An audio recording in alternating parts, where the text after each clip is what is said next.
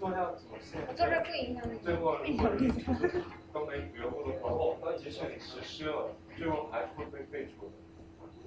是吧？没有广大人民群众来支持。有人知道那人为什么杀人吗？甚至需要共识。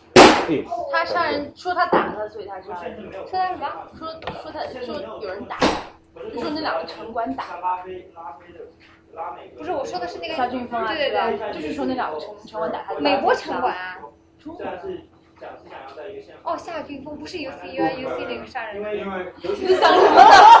哎，我想太多了。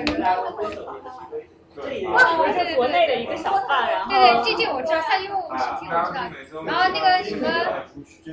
那个那个明星还演什么将他儿子领做那个洋服什么的，对对对，伊能静，对对。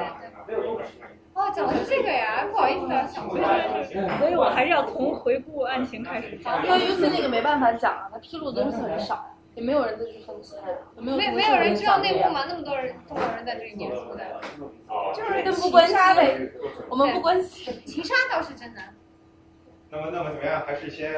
我们先开始吧，一会儿一会儿慢慢有人来互动他们。大家都往前坐一下。对啊。往沙发上坐。我是站的位置。没问题，要不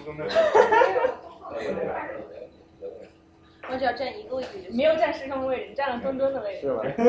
那我墩墩呀，墩墩，你这你这你这没关系。关我后面还有，那你专业。都可以啊。那那怎么样？还是我们先今天很多人第一次来，呃，我们先简单自我介绍一下吧，从这样开始。呃，我叫王倩，呃，这个我现在是在呃曼哈顿的一家律所做律师，呃，我的这个。这个专业是现在做的法律，一个是知识版知识产权方面，比如专利这方面的。就专利方面，我既做这个专利申请，也做一些涉及专利的诉讼。然后另外还会做一些其他的合同啊，这种就是 general commercial litigation，就是说这是属于民事诉讼法的范畴。我从来没有做过刑事诉讼法，而且呢，就是我的法律是我是在美国那个学的法律，我在。这个中国的时候，就是呃没有学过法律，呃也更没有中国的律师执照，也更没有在中国这个做过任何跟法律相关的这个工作。所以今天这个讲呢，我不是从一个中国的职业律师的这个角度，我讲的不是任何法律意见，然后呃只是说从我这个个人，因为在美国学过法律，对这个案子比较关心，所以帮大家梳理一下，然后。也有一些我自己的评论吧，谢谢。就是每次律师一开始要做 disclaimer。对对对，必须必须的必须的，大家不要完了之后 到去跟人说啊，我听了一个律师讲了讲，他认为这案子是这样的，然后等等。直接使用。长大五百次。好，你好啊，我叫刘泰，文刀刘太平的泰，啊，我跟王倩现在是同事，但是啊，我们应该说是北大是同学，然后密西根。也是同学，然后现在在同事，还算比较有缘。不过我们不是一起的，我是九七级入学入大学，然后之后毕业之后工作了几年，然后啊来去到密西根，现在印第安纳大学法学院读了一个硕士，然后到后来转到密西根大学接着读法律博士 JD，然后现在我做的是我们那个组主要是叫 Capital Markets，主要是做啊这资产能源化，就是金融危机搞砸了的一些产品。现在又已经开始回潮了，基本上我看现在的规模可能跟经济危机前差不太多了。然后啊，对，然后第一次来这儿见到大家都，我就好像很多这个从来没有见过面孔，就还我很高兴。然后好像很多也都是有一些北大毕业的，然后好像感觉很亲切。希望以后有机会能经常联系。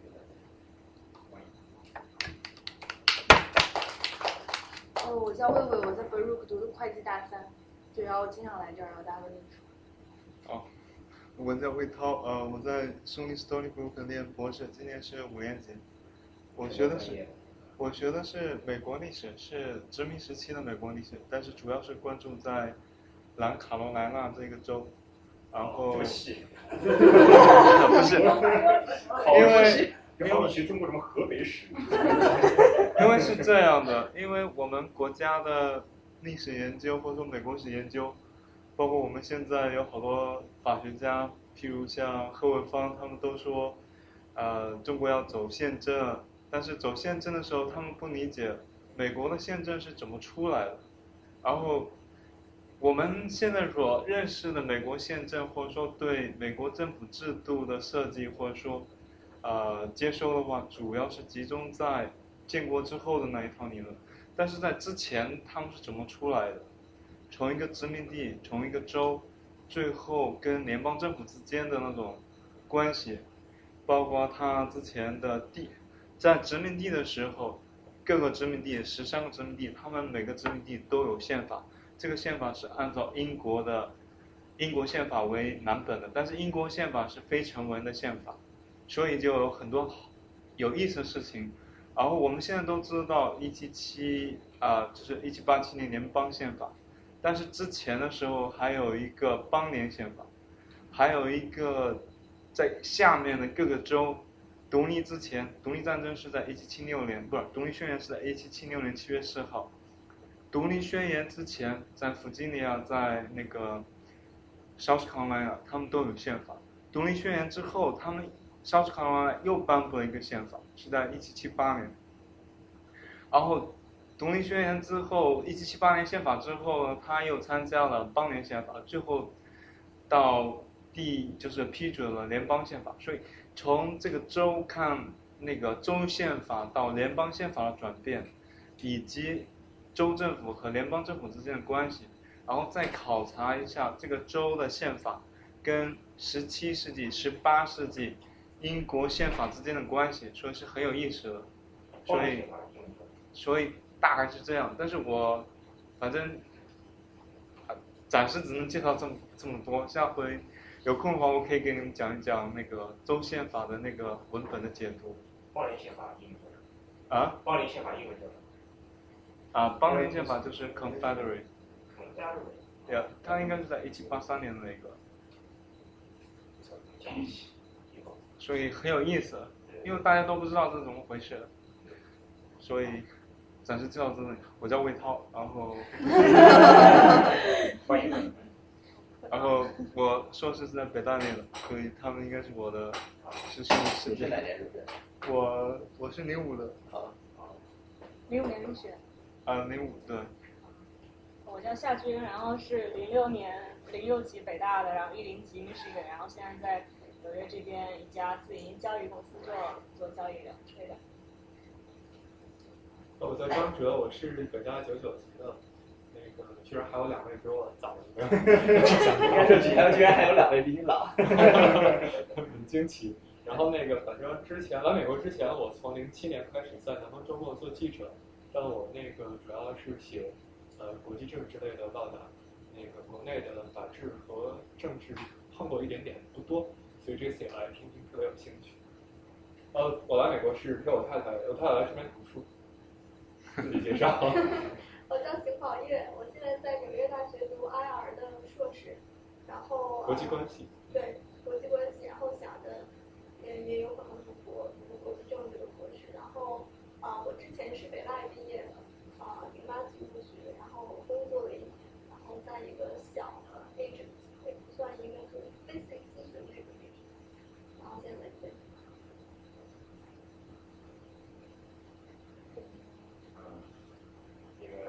我叫我叫金佳丽，然后，嗯，我上海重庆零二级的，然后我现在在纽约这边上班，然后因为我离这边比较近，所以我就打算常来。对，并且第一期是第一期的活动主题是吃饭，特别有意思，然后就把我吸引了。感觉像八大菜系。好，哦，大家好，我叫杨文静。然后我是王倩的室友，所以我今天专门过来听一下王大律师对这个案件的想法。感谢支持。啊，还有什么？我做财务咨询，最近就一直在这块，就比较近。呃呃，我叫刘昌明，那天跟他出去就。不知道什么碰到他吃了顿饭，然后就被他抓了。啊，现在在啊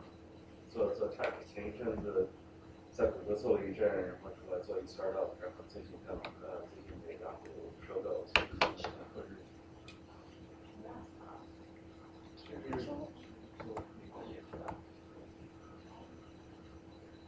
我在东南，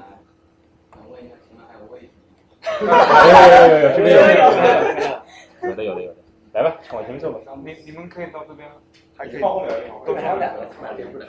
还有很多的位置吗？啊，还可以，可以坐两个吧，至少坐两个。我现在是在那个哥大读硕士，对这个法律，因为之前我我比较喜欢上 c o s e r 以前上过一个，好像是用经济的那个眼光来看这个法律为什么要这么制定，呃，听了挺有挺有道理的，就想看看这个法律经济学。哎，对，差不多。对，今天特别过来。哦，我专业是那个 OR，中文叫运筹，现在也算做半个码农吧。这么高 好，啊，我叫郭强，然后呃，我是纽约大学政治系的一年级我研究的方向是嗯 political economy，就政治经济学，然后具体的研究的具体研究兴趣是呃威权政治的威权政治的，比如说它的呃制度韧性，然后它的制度变迁，然后还有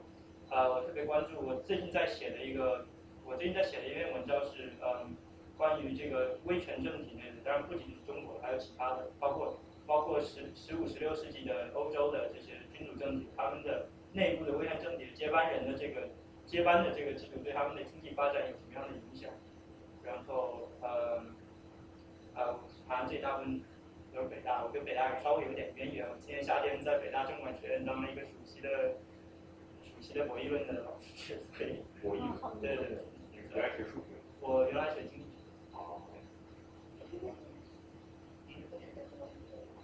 那个不是，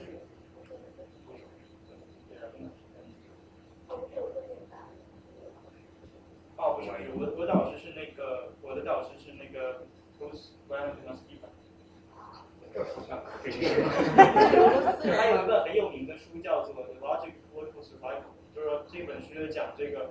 就是说，political leaders，他他以这个 political survival 为目标，他有怎么样的政策？然后里面讲了有一章分析中国的分析很好。还有另外一本书很有名的叫《The Handbooks for Dictators》，就是说独裁独裁者手册，就 讲他们独裁独裁这些这些这个这个国家独裁者，他们为了保护自己的权利啊，就是怎么样惯用体在经济上面，不用他们有什么？就是它有一些就是 economic implications，就是独裁政治为什么很多时候。它会衍生出很多看似就是大家觉得哎怎么这么无效这个经济增长，但是其实它背后是有跟它的这个权力的、权力的、权力的这个架构博弈都是有关系。这很有意思。大家也能讲一些，让我讲这个故事。可以可以。大家好，我叫我叫赵志成，呃，北大零三原培原培计划物理物理方向，然后呃一些跟物理呃物理博士毕业，然后去年在去年来纽约在这里的那个瑞士信贷做金融模型方面的工作，对，然后。这个演员方向，呃，就是这上面不是讲座，大家中间有问题尽管这个这个尽管打断主讲人，然后可以提问，大家尽量就是尽量多讨论一些，好吧？嗯，好，好，那个。我有情况你关了，要需要我帮大家呃，就就。先讲，你需要我行，好好，需要时我告诉你。对。好，那个也特别感谢大家。来，这个就是来听一个这个比较严肃，甚至还有一点沉重的这个话题。呃，就是刚才我我介绍的时候也讲了，因为我我在中国没有学过法律，我也没有中国律师执照。然后我现在做的这个也呃虽然有诉讼，但是没有做过刑事诉讼。呃，所以其实我不是特别有资格来给大家分析一个这个案子。但是为什么我又想来讲这个呢？就是说这个案子它。其实从法律本身来讲，最后我们梳理完了会发现，其实它它是一个法律问题，是个比较简单的法律问题。但是它当中就是有掺杂了太多的非法律的因素。就是呃，我觉得一个比较呃好的总结，实际上是这个受害者之一那个申凯他的父亲，呃，就是在夏俊峰被执行死刑之后，他那个有一个记者采访他说这个。你现在凶手这个执行死刑了，你高兴不高兴？然后他说我也没有什么好高兴的。然后就说我们这个双方的这个家庭，实际上都成为了社会这个呃发泄自己情绪的这么一个对象了。实际上，真正他们这个反而成了这个呃这个整个事件的这个配角了，就是大家由于这个事件把太多的其他方面的情绪给呃强加到上面了。然后再一个就是说，这个案件的结束，实际上非常的，是一种以一种非常激烈的对抗的形式结束的。就是虽然这是，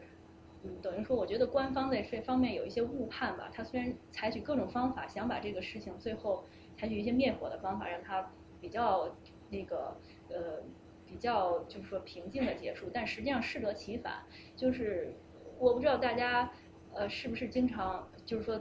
用微博用的多不多？另外，你们就是说，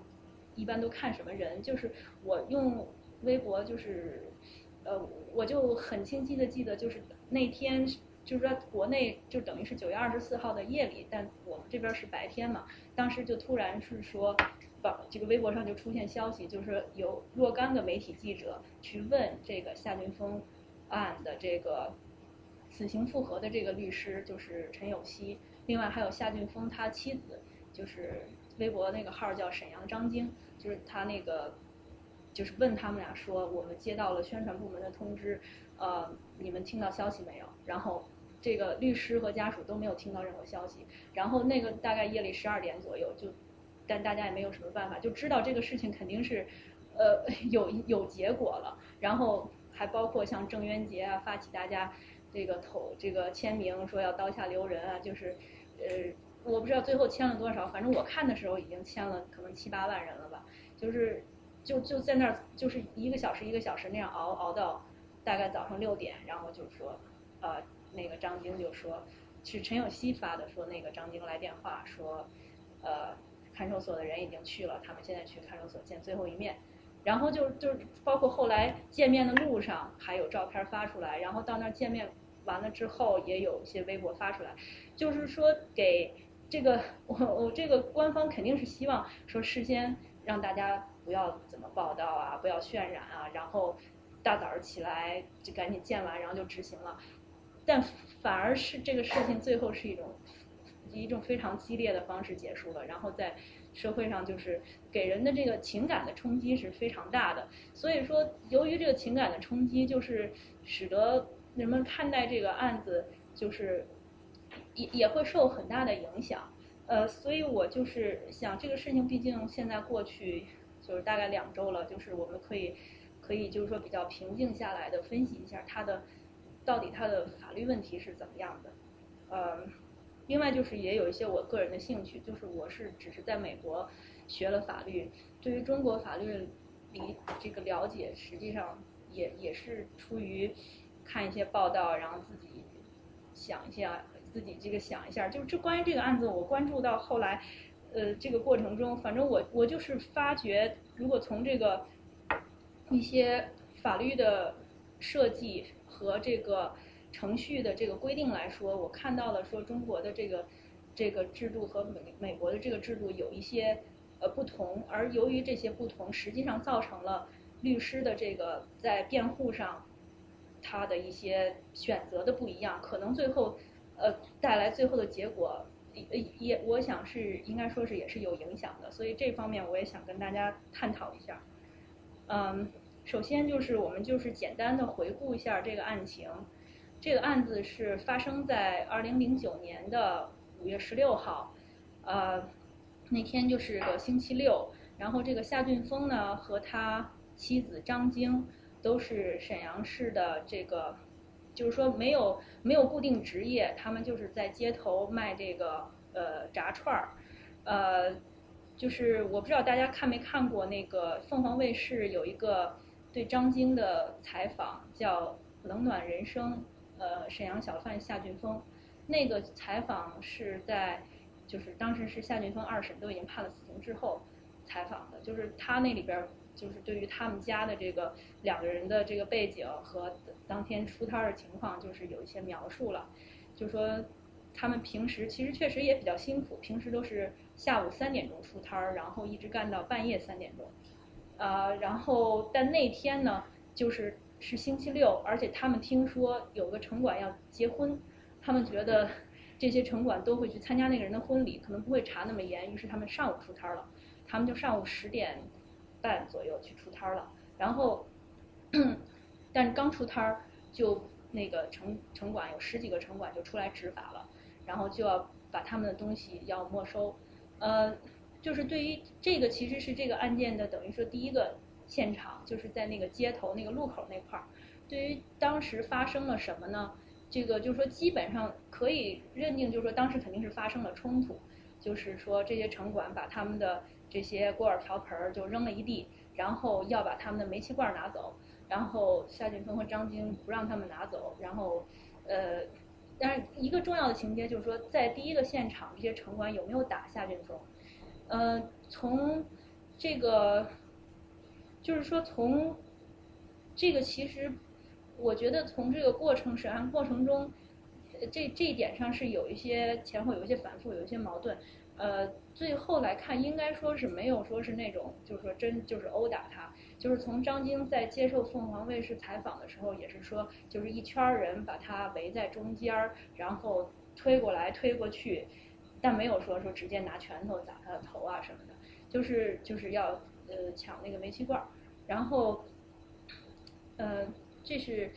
这，然后第二个比较在第一个现在第一现场比较重要的问题就是，后来就是夏俊峰他煤气罐就最后还是被城管夺下来了，然后他呢就跟着城管回那个城管的那个勤务室去呃解决问题，就是他是到底是被迫呃。呃，坐那个车走的，还是说他主动跟着他们去那个解决问题的？就说这个呢，等于夏俊峰这一方，呃，这个问题也不是很清晰，在于就是说，呃，夏俊峰这一方大大多数的说法是他被迫走，他被迫被那个他们呃带走的，而且就是说在双方发生推搡，而且还把夏俊峰的一只鞋的鞋底儿踩掉了。就是说，不是说一个很平静的怎么就上车走了。然后城管那方说的是他主动跟着那个，呃，城管那个走的。就是说这个问题为什么重要呢？就是说，其实这个这个案情，其实这个案子一个比较遗憾的一点就是说，实际上不是一个很复杂的案子，但是查了四年多，到最后很多基本的事实并没有明确。就比如说这个问题，他是被迫走的还是主动走的？就是，所以呢，就引起很多呃，这个这个舆论上就会猜测，其实就是很多院外的这个侦探，呃，就是网民就当起来院外侦探，就在这儿，其实是 speculate，就说到底他的动机是什么？就是比如有人就说什么，嗯，夏俊峰以前当过，说夏俊峰以前当过城管，当然这这个。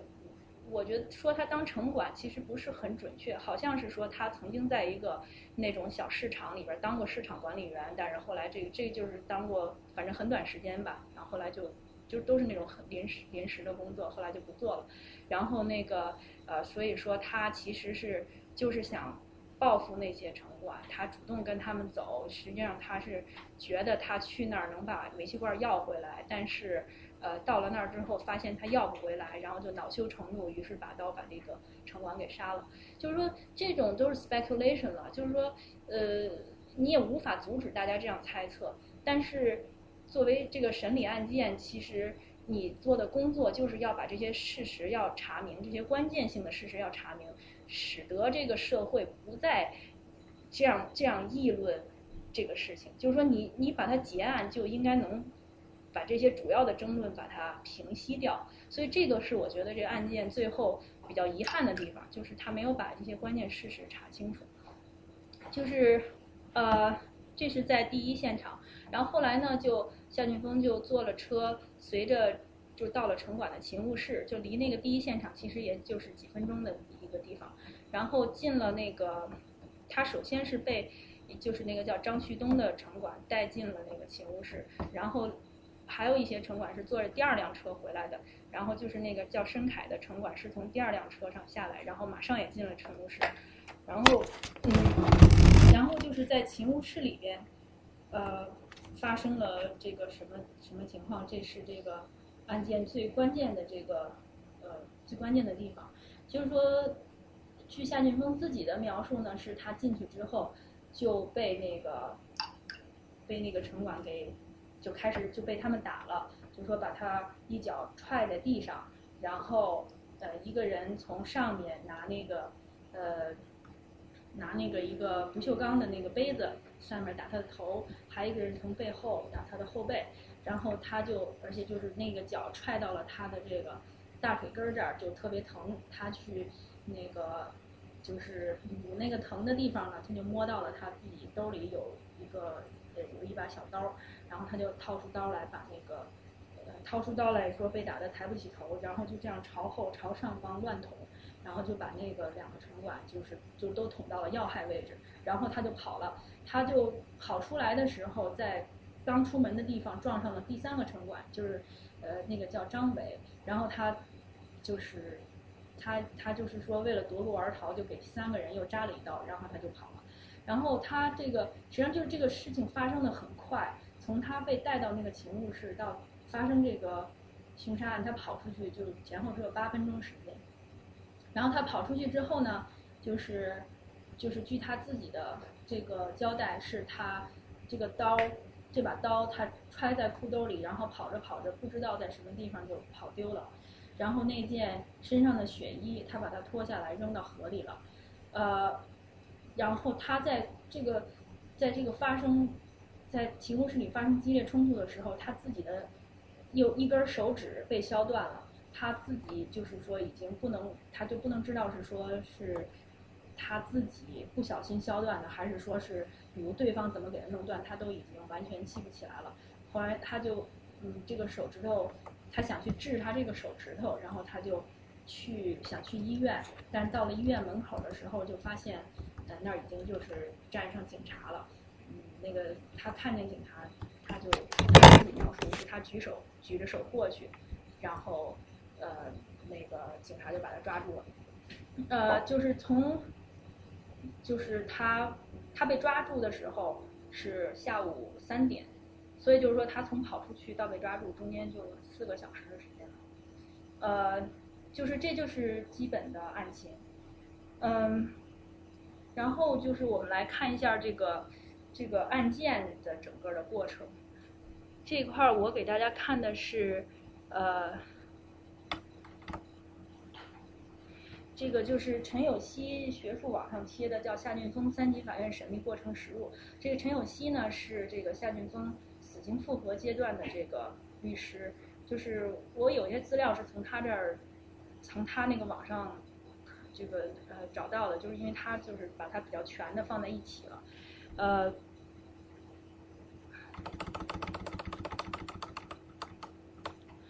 嗯，就是说五月十六号这个事情发生。然后当天就被抓获了，呃，就是当天，当然律师实际上后来还有一个辩解，就是说他们认为夏俊峰是自首，但是公安认为是抓获，呃，然后五月十七号被这个刑事拘留，呃，六月十二号被故意杀人罪批准逮捕，就是这里稍微给大家讲一个概念，就是说在美国的这个 arrest 和中国的逮捕是两个不同的概念。就是美国这个没有刑事拘留，这个就美国就直接给你带上一个，就是说直接给你揪住，说 you are under the you are under arrest for 什么什么，这个就叫 arrest。但在中国，它首先有一个刑事拘留这一个步骤，然后它就是说基本上它的证据有一些基本证据之后，他才批准逮捕。然后批准逮捕之后呢，就是下一个步骤呢是这个公安机关侦查终结，呃，起诉，就是说侦查公安机关呢会。这个给检察院出具一个这个起诉意见书，然后呢，呃，检察院呢他会看，他会看一下公安机关给的这个证据，他是不是充分，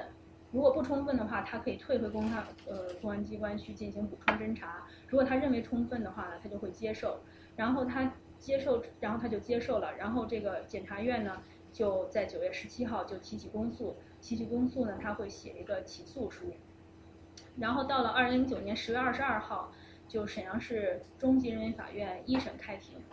呃，一审开庭的这个律师呢是辽宁当地的律师，叫范玉龙。他的这个辩护的这个主张呢是这个故意伤害，就是说这法法这个检察机关起诉的理由是故意杀人罪了。然后他的辩护律师的这个辩护的这个呃主张是说不构成故意杀人，是故意伤害，然后有防卫情节，被害人有重大过错，这个是作为从轻从轻辩护，呃，然后就然后就是说，后来当然沈阳中级人民法院就还是判处这个故意杀人罪成立，判处死刑立即执行，然后就上诉了，上诉到辽宁省高级法院。呃，二审这个律师呢叫滕彪，就是二审他实际上是有两个辩护人，滕彪是其中之一，是那个主要的辩护人。这个滕彪律师是中国政法大学的一个，呃，就说是 faculty 吧，我不知道他是教授还是副教授。就是说他给他做的是正当防卫的无罪辩护。然后这个其实这个案件，我我我最开始比如说。当他还在二审之前的时候，在沈阳当地有什么样的影响？这个我不太清楚了。但是这个案件影响开始扩大，是从这个滕彪律师做了二审辩护之后，就是他二审辩护之后，他把这个他的呃辩护词，就是他的辩护词，他就把它发出来了，然后就在网上就广泛流行了，广泛流传了。然后后来呢，当时高级法院就维持这个一审判决了。然后就下一个程序呢是这个到报报最高法院去复核，然后呃，然后呢就是这个这个陈有希就就就是受到这个委托来这个接手夏夏俊峰案的死刑复核这个辩护。是不是每个死刑都要死刑？对对，这个是。这个中国就是说，曾经有一度把死刑复核权下放到了省的最高法院，等于相当于省的最高法院自己判了死刑，自己再复核一次，就就发现这个这个死刑的从总量来说就特别大，因为它不可能很有效的说，我明明刚我判了，我自己复核再把我原来推翻了，后来就是最高法院把这个死刑复核权就收回了。所以说复核的都是人民检察院那块的人。复核是最高法院的人来复核，是最高法院的。等到最高人民法院批准你实行之后，地方才能够执行那个死刑。对，对这个待会儿我也会讲一下这个，这个这个死刑复核这个程序，这是也是一个呃非常独特的程序吧。也就是说，只有中国有这个程序，它但是它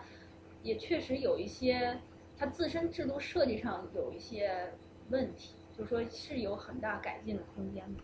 就美国是怎么操作的？如果它都是允许死刑的话，对我这个后边也会讲到。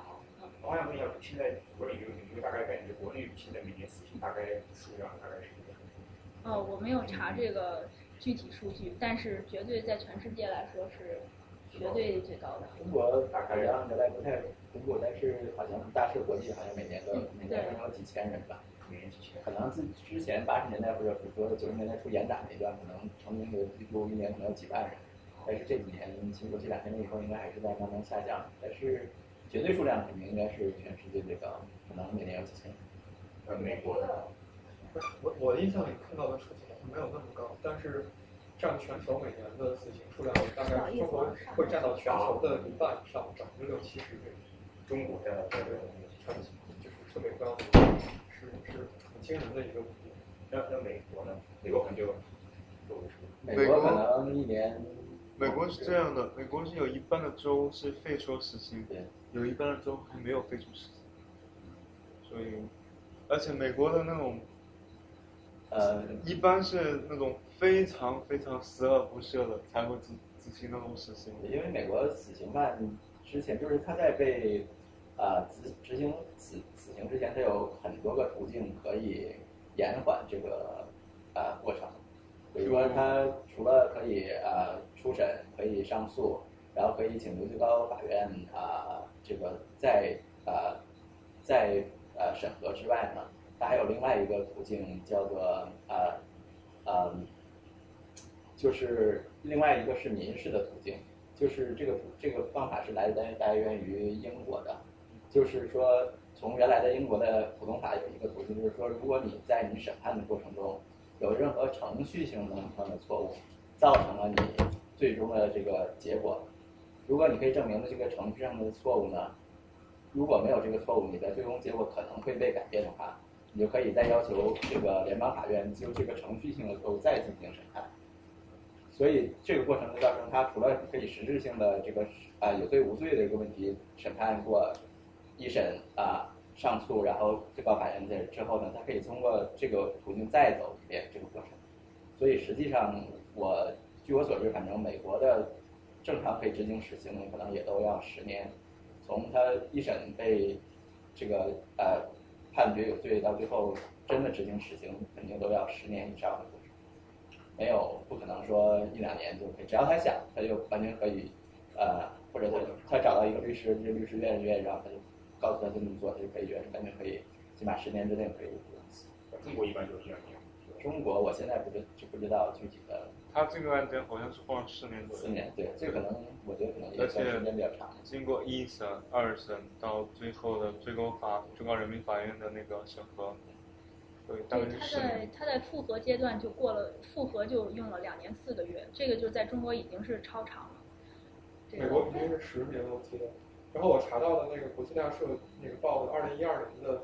呃，全球执行死刑的国家是二十一个，一共是六百八十二件。他没有那个具体的中国的数字提供出来，但是美国好像是四十三个。这个死刑。对对。全球是执行六百八十多个，美国只有四十多个，对，包括。那就是中国应该几百个呀？中国应该是几百个，我记得中国占的那个比例是全球非常高的。对，就是说中是一半以上，就是中国是超过其他国家的总和的。那中国每个那个死刑都可以申请吗？是必须要复核。必须要经过最高人民法院的复核，不然是不能执行死刑的。像你刚刚说那个美国有好多种方法可以拖延吗？那那个人是不是需要有一定的财力才能拖延？呃，不是，是这样的，呃，就是美国的，对于美国的大部分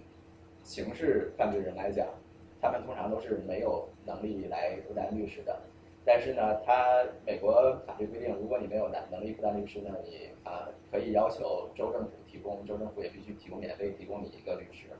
而且通常的情况呢，是你的案件通常越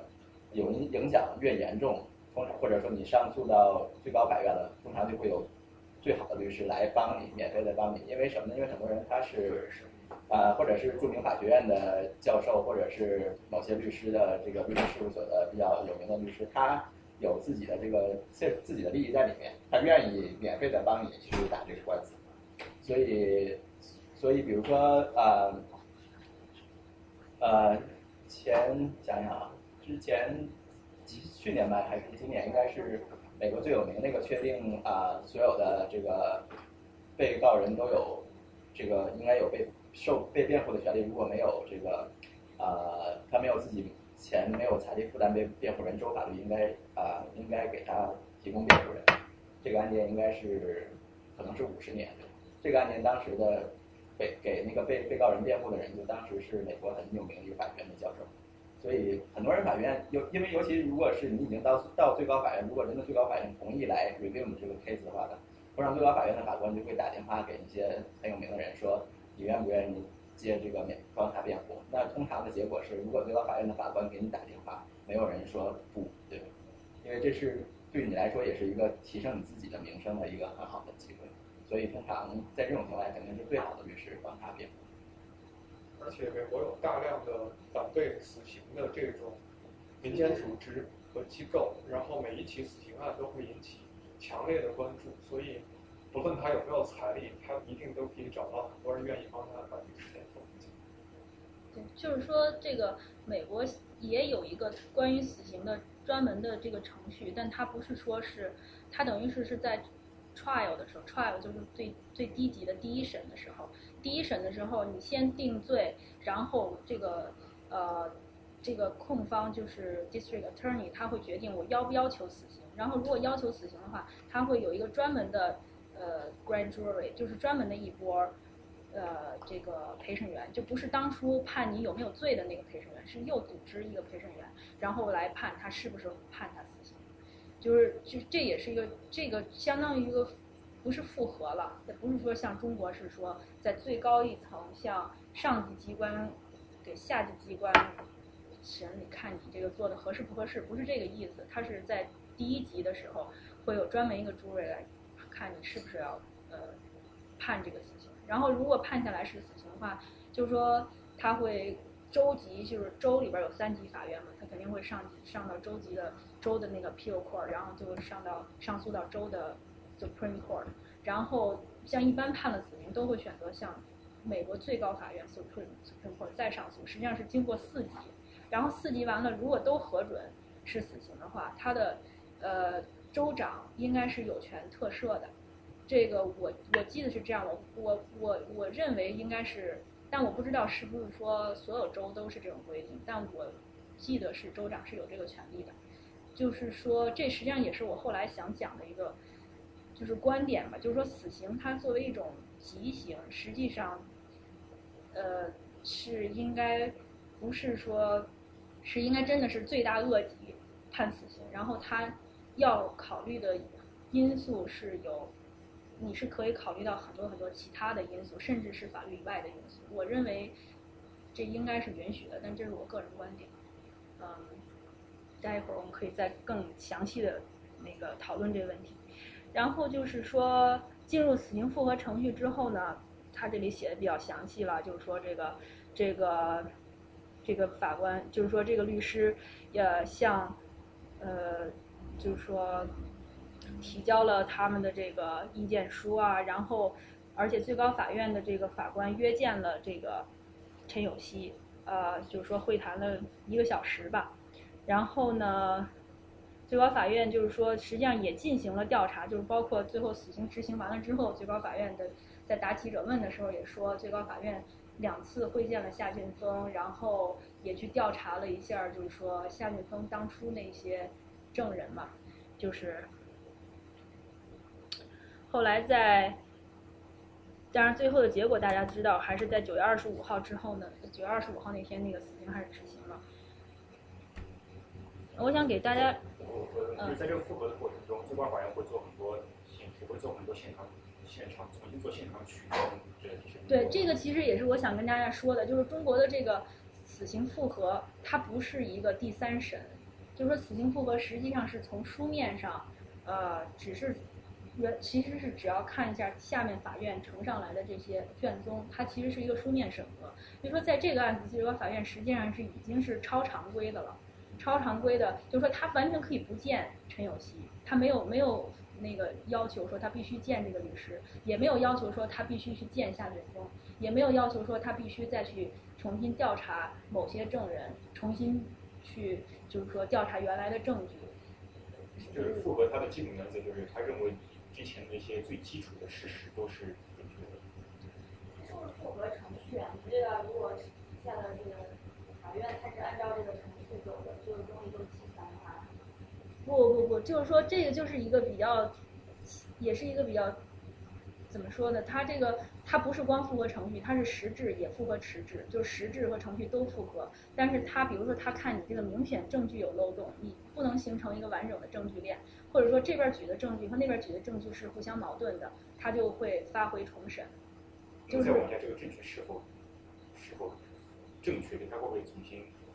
在更底层这个基本实施问题，我不知道他们，比如说内部是不是会联系，这些大家也都不会知道。这是说，也许他们是会说打个电话问一下你这到底怎么回事儿。我想可能会有，但也可能没有，这个都不知道。就是说从那个规定上来说，它它的 minimum 就是说我看一下你的卷宗有没有这个明显的问题，如果没没有，我可以核准；如果有问题，我可以发回让你重审。比如说，实人在下卷方案上。最最高法院已经是超出了他们，就是说最低要求。他没有像重新派一支队伍再去这个方式现场再去重新的新的有可能新的证据出现。对新的证据的话，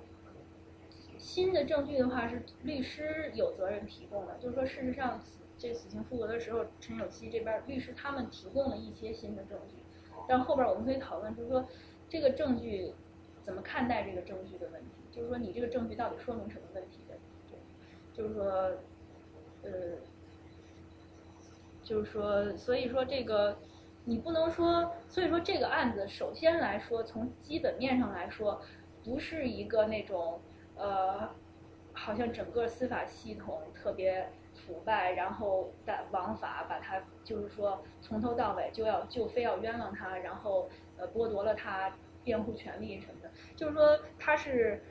基本的他的权利，我觉得这个被告的权利是得到保障的，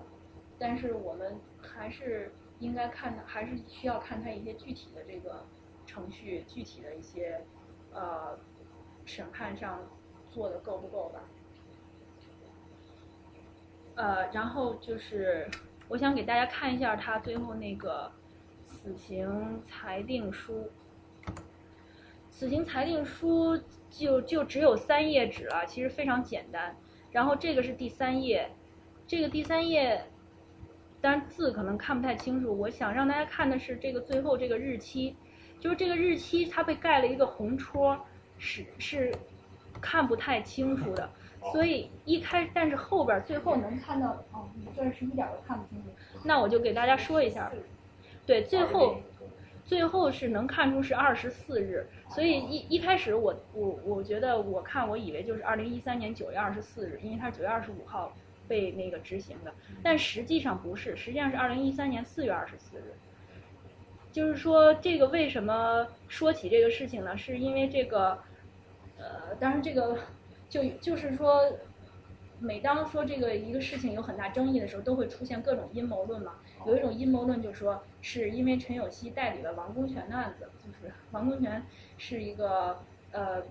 所谓万科六君子之一，然后他现在是一个著名的投资人了，然后亿万富翁，但他现在就致力于搞这个公民权利这个，然后最近他就被以这个聚众呃聚众扰乱公共扰乱公共秩秩序、聚众滋事，反正就是以这个罪名被就被刑事拘留了，然后这个。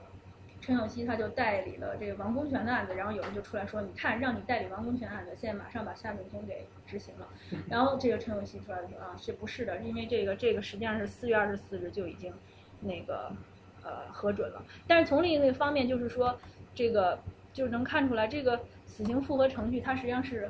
就比较不透明的。你四月二十四号核准了，完了之后这几个月到底发生了什么，没人知道。而且律师和家属都是到了行刑当天早上才知道。然后还有，但是他们这个日四十号，他们律师家属也不知道吗？不知道。不知道。这谁给谁？这个那法院内部的内部的，但是他我不知道，就是说没有人知道他这个程序。啊。有没有一个规定说他这个出来以后多久应该通知律师和家属？知道？没有吧？没有。我我我我我只能说我不知道吧。从我看到的大家的议论或者什么，没有人说知道这个。然后另外还一个呢，就是你看最后这个这个署名审判长、审判员、代理审判员，然后就是当然这个公布出来，大家。就非常激动的，很多人就出来说：“我们去人肉一下这个 审判长、审判员，看他们是拿的什么学历，写的什么论文。”然后为什么 会有人这么说？是因为之前不是出过一个那个上海五个法官嫖娼的那个案子，然后后来就那个案子造成的一个后续影响就是，就是就是就是上海那个高院就换了一个院长嘛，然后但那个院长就是大家。就出来说了一些话，当然又引起大家反感，然后大家就去 Google，就是人肉那个院长，然后一看他就之前就就说完全没学过法律，然后呃就是他是那种什么政法委什么书记调过去那种，就是说，然后很多人就去搜中国三十个省的高高院的院长，看他们都是什么样的学历，然后就发现好像我记得结果就是有二十多个都是没有。法律的学历的，就是说，但这个是这个是也是个现实问题，就是说，因为中国的这个法治教育是等于在文革当中完全被破坏了，就是等于是文革以后才慢慢恢复起来的。然后在实行这个这个法官法之前，也没有要求说法官要学过法律，说就是说简单的说就是这样，就是说实际上法官在之前。传统上来说，就主要是部队转业干部吧，就是就是说这个这个是一个先天的，或者说就是一个呃历史遗留问题吧。你现在也不能完全的就是说呃以这个理由说所有这些人从此不得再再干这个，从此都得转行，这个也不是一个很现实的这个这个选择。呃，所以说就是呃，再回到这个原来这个话题，就是说，然后有人出来说，咱们去人肉这些人的学历和写了啥论文，然后这个就，我记得是陈友陈友熙自己出来回应，就是说这个没用的，就是因为签名的人是这个，就是说中国的法院里都有这个审判委员会，这也是一个非常特殊的制度，就说案子的判决实际上。是由审判委员会定的，不是那个去主审的那个法官来定的。但我不知道这个主审法官在不在审判委员会里，或者他们这个具体情况我们不太清楚了。就是说，所以造成一种状况，就是说签名的那个人并不是那个做决定的人，然后你在法庭上给你审的那个人，你的等于就是说你的话都是对他说的，但最后不是他决定的。那美国美国肯定都是这个就是主审的这个法官定的。就美国的话，你要是基层法院是一个法官，就是一个人，那那就是他自己定的。然后陪审陪审团的另外一个问题就是说，陪审团是可能做出这个有罪或者无罪的这个判断，但是你比如说写了一个 opinion，写了这个 opinion，那肯定是谁签字的，那就是他定的。然后到了上诉的时候，上诉法院的话一般是一个 panel，三个人。三个法官一起定，三个人都会签名。比如说，他还会一般还会写，就是说也这三个法官可能有人会 dissent，就是他可能不同意。比如三个人是二比一的，然后 dissent 的人也会写上我 dissent，然后我因为什么 dissent。就是说他这种比较，就是说这也看怎么说了。你你你也可以说，只按中国那个，他也可以说，因为我们有审判委员会，所以我们对这个法官有更多的监督，他不会一个人说了算。但是另一方面就是说，他就按照中国这种制度呢，他就没有 accountability，就是我写的，但这不是我的话，明明是别人的意见，但我非得写我的名字，所以他这个呃没有这种负这种责任相关性了，所以我认为就是说，应该来说还是就是说审判委员会还是很多中国的这个法律界人士都呼吁要取消的一个东西。那个刚刚我注意到你发的那个陈友熙的资料里面写的是最高法院换届之后执行的这个事情。对。那这个换届是指审判长还有你刚刚说那个委员会全部都换了吗？不是指最高法院的院长换届。就是从那个王胜俊换成了周强，就是王胜俊就是中国的上一任最高法院院长，也是从来没有受过法学教育。然后，但是换的这个周强呢是。这个他是他是西南政法还是北大的？他好像是他是李克强同学吗？周强是前任的湖南的省委书记。对，但是他是正经法学正经法学院毕业的。然后这个之前十八大之前有声音传出，周强对这个任命是非常的不满意，非常的抵触。他他不想要这个位置，因为呃谁都知道这个在中国。做一个大省的这种省委书记，呃，甚至有可能染指中央委员，会比做一个最高法的院长实际的权限要大得多。这是周强的一个一个圈子里很多人都知道的一个段子。对，我想这这肯定也是事实了。但是他上任，其实大家还是对他寄予很大的希望，因为他是正经学法律，那个是懂法的人。所以我想，这个陈友熙这么写，当然肯定也有一些情绪在里边儿，因为大家都觉得他上任之后能把一些事情改变，但是现在反正是有一些失望的情绪。这个判决书是最高法院写给地方的？呃，应该是吧，就是裁定了，然后就就就下面就可以执行了。裁定书是应该就是寄到，就是发布给哪几方？这个从目前这案子结果看，就是，就是他这个裁定书肯定是要，就是说这个夏俊峰是一直积压在沈阳市呃审核区看守所，然后这肯定这一份儿是要发到那个看守所，然后，当然就是最后张晶还说夏俊峰直到死没在这个裁定书上签字，然后然后呢，当然还发了一份儿给这个就是夏俊峰的律师，就陈永琪的这个，可能家属还有一份，就别的再有怎么样我也不知道，他应该给沈阳的，就是说，嗯，辽宁省最高法院应该也有吧。呃，发了这个四月二十四号就弄好了，啊，那就是还要再说一个，还是哦，对，这个就是说，首先就是大家不知道为什么，再一个就是说，大家可能会有这个感觉，就是在九月的最后一个礼拜之内，六天之内，中国就是说有，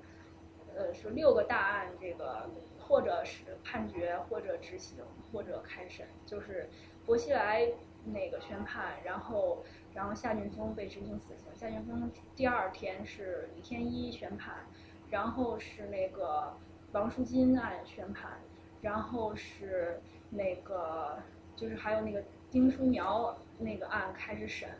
还有一个是什么？还有还有。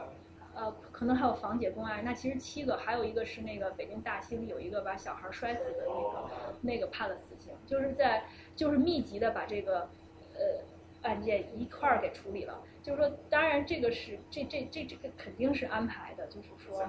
就是分散大家的注意力，然后另外呢，就是把一些就是说大家会拍手称快的这个和一些有争议的放在一起，就是。就是比如那个大兴的那个判了死刑，很多人当然就拍手称快了。那你就是说，跟这个夏俊峰这放一起，当然大家就会说，那你不能从根本上攻击死刑，而就是说死刑还是必要的。所以，然后然后再来说这个。以前也有这种这种情况吗？就是结合在一起。这个我就没有研究，也记忆里也没有。就是另外就是时间选择肯定也是有挑选，放在长假之前。有助于这个比较好的舒缓情绪。对对。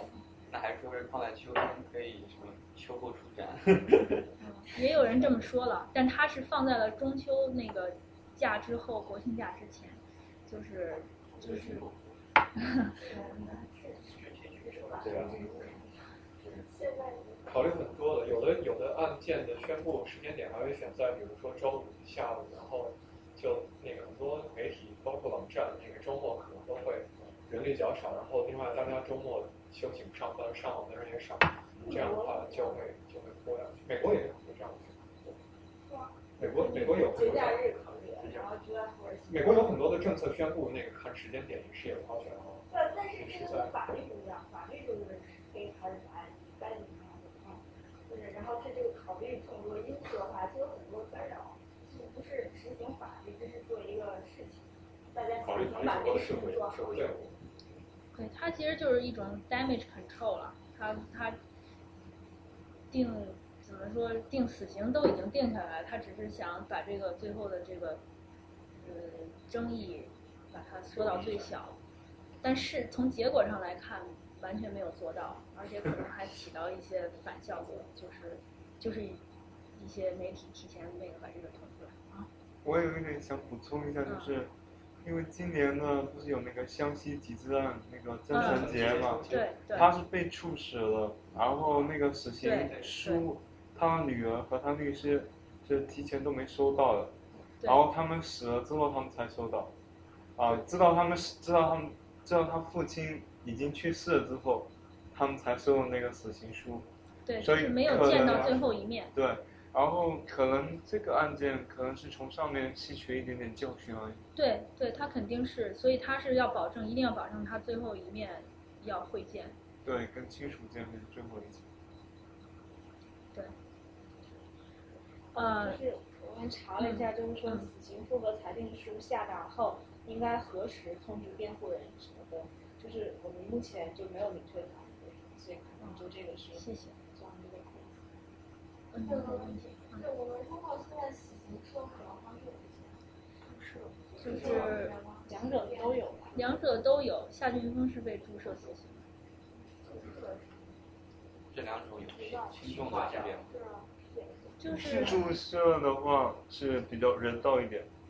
如果是枪决的话是很不人道的。是说是人道现在已经没有枪决了呢，还是你的情节比较恶劣，我把你干掉这种枪？我不知道中国他死刑犯是由他自己选择哪一条死，就是那种死的方式，还是法院可？能是有一些有一些省份也可能没有条件，不是说就是都是那个曾成杰的好像是被执行的是枪决，是不是？哦，没有。没有透露，大部分的这个数据都是不透都是不披露的，所以很难讲，这些都很难讲，包括数据数据都没有，死多少人都不知道。还有还有，最后进家属是不属于法律范畴。是法律规定家属有权要见的，就是说法律规定这个死刑犯自己呃要求见就必须要让他见。所以曾成杰那个案子为什么那个最后争议大，就等于说家属没见，他把人处死了，然后接着这个湖南省的高院出来说曾成杰自己没要求见，但是这个就人都已经死了，他也没有任何的证据说他没要求见。而且就是说，最后那个那份儿死刑那个通知书是第二天才寄到家属。那个曾成杰的那个阴谋论呢，还有一个说法就是，曾成杰那个判案期间是周强在湖南主政期间的决定，所以最高法不可能有任何那个对这个湖南的案子有任何的真正意义上的负责。对，不好讲，这个不好讲。好，我们那个再继续谈，希望还是能从这个法律本身上，就是能能最后，就是说对这个案子有一个有一个比较好的认识。然后这个九月二十五号判决之后，当然社会上这个有很大的反响。到了就是这上没这上没有写，是因为这是陈有希那个网大概九月二十五号当天发出来的。然后到九月三十号的时候，那个最高法院就有一个答记者问，呃，就解释了一些问题。就是说，最高法院的这个死刑裁定书，大家也大大大家也看到，实际上就两页半，第三页就只有半页。实际上第一页前面是一套程序型的，就是说讲案件本身呢，也就两页纸，很很很简略，就是对很多问题讲的其实不是很清楚。然后他这个答记者问的时候呢，就是。多说了一点儿吧，讲到了几个关键问题，呃，对于平息这个舆论，就是说是还是有一定帮助的。然后到了，然后这个答记者问之后，呃，到十月二号，陈有希就是他们又发出了那个，呃，一一篇很长的，就是说夏景峰该不该核准死刑，一篇长文吧，嗯。行，这个就是案情回顾和案件的这个程序回顾。然后下面我就就是，呃，就是按照我简介里边也讲到了几个问题，我就按那个顺序来讲。然后首先我想给大家讲一下这个，讲一些法理问题，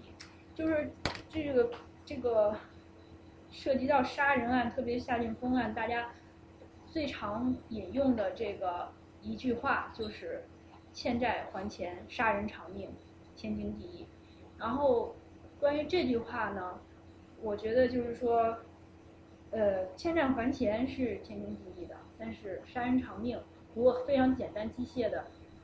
来理解杀人偿命，这个是不对的。就是欠债还钱，这是一个民事责任，那一就是说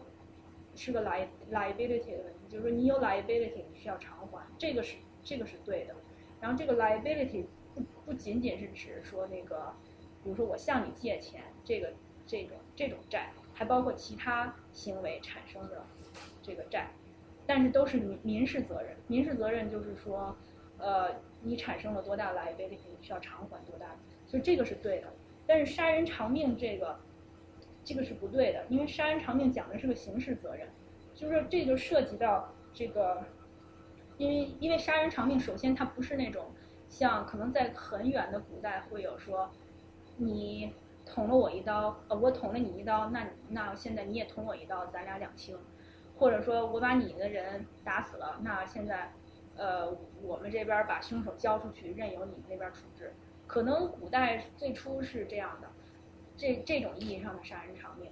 但是这个是在现代来说，哪个国家都是不会允许的，因为这个是私刑，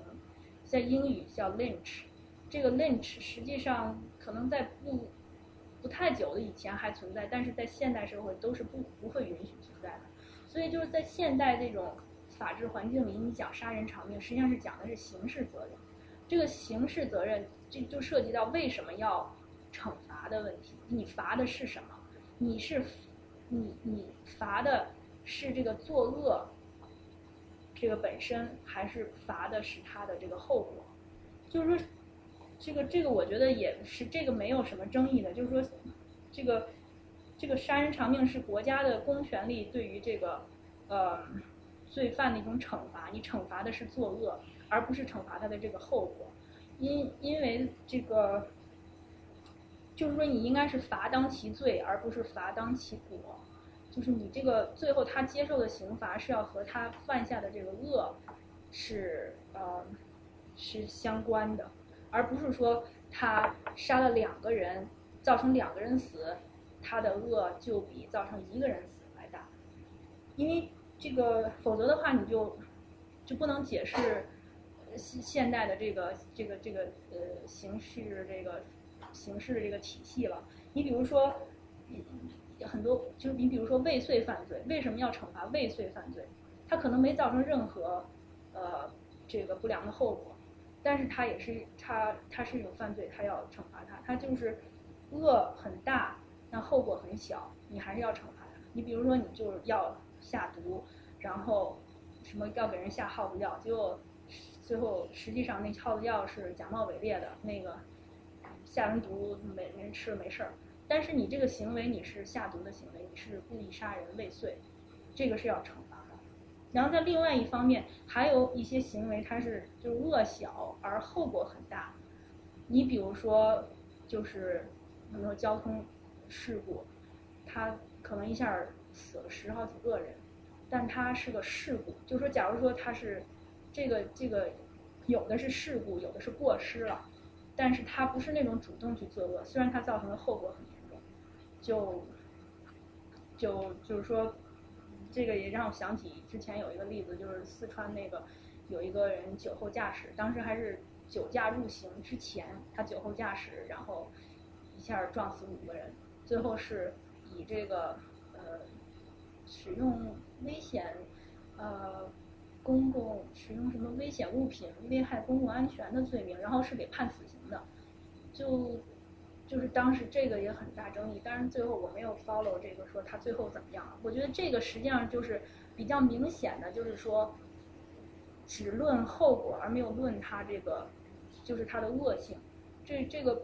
不光是动机问题，动机是这个这个就是说这个这个恶性是他的一种主观的东西，在呃英语就是说这个叫 mens rea 是他的主观的一些东西，然后后果是客观的东西。就是你不能只强调这个，呃，客观的这个后果，就是说，因为它造成了那么多人死，所以它这个很恶，它需要惩罚。这个更主要的是要看它这个主观方面有多恶。恶，我这个概念挺挺模糊，就是在法律里面怎么去理解？比如说，怎么去定义这个果？它是比如说他预计能够达到的一个后果，或者你说不完全是动机，它是怎么去界定它？这个没有一个统一的概念，就是。但是它是，我觉得这是一个法的这个精神，然后它是需要对每一个罪名，就是说具体的，呃规定来体现这个精神。就像你说的，它能不能预计到，这个也是其中一个重要的因素。嗯，就比如说有很多现在的就是那种杀人或者故意伤害，都是以这种精神上的状态，就当时所所处的那种，比如说激情杀人，或者是那种方面的，来作为辩护理由。那么这个是不是也是减少他的？就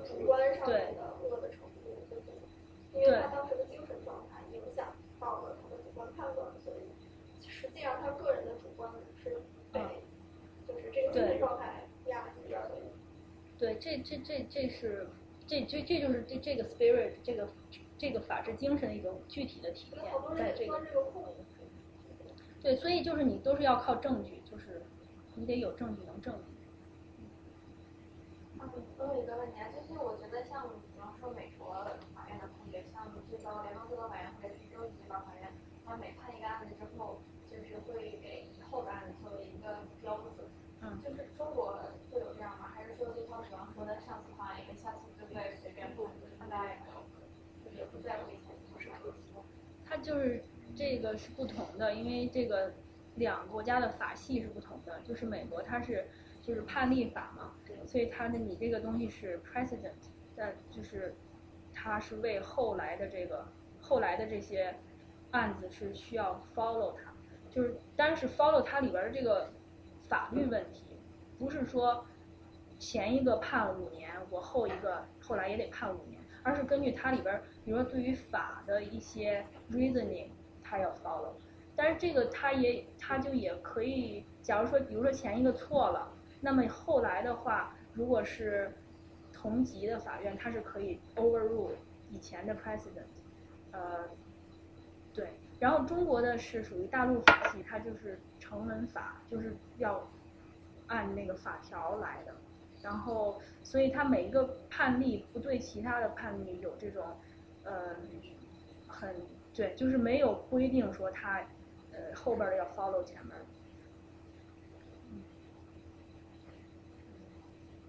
对，就刚才就是讲了一下这个民事和刑事的这个区别，然后就是像在我们在上法学院的时候，就是说有一个比较形象的一个比喻，就是叫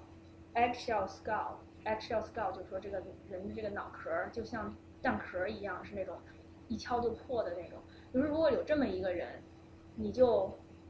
你就扇他扇他一个耳光，然后一般的人也就是脸上肿一下，但是因为他是 egg eggshell skull，他可能就死了。那么你对于这种，那么他应该承担什么样的刑事责任？他是故意杀人吗？你你当然你除非是说这跟你刚才那个问题就有联系，你除非说我知道他是 eggshell skull，然后我哎我知道我这一下就是致命的，我就想通过这一下把他给弄死，那么这是故意杀人。那如果就是说你根本没有可能知道他是这种情况，你就扇了他一下，然后他就死了，你他是不能够承担比他那个就是超长那一部分的刑事责任的。但是呢，他是需要承担全部的民事责任的。就是说这个人死了，他通过扇一下耳光，这个人死了，和通过拿一枪照着心脏嘣的一下把他弄死的，你的民事责任是一样的，你都要承担他所有的丧葬费啊，然后他的这个，嗯，就是说 wrongful death 这个，比如他他本来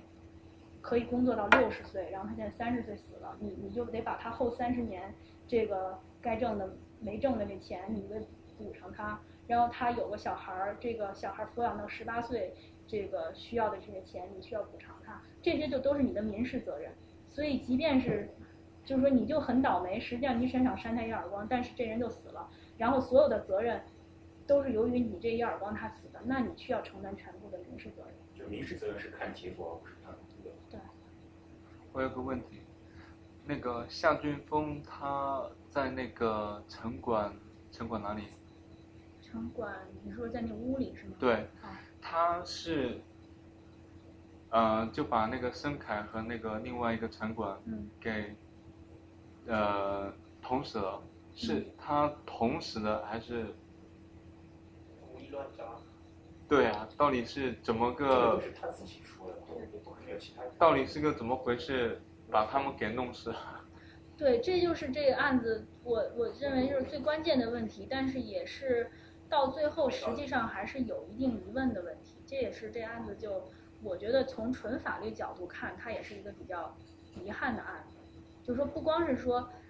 这案子，不我就从我角度来看，但是这这大家都有各自的看法。也有的人觉得他在法律上没有什么疑问，就是就是他夏俊峰自己说的，你不能相信他，然后他没有足够的证据证明他。正当防卫什么？但我我我认为就是说，从单从证据来看，还是有一定疑问的。就是说，所以最后的这个判决是比较遗憾的。我比较感兴趣的是，他是捅了一下，然后一一下就是很致命的那个伤部位，然后让那个城管去死掉了，还是捅了好多下？对，他是。其中一个死者是两两处刀伤，另外一个死者是五处刀伤，就是，就是，然后每个人就是其中一个死者应该是前面就是一刀是致命，就直接捅到心脏上了，然后这个就背后还有一刀，然后还有一个死者可能应该是前面是四刀，背后有一刀，呃，但是也是捅到心脏上了。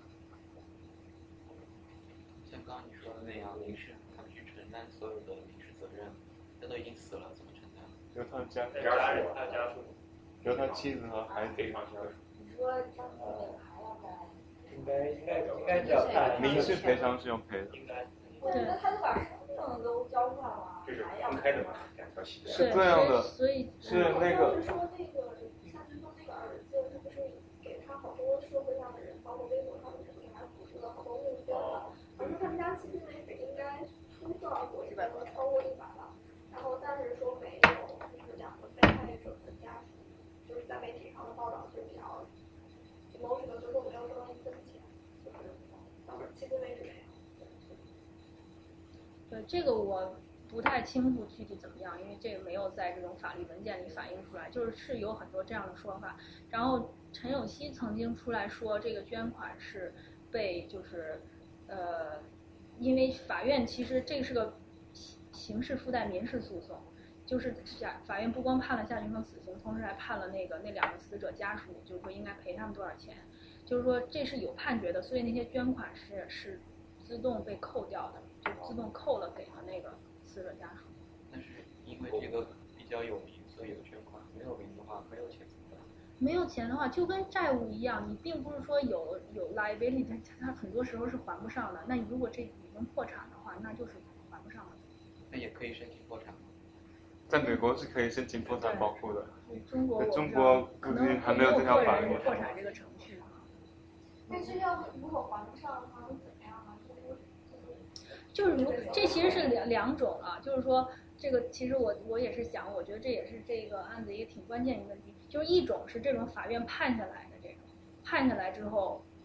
嗯，你还还不上，我觉得那也就还不上了，这没什么办法。然后还有一种就是说是在判之前，就是你要积极赔偿死者家属，取得家属谅解，就是说如果家属谅解的话，实际上对最后的这个。那个量刑是有很大影响，是可以从宽的，这是一个从宽的因素。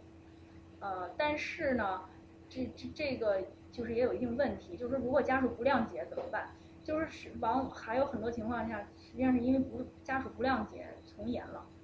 这个也有的。我明白这个家属谅解，我又觉得他跟你说的这个恶有矛盾。如果家属谅解的话，说明受害方的人相关人的情绪也会影响到他量刑。但是如果你说仅仅是恶的话，那么这个事情发生了，这个恶已经定下来了。呃，就是他的这个恶，不是说当时就是只在当时那一发生那一秒钟的，那个，不是光在那时候衡量。但是之后，如果是张金去给他们进行赔偿，这是其他人的事情，跟这个施暴方并没有直接关系。对。这这个他的这么重，好像有一个重要的，就是媒体上的报道是说，因为夏云峰到最后都。表现出了不不不不认他的态度，而说态度轻的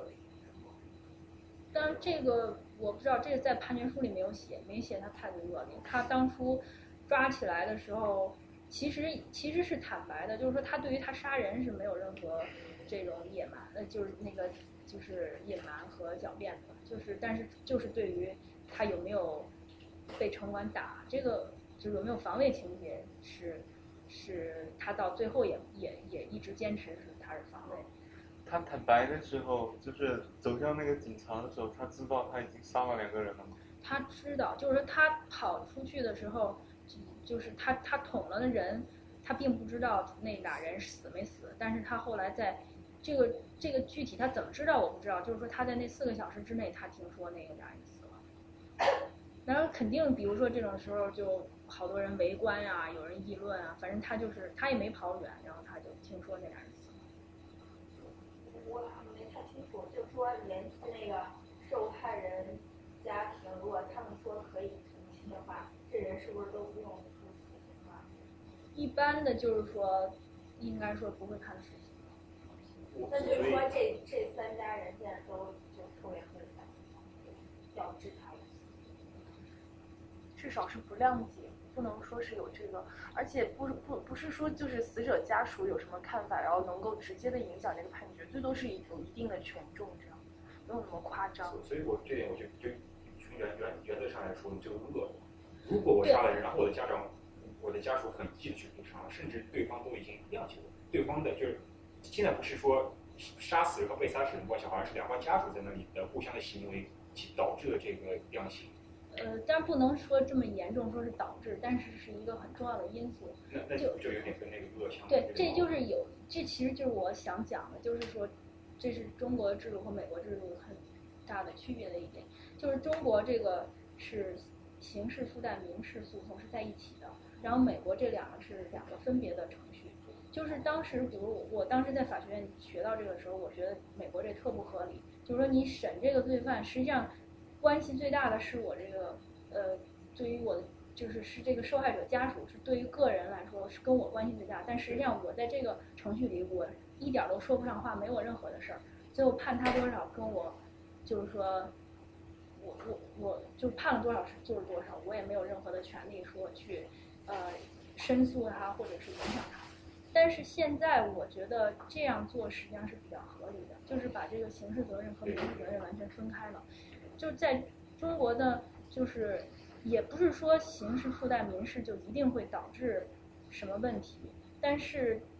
现在我觉得就是在实践当中有这种规定，就是说让这个我可以给大家看一下这个法律规定，就是有点僵住，嗯，稍微等一下，就是就是说可以如果死者积极。赔偿死者家，积极赔偿受害人家属，受害人家属谅解的话是可以从宽的。然后，这个就是说，我觉得他这个本意也是好的，但是执行当中如果给这个因素过高的这个权重的话，是会带来很多问题的。实际上就是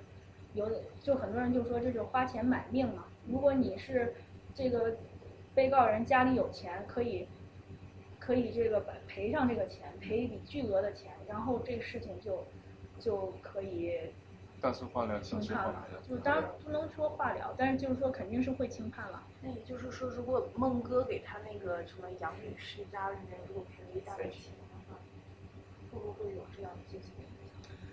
呃，但这个是有一个 timing 的问题，就他那个肯定已经过了那个 timing，就是你这个得是在。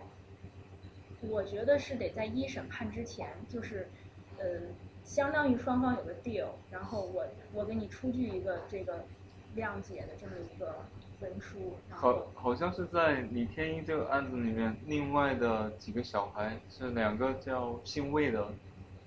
是我本家，魏氏兄弟，还有另外一个小孩，他们好像是在做辩护的时候是说。呃，对，决定对杨女士进行那个赔偿，然后请求她对他们行为进行谅解，然后李天一他那一方好像是主张那种无罪辩护的，所以好像最后法院的审判就是给他们只有最小的那个小魏的那个小孩好像是直接放回家了，但是好像是缓刑两年执行吧，嗯，然后另外一个大卫好像是三年的。三年的那个，那个那个判决，嗯，然后我觉得他们是比李天一是少很多的，对对对，我觉得就是现在就是对于这个家属这边就是给的这个权重有点太大，就是实际上也是带来一些问题，就是这个最高人民法院关于贯彻宽严相济刑事政策若干意见，它首先。这个我是摘只摘了部分了，就是第二大部分是所有该从严的这个一条一条的，然后第三大部分是从宽的这些。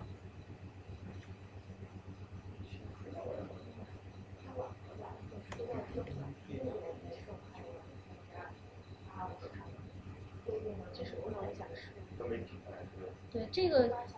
这这这个我觉得主要是个 timing 问题，就是他受到捐款，主要已经是二审之后了，二审这个案件影响大了之后了，但那时候再赔，我觉得也没有什么用。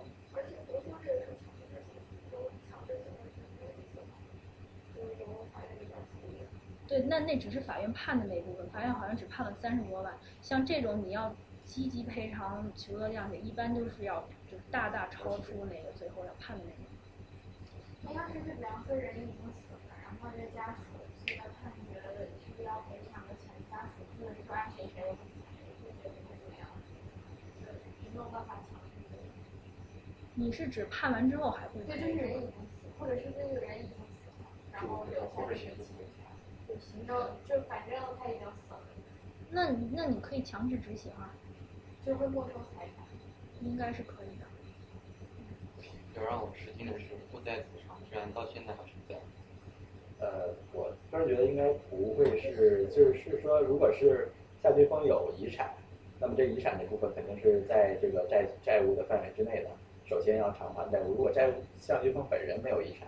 如果是社会捐助都是给啊夏俊峰的孩子的或者给他妻子的，那如果这个财产是在夏俊峰死之后。给予的，如果在死之前还有可能是属于夫妻共同财产，如果属于夫妻共同财产，还有可能是在债务的范围之内。如果是在死之后，或者说就只是给他孩子，那这个应该不会在，不是在这个债债务范围之内的，不会说强，其实强制执行也执行不到这块财产，这是肯定的。那实际上这些是给谁的？这些证？那就要看当时捐赠人的目的，捐赠人的这个当时他的意图是给谁的嘛？实际上。不知道我我不知道他当时捐捐的是是以谁的名义开的账户啊，还是说捐赠人或者说有复言，我这个捐给谁啊，还是怎么样，对吧？如果说他捐的就是我捐给咱夏俊峰，在夏俊峰死之前呢，这个就是夏俊峰的财产，或者最多算夫妻共同财产，那这块肯定也属于啊可以在这个啊执行的范围之内的，对吧？如果就是现在这笔钱也不知道哪里去了吗？不过有一个问题，我想给你指出一下，就是。在东方文化里面，我们好像对财产这个观念，好像那个意识不是那么浓厚，但是在美国是有的。因为我看到有人死的时候，他会写遗嘱，他会把我的房子，把我的什么牛儿羊，这十八世纪我看那个遗嘱，然后分给谁谁谁，我的大儿子分多少，我的小儿子分多少，然后那个房子，我可以让我的妻子跟我的孩子用。如果我的妻子，这是十八世纪他写，如果妻子在我死之后一直守寡的话，他可以一直住在那个房子里面。如果他不守寡，嫁给别人了，这房就不给他用。呃，对。但是在中国，譬如夏俊峰，他根本就没有遗嘱，他没有写，他这个财产是怎么分的？没有遗嘱就要看法律怎么执行的。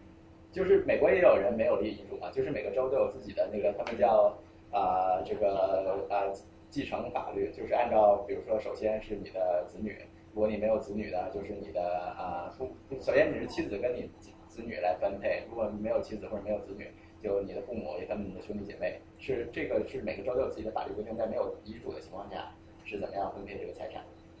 我想中国中国肯定也有也有继承法是怎么样规定怎么样分配财产，但现在问题是夏金峰肯定本身没有什么财产，对他们家里肯定没。现在他本身没有什么财产可以可以。你如果说呃，其他捐给那些人，如果说捐给都是捐给夏俊峰的孩子，那这个这一部分财产肯定除非他自愿的赔偿，的，但自愿当然是出于他自自愿当然无所谓的。但是如果说你法院要执行，肯定执行不到这份财产。那我觉得这个判决就没有意义，因为他先判这个人死刑，然后说你还要赔这赔给这个人多少钱，但他已经死了，他怎么赔？他也可能有遗产。财产，就是财产嘛，对吧？只够财产，人家房子。其实我觉得这个就是还大家，我觉得我们要把这个分清楚，就是啊刑刑事的这个判决是公权力，公权力就是其实按照西方的，我觉得我个人理解就是所有全体公民给予国家的这个权利。为什么国家有权利去判处一个人？为什么国家有权利去惩罚一个人？为什么国家有权利去啊甚至执行死刑，对吧？因为这个权利是全体公民给予的。为什么全体公民给予？啊，法院这个权利呢，是因为这个啊，被告人的行为对整个社会、对全体公民造成了损害。虽然他只是杀了一个人，对吧？杀了一个单独的个人，但是他这个行为造成的伤害呢，是整个社会的。因为每个人都会感觉到威胁。如果这个不受到惩罚呢，可能以后就别人会杀我，或者杀我的亲戚，或者怎么样，对吧？所以这个为什么会？所以这个应该跟那个赔偿那一块是分开的。赔偿那块是。就是因为他个人的行为造成另外一个个人的这个损害，所以这两块还是应该分开。所以我也不觉得我，所以我觉得这这个就是说可以积极赔偿，就可以减轻这个。我觉得啊，起码在美国法律来说，肯定辩护律师肯定可以这样跟法官说，对吧？法官可以，他可以跟法官说，说我这个辩护人肯定会积极赔偿这个呃受害人，受害人也可以作为证人，比如说如果是作为被呃被告人的证人，向法庭说啊他已经积极赔偿我了，我我愿意就是我我希望法官能从轻处罚，但是最后裁量权肯定在于法官呢，而且法官很有可能也不会采采信这些东西，因为法官首先要考虑刑这个刑罚要跟他对社这个整个社会造成的伤害是匹配的。嗯，对，我觉得这个非常好的总结了一下这个 这个观点，呃，所以呃，但就是说，就是回来回到刚才那个话题，就是说杀人偿命，就是说从法理上来说是不对的，但是这个现实是说，在中国社会里，这是一个比较深入人心的一个观念，所以它的影响还是很大的。就是首先是影响到这个司法里边，就是说还是会更重视这个客观的结果。对于这个主观的这个，嗯，这个恶性的，其实就是说有有时候是太不够重视。另外，再一个很直接的影响就是对于死刑的看法，就是中国来说，大家普遍还是觉得，首先我觉得绝大多数人应该是觉得死刑不能废除，不能彻底废除。然后另外是觉得有些，就是说，呃，这种是特别是杀人这种。还是更更就是说应该判死刑。然后就是下面就是我我们再讲一些一点法理的这个方方面的东西，就是就是这个大家知道这个正义女神呢，她是手里拿的是那个天平，那个天平两边是这样平的。然后它的这个意义是什么呢？我觉得它有两两点意义吧。第一点意义就是说，在这个控辩在这个刑事诉讼里边。这天平两边是这个控辩双方，控方就是这个检察院，然后公诉人；另一边呢是这个辩方，就是这个被告被被告人和他律师这一方。就是这个是，就是说双方是要有这个平等的地位，有 equal footing，从一个平的地方，然后开始双方进行博弈，然后大家的基础是这个证据，在证在，而且是这个证据是一个，就是说。是双方都要能够得得到、看得到、能分析，然后呃一个共同的一个呃一个库，然后在这个基础上，双方在平等地位上进行博弈。然后这个其实也是，我觉得从中国的这个文化里边，就说传统上不是这样的，就包括我自己也是经过好久好久，好像才能转过这个弯来。就是因为像我们文化里面，比如包大人审案，那就是。法法官是高高在上坐在一个地方，然后下面的人犯就这样带下来跪在地上，然后就是现在来说，很长时间以来一说到什么就是谁谁谁受到了法律公正的审判，就实际上没有谁是直接自动就被法律来审判，法律是一个客观的一个规定在那个地方，它是通过这个这个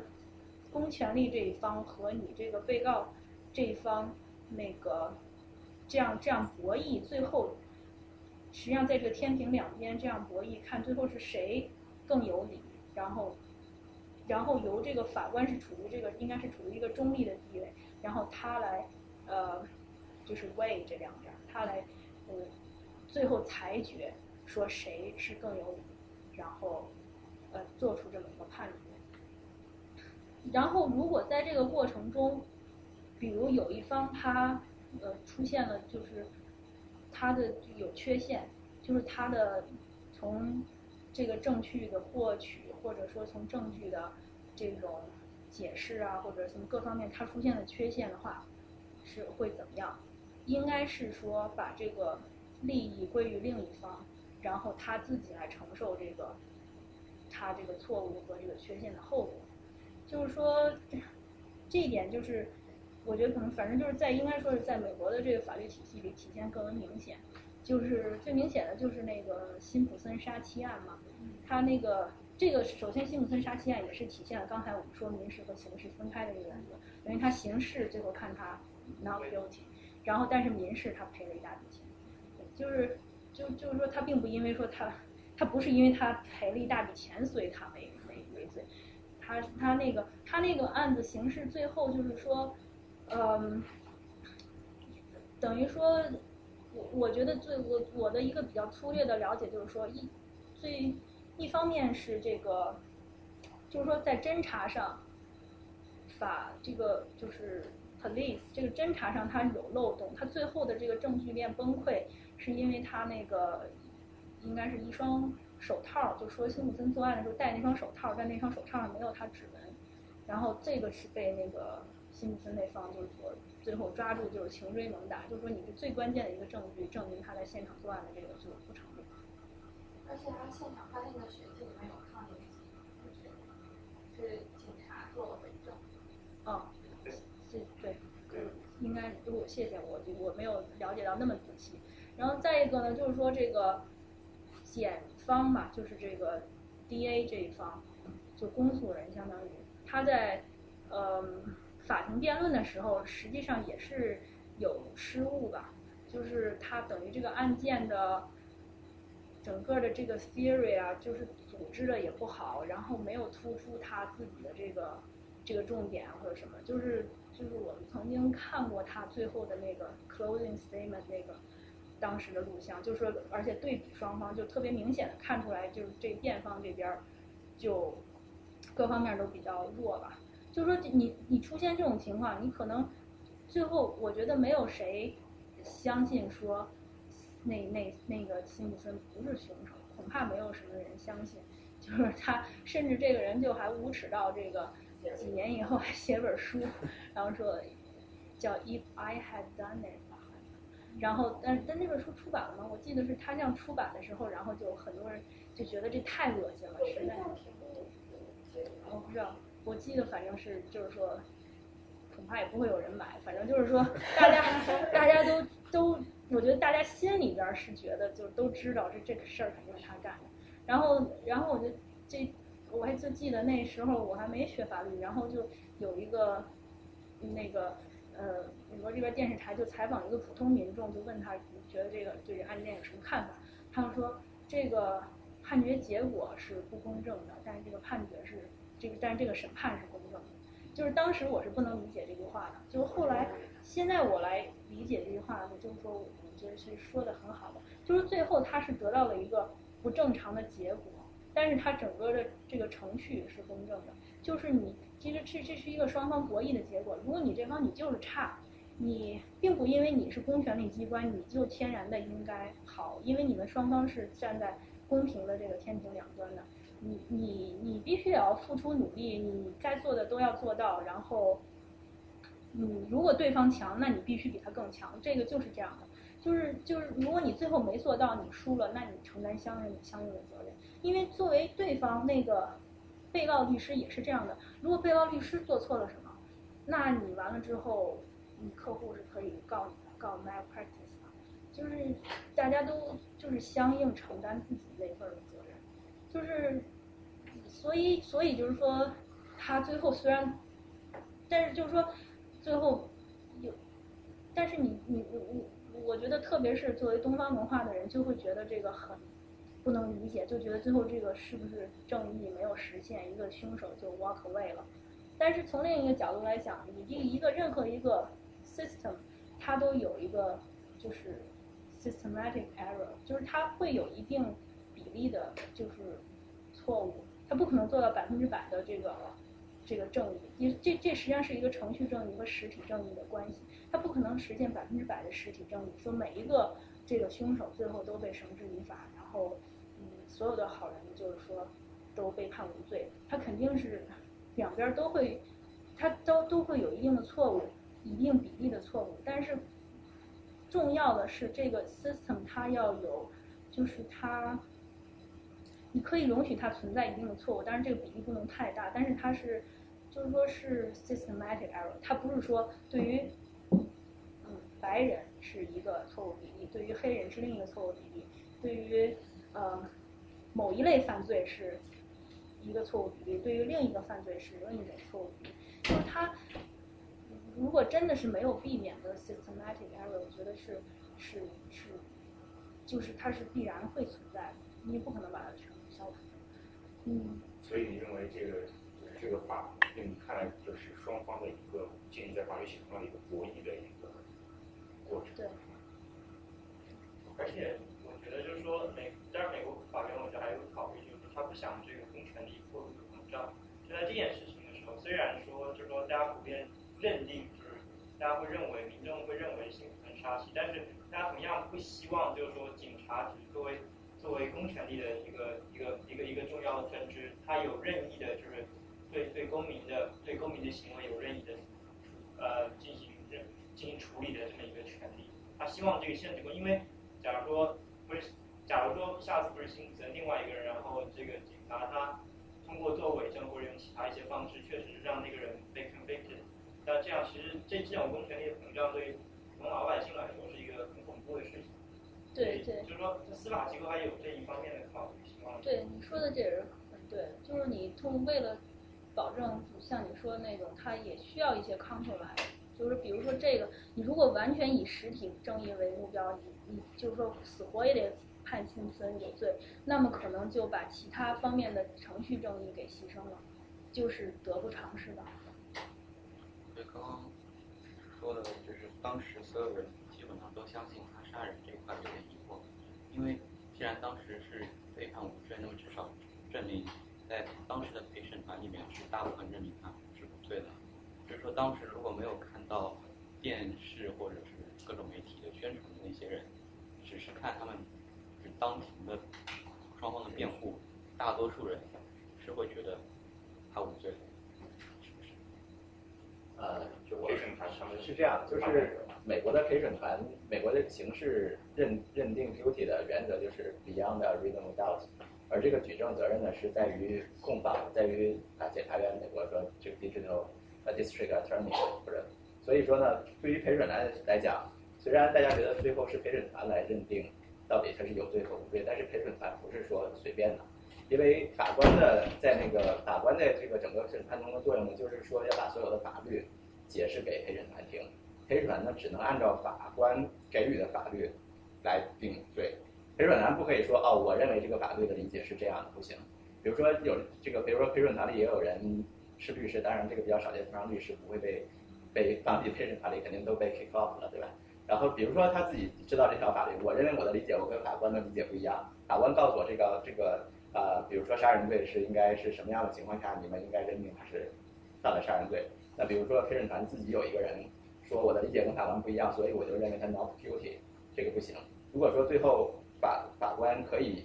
啊推翻陪审团的判决，如果说陪审团没有 follow 法官的 instruction，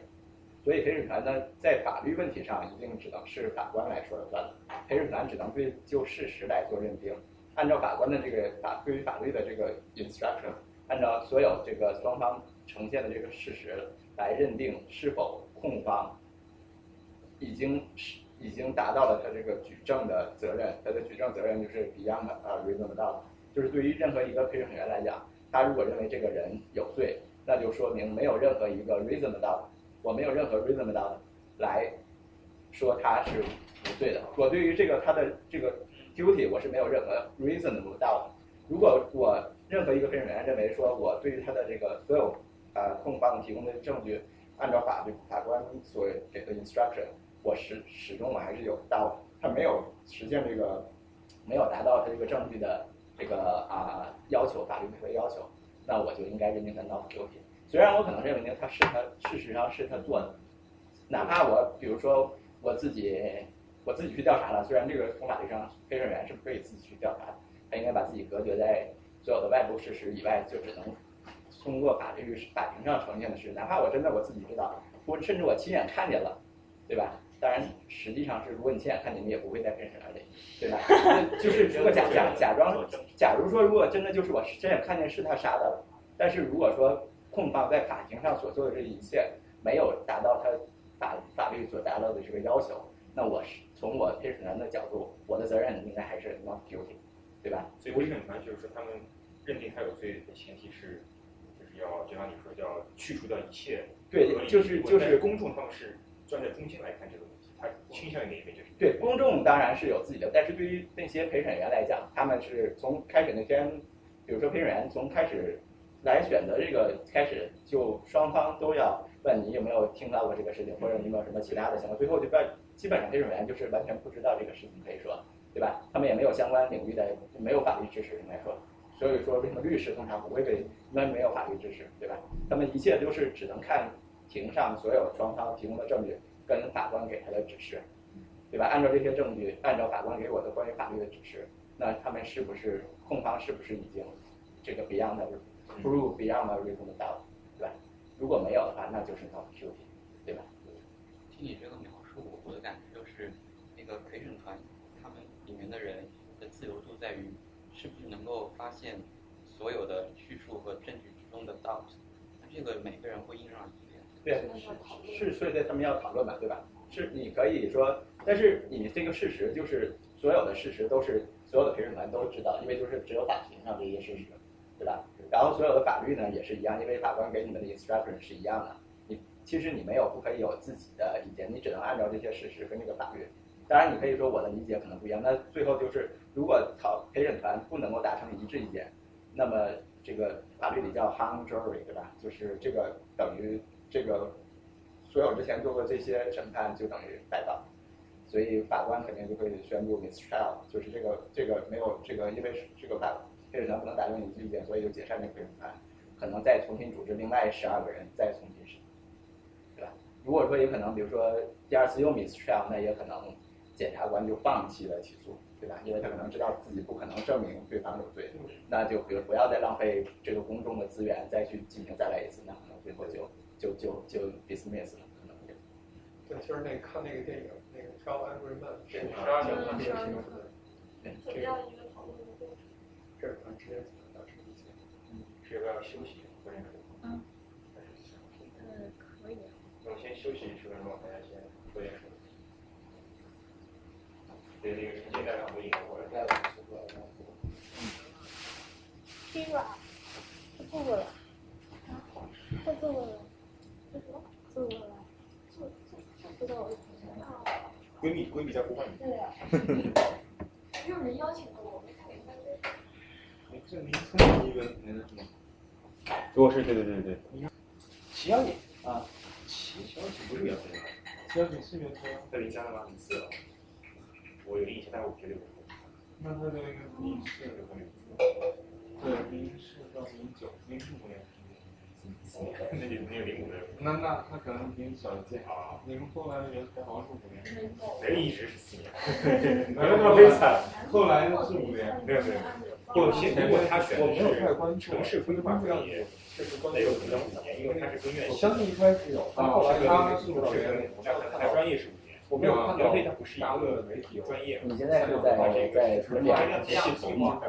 你是读 master？是啊，好。你呢？啊，我已经工作了。你原来是在哪里？我原来跟王倩，我们昨天刚刚去那个学，不过比他晚了两年。我九七年入学，我很九七年入学。我早九年。你是零六的。你是中文系还是什么系？什么系？经济学院。啊，经济学院。啊，你是光华的？那时候光华有几个系啊？我们那年就招了三个系，一共有五个系当时，但是只招了三个系。就是金融会计，然后营销。营销。现在还是这三个系。现在原来有工商管理系，可能后来合并了，还有一个，还有一个现在我不知道原来还有统计系，现在我不知道是不是还有。那你怎么做呃法律的呢？不过你也做那个 securitization，所以好像也差不多。我我毕业之后我是学会计的，所以毕业之后我在会计事务所做了律师，然后就是个人兴趣吧，然后就在国内嘛，在国内的，然后也是个人兴趣想学习法律，然后就然后就出来了呗，然后比较工作比较时间比较长，所以才。你是几几年的？我是我现在印第安大学读了一年硕士，零九年开始，然后我在印第安大学大学读了第一年的呃 JD，然后然后到密歇根大学读了第二年、第三年，等于是零一年到的密西根，我觉得就是那边是零号州，也不知道从什么地方发迹啊。说说人到了你的到了你的那个办公室里头，学历有没有去过？硕士一 Master of Law，就是硕士一般就是一年，然后 JD 一般就是三年。当时是一零年到一二年是在比如说别人打我一拳，如果我可以，我可以说，我觉得你要杀我，就是本科当，实际上本科对我本科是我的那个交大，上海然后有两个女生，第一个女生是故意零八届的，八年有没有在路上？一零年、一一年。哦，那可能会有一年才到。我觉得，哎，这个这个他们讲的辩护的讲，美国政治里面有很多现象是没有用的。对啊，对啊。他说早晨有些好用没有你要想一想，就是沈阳那个。然后你来听讲，毕业之后直接找极端的这种律师的话，有可能他的辩护策略。你是毕业之后直接来这边？没有，毕业在中国是是他身上的这种意见，不会有新年。我说那个学弟学弟，这一辈子就要毕业的，因为我今年才毕业。主要有目标取其勇。他是那个三个市上书，在那个三部就是这个 S 他们有找就是定位方面是这地是这样，就是呃 LLM Master of Law 是给外国，就是在外国就是本身来了解美国法律的这个这个这个州长，所以就只有一个，而且通常的情况是毕业之后一般都比较难得到当然也有也有，不是说没有，比如说比较好然后这一地呢，就是美国传统的法律教育的正常美国人，因为美国本身没有法律，所以正常人应该是读完四年本科，之后三年建国专业，读法律。那个读这边，像王倩其实之前是学学生物的，嗯，所以他也可以可以然后读这边学学比较专门也可以。别使别使法院，别使法院是比较好奇，像 MD 他们是读了四年，四年之后还要出去做那个 residence 啊，没有，JD JD 没有，JD 就是三年之后然后就找工作。那你们是可以直接开事务所吗？可以啊，如果你只要你你通过了律师资格考试，因为美国这个律师资格考试是每个州基本上每个州都不一样的，你要在哪个州执业了，你在哪个州参加这个考试，你通过考试，然后你在那边可以报。你被当地的律师协会接受了成为会员，你就是成为正式的律师。你可以自己开业但是但是通常来讲，呃，你在公司他说的是成为律师要有一定的声望才能。因为对你刚毕业，除非你或者有钱有什么年限，或者有有客户啊，另外。自己刚开始对一个人交流感觉其实比较困难，因为是是是，你是在某个市，对，我在当场新同事啊，第一份工作是跟案案件有关的？没有，就是我们是等于美纽约这种大的律所，通常就分两个范畴，就是啊，general 律师，一半是做 litigation，另外一半就是那个 corporate，就是做像做案件做做做客户这些。corporate 就是我主要是提炼老大爷做一些标准的这种策略合同，哦，这是一个证券没侵权，侵权侵权法律上应该是 litigation，而且侵权法律来说。那个也有，就是那个 litigation 的应该也会进，而且这个我们通常就是准备这个公司，下周你来，说公司要上市，公司要公司要公司要甚至银行要发钱，要发行这种抵押的事情等等，像兰州说这边有个 YouTube，像那种 M&A 还有什么抵押贷款，但是那个那个公司要上市，他们会先找一个投资公司做高盛，公司先找一个投资银行。投资银行雇你们的那个，应该因为我不是做的，但是我想应该是投资银行找找，因为通常都是投资银行统一的客户合作，然后下面的会计师、律师，可能有一些没说多了，然后都是说采访会儿十分钟，公安局人过来，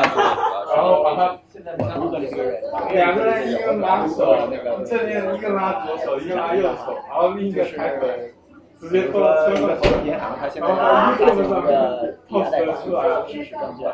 抵押贷款证券就是说，比如说它现在有一个保险，一个抵押贷款，通常可能不止几个十个上上千个，然后它发行一些证券去卖给投资者，这个证券的收入来源于抵押贷款的还款，这样可以。主要目的就是说，第一个是这个过程比较那个，这边抵押贷款收到的这些那个在于是那个比较比较多，另外就是这个自己因为相当于卖一个他的那个。那这个和法律是关系啊，因为这个东西是叫证券，美国的证券法规定就是说，除非是有获得豁免，或者他所有证券都要 register，就是那个国际是公共大型证券，都要注册，要注册要公公示，对我之前的就是即使是私人，公开大型是是需要相关的。呃，还是那个北卡五，对对对，更专业，就是它是就是只要是就是我们是就是要证券公司挂钩的历史，它只要发现这个东西，这个东西要发给，应该正常按照这个规定来做，应该是正常的。证券需要一个证券码相关要求。这个符合证券码相关的美区儿的比较紧。要是一个流态，等到一个人有没有微信？因为这原来牙齿这边没有。呃，能写产品是这是一个新的，我还没有看过，我知道这两件呃，最好，我知道这个，那个另外一个是那个那个为啥呢？就是石头空间站，站，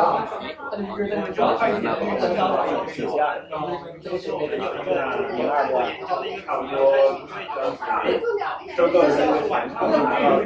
那个。会在白天前面那个，但是就是中文，但是我是上个星期怎么讲是那个，你是你是哪一个？现在是画一个一点六三，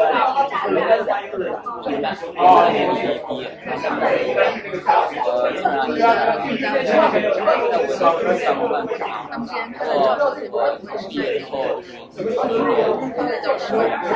然后，然后再吃点儿，在电视看到有啊，可以。当然紧张，就是有时候你会觉得你想做做其实是因为这个，因为我觉得还挺好的。最近几年好像都是这两年特别惨，我零八年，但是我的还是在。因为我原来就在这边，是在人家上没有，我个人感觉一些事情做点，做一点那个，因为它是用经济学研究嘛，对？其实就你要想，就我们比如说研究国家发展经济很多时候你发现，你就。就是说，很多时候就是说，经济学讲为什么你没机会去讲这个文献其实政治学家讲很多时候不是二位，是因为这个这个政治导致了很多差了一波很有效的经济政策制度，对不对？因为比如说一个一个经济大众他个人的个人的偏好决定了，但是决定他喜欢就在这城市对他自己的当然是当然是最优，但是这个城市是整个社会的影响是差了一些。在在在那个。我杀了，我一个我其实我是做过一个，那个拉斯加的，但是我我们接有，我们也有做那样的，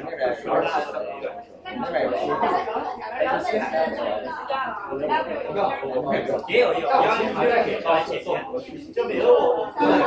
想做那个专辑的接班有，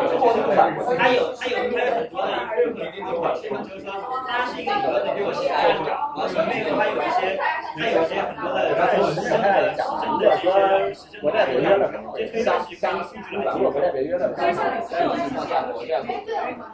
呃，现在美国的情况。就是他们要发行新的债，然后来还旧的债。就是说很多要么就是对对，要发行新债要超过旧的债。也不是你要做当代的发行新债要超过旧的债，原因是因为它每年是负的发的钱比但是你收的做的危税多，相对像我们的话，我危险政治的话，就是有有呃做实验，就比如说一点之前的法律呢，现在做起来就是一点就是说媒体在危险这个到达这个片面之后，他们就没有权利在法律除非不比如说，我觉得很简单，我觉得就是很简单一点，还是实际上这个政府对这个媒体自由和任务说到底批不批准？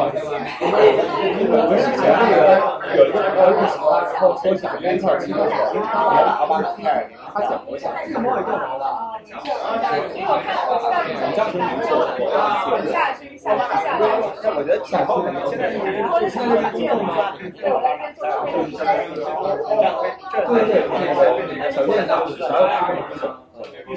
其年可能有因为因为之前那个兰州的事情，我他就把我们就跟跟我们各种宣传，然后说对对，让提供什么支持，就网络上的他们俩会说，反正这个事情要讲也是这样。也是挺值得回顾的，挺值得回顾的。那个，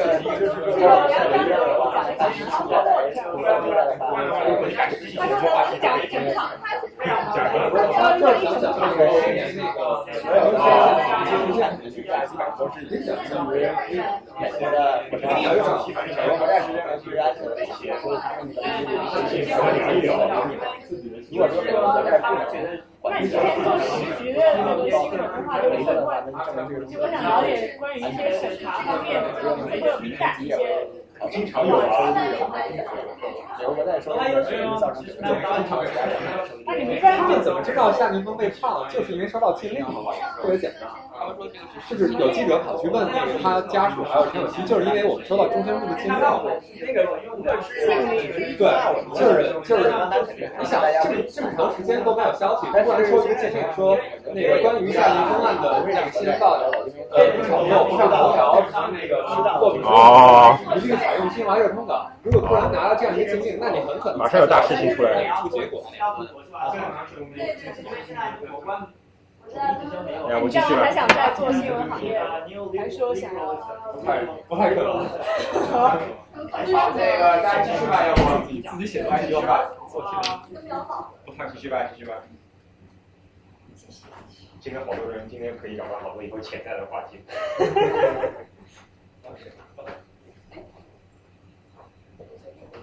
哎，你你看一下这个。对他这个不知道为什么老慢。深度坑。那本书其实把把把微信当成一个第一个法对。啊，就是当然有有专门的有一本书叫《Politics 那本是个博弈论的书。这个非常独裁手册。那个那本人其实很好玩，挺好玩。这个还不高。他们俩还我专门被人请去就太太他，就是专门请去。哦，什么讲这个，特别还讲因为他们两个都 CIA 的顾问。我觉得我们俩这个很好。哦。卫生关系一般都是比较。哦。觉得我有点继续吧，继续吧。哎，好，那个继续继续来讨论这个案子。就刚才讲到这个天平的这个意义，就是说是控方和辩方在就是 equal footing 的前提下要进行博弈。就就这也是为什么我觉得你。给受害人家属过大的这个权利是不太合理的。他其实是一个第三方，但是他现在有很大的权利影响最后这个结果。就是，然后我觉得这个天平还有另外一个意义，就是说在呃这个案件审理，实际上看的是什么？就是比较的是双方的证据，就是你要把你的证据放到这个天平上来过这个秤，然后看是谁的那一方的证据更有利嘛。就是说，这个证据如果打一个比方的话，就是一个金质的砝码。你这方首先要看这个这个是一个什么问题，然后要看谁有举证责任。呃，像刚刚刘太也提到，像你这种这种案子，这个控方肯定是有初始的举证责任，就是说他说是故意杀人，那么控方得给出基本的责任，这个这个他的证据。然后辩方这边说是正当防卫，正当防卫因为是一个。就是是个 affirmative defense，它是就是说，所以是这个控这个辩方是有责任来证明他是正当防卫。就是不论是什么一个问题，就是说谁有这个初始的责任，他就要先放一个一个精致的砝码放在他这方这个这个天平上，然后你作为另一方，你有两两个办法来来反应，一一个办法是你往我自己这边也放精致的砝码，争取我放的跟你一样多、一样重或者比你还重。然后还有一个办法就是你要削弱他对方的那个放位砝码，说你可以指出他这个证据的漏洞，然后指出他不合理的地方，然后呃，你可以证明就是意思就是说你这个不是纯金的，你这个逐就逐渐削弱它，削弱它，等于就是把它的这个 weight 逐渐的，就是从一个纯金的这么重，现在最后把它削弱的越来越小，越来越小，直至可能彻底的没有什么 weight。然后还有的时候，这放上去的并不是一个砝码，实际是个石头，就是说有的时候是会有伪证的情况。如果就是他根本这个东西不应该放在上面，然后你如果这个对方呢，但就是对方的这个就会你你你你是就是要想办法证明它这是个伪证，如果是个伪证的话，整个的这个石头肯定要整个就拿掉，不是说呃还说百分之多少它是个石头，百分之多少不是个石头，就是你就把它整个要拿掉，而且拿掉之后，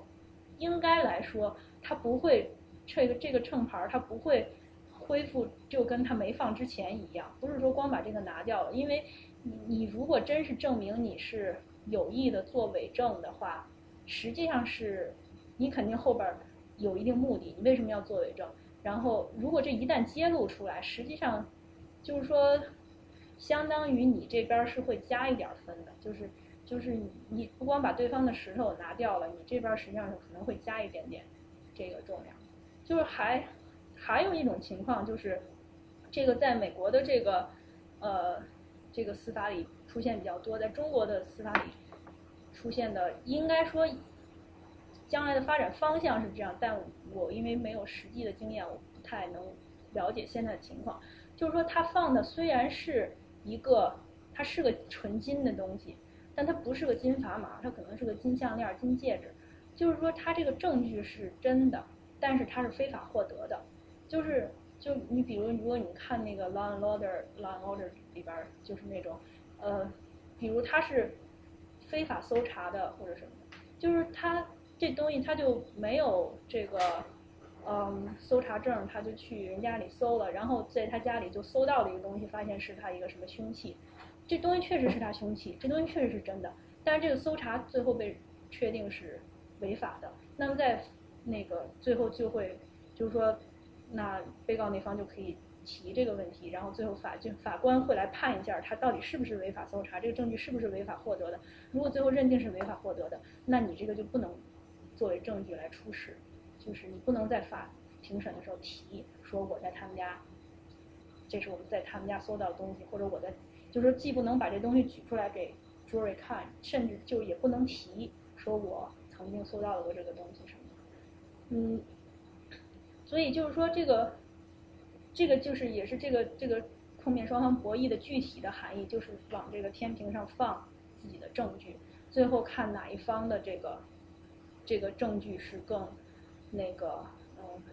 更有利的、更有说服力的。然后一个案件它是会有很多很多的 issue，一个大问题里边会有很多小问题，在每一个小问题实际上都是经过这么一个过程，通过一个一个的小的结论。最后达成一个最终的那个大的结论。就这个夏俊峰这个案子，实际上它的法律问题是比较简单的，就是最核心的问题就是他到底是故意杀人还是正当防卫。然后我们就先看一下这个这个法律规定，这个是《中华人民共和国刑法》第二百三十二条，故意杀人罪。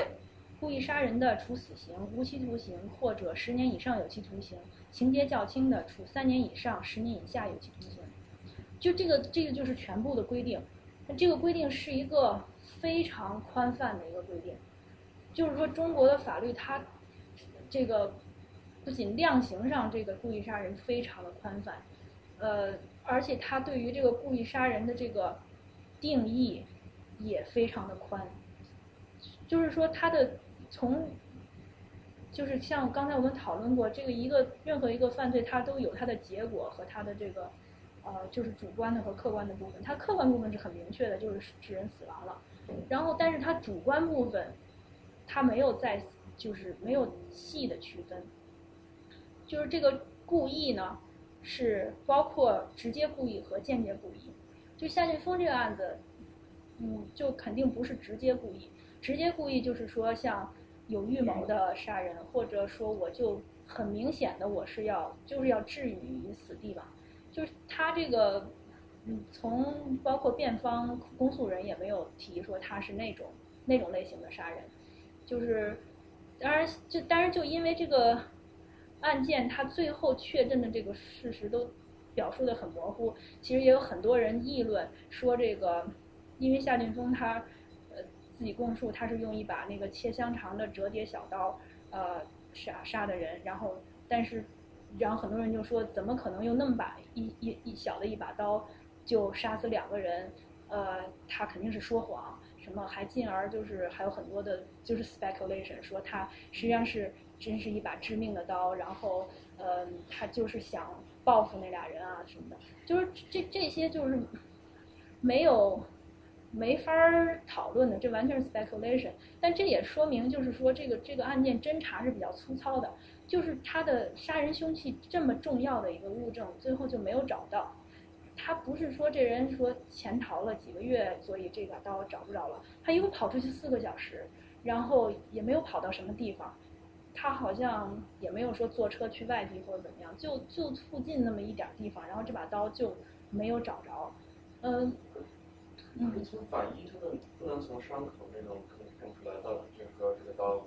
应该什么形状、多大呀之类的。应该是可以的，所以就是说我跟刚才讲的那些 speculation 都是一些就是网友大家自己这样讨论。从这个审判来说，没有。没有人就是说就没有任何 indication 说这是一把匕首或者什么剔骨尖刀什么的，就是从他当初起诉公安局起诉意见书上就是说是随身携带的折叠刀，但是就没有人，但是他这个这个还是比较粗粗略的一个表述，就是说你他是是他这个是炊事用具还是一把什么刀，他就是说。炊事用具的话，那就是，而且是平时总是带着的，他不是说肯定不是说是直接故意为了要预谋杀人。控辩双方都没有在整个的审理过程中提出对这把刀或者是这样的凶器的一个鉴别。这我们从这个他公开的内容上是没有是吧？对，没有看到有质疑，但是就是说网友在那儿质疑。那我觉得像就是说，如果说真的是他不是用这一把刀来就是进行一个行凶杀人的话，那肯定。就是控方肯定就会，我觉得会提出来这一点。但既然说没有提，可能就是默许说他就是这样的，我们也不用在这上面纠结了。对，我同意你这个观点。然后我就觉得，如果是查了四年，最后连凶器都没搞清楚，这就是太笑话了。而且而且有的，我就觉得有的网友他们就是他们的逻辑是就是拧着的，他是他们他们是想说找一个这个找找体制的不满，然后就说这个肯定是有阴谋或怎么样。不是，他们不是想找体制不满，这些人是来维护这个说法院判决结果的。他们就是说，你你们那些人为夏俊峰叫屈是不对的，他是说谎的，他明明就是怀揣了一把尖刀想去那个杀人的。但是最后，但是他们最后的他们结论是说，如果按他这个结论，就是说，我就说，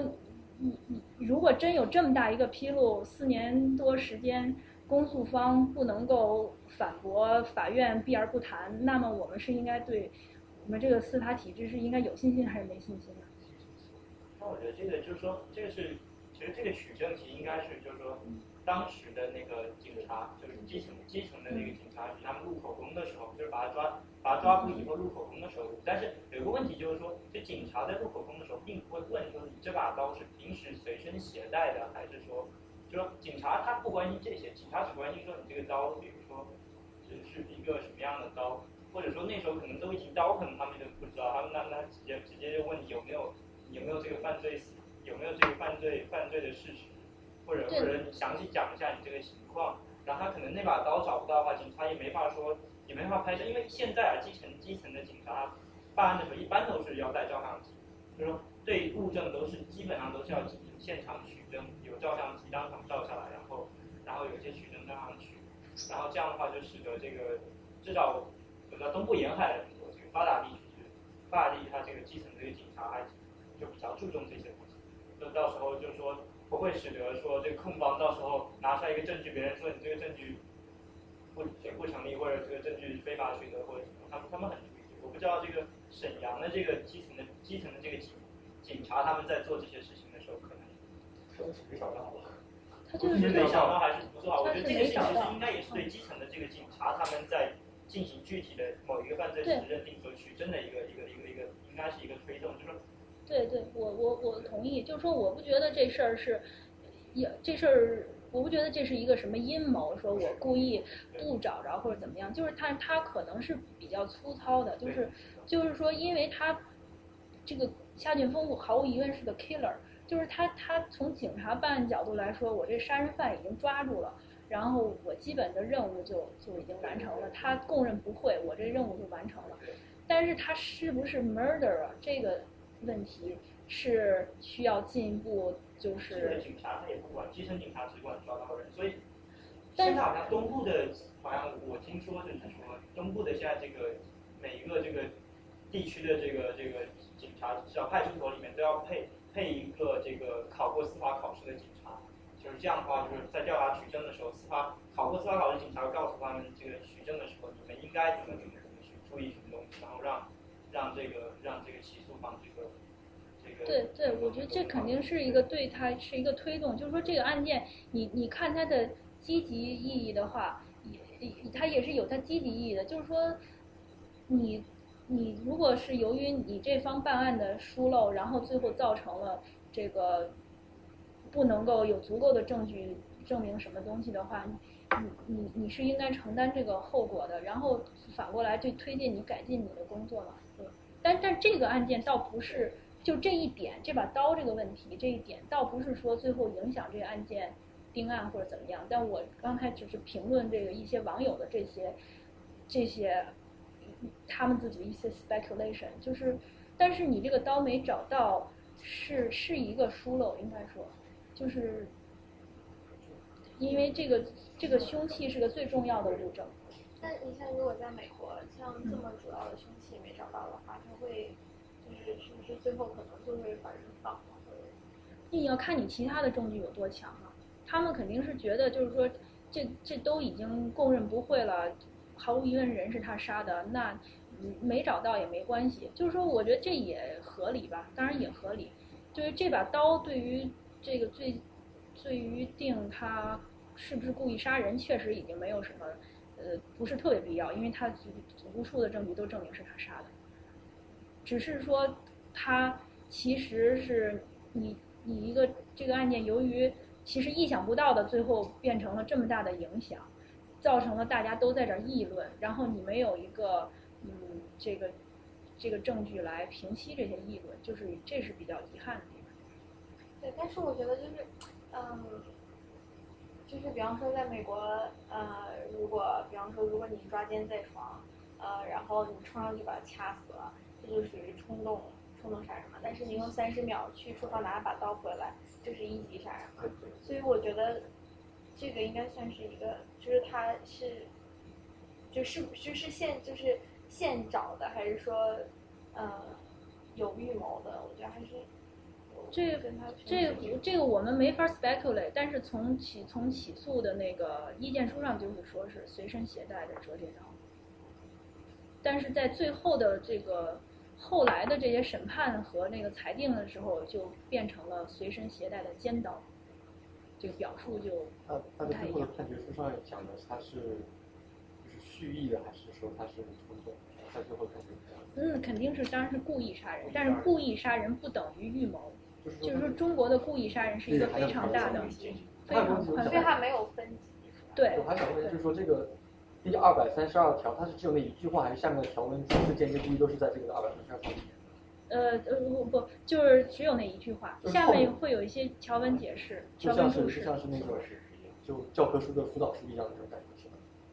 还是说呃它也是完全就在那个法法的后里它应该是跟那法在一起的。在一起的？嗯，但是你引用的时候，引用法条的话，只是那一句话。你看上学期这边好像学经济法，国内的就是我们已经学过两遍了。好，就是说我我刚才想讲的意思，就是说他这个肯定不是直接故意了，但是他应该是说是符合间接故意的。间接故意就是说，呃，就明知自己的行为可能引起某种社会危害的结果，但是放任这种结果的发生吧。过于自信，过于失。不，他是说间接故意和过于自信是不同的，和过于自信的过失是不同的。就底下写了一些这两者的区别。就如果你是过于自信的过失，那就是过失杀人，就是不是故意杀人。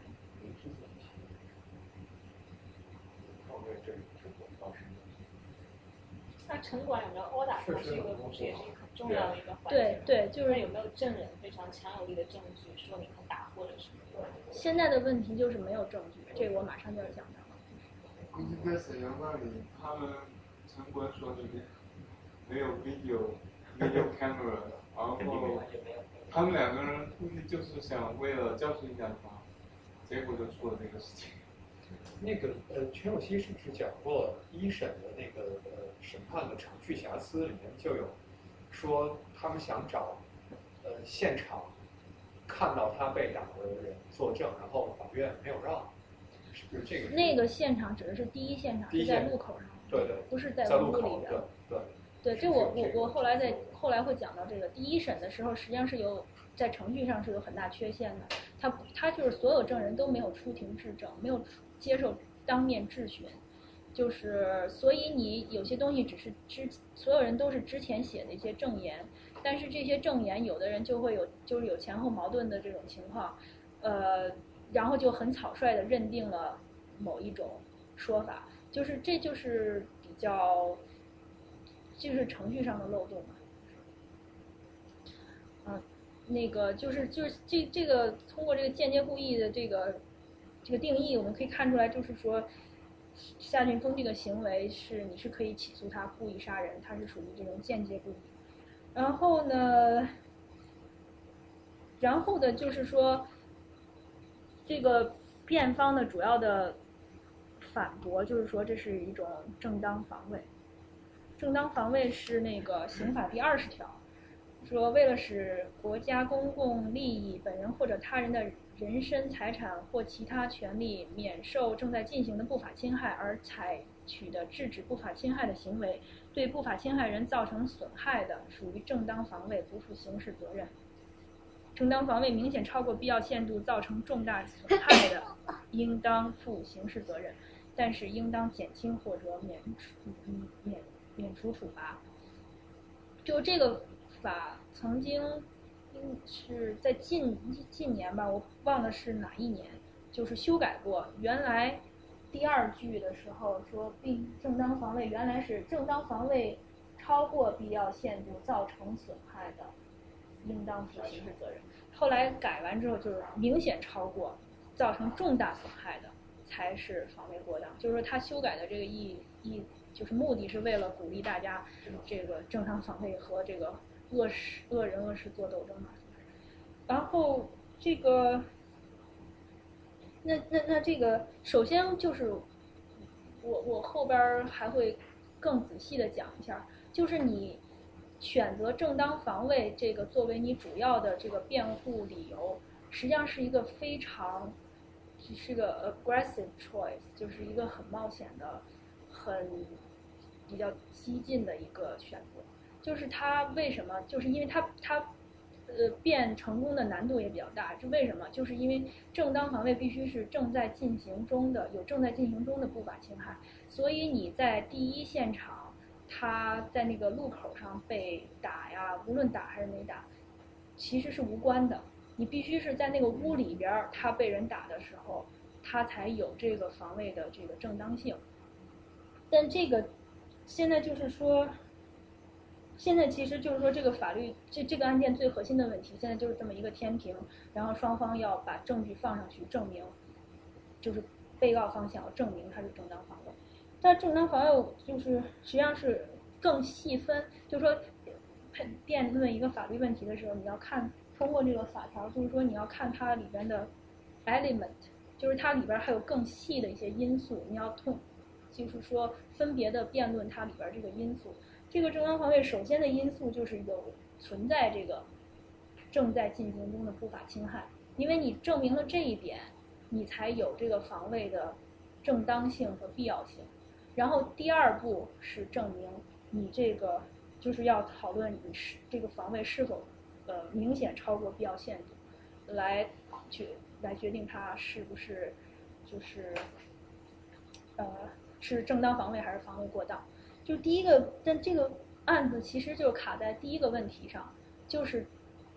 有没有正在进行中的非法侵害。就是夏俊峰这一方，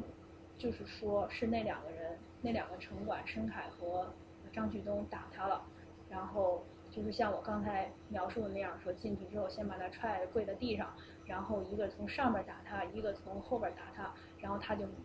摸到他的刀了，然后就就就开始往上捅，然后就就是一通乱捅，然后就这俩人就死了。然后，但是这个问就是说，所以说实际上这个天平这块儿呢，就是夏俊峰这一方就放上去的就是他的口供。就是很多人就是说，就很多人觉得这案子就是说啊，就就是他自己说的这个就是都不能算什么的。实际上，这个我觉得这样这样说法是不对的。就是他的口供，虽然他很明显他会有这个动机说为自己逃脱罪行，但是他的口供也是证据。你你你就是法官呢，他应该来决定这个这个证据有多大的效力。你可以通过他。他的这个说法的连贯性、一致性和合理性来判断它有多大的效力，就是通过他他说了这么多次，每次说的一样不一样，他说的这个东西合理不合理？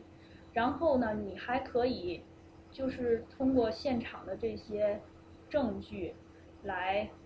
就是说证明他是真的还是假的。就是这个呢，就是在最后，其实这就在这个问题上，实际上是。呃，这几次审理中，一直是在纠缠这个问题。最后，在这个包括这个死刑裁定书上都没有明确说是怎么回事。刑裁定书上就说，在屋里时候双方发生冲突，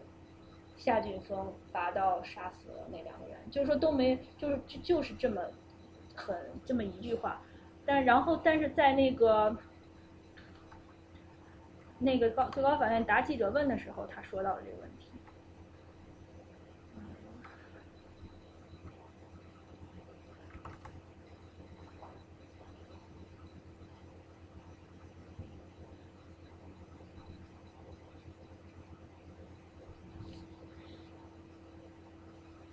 说是最后最最高法院的答记者问上说，就是说控方。没有目击证人，就是说当时在里边发生什么，没有目击证人。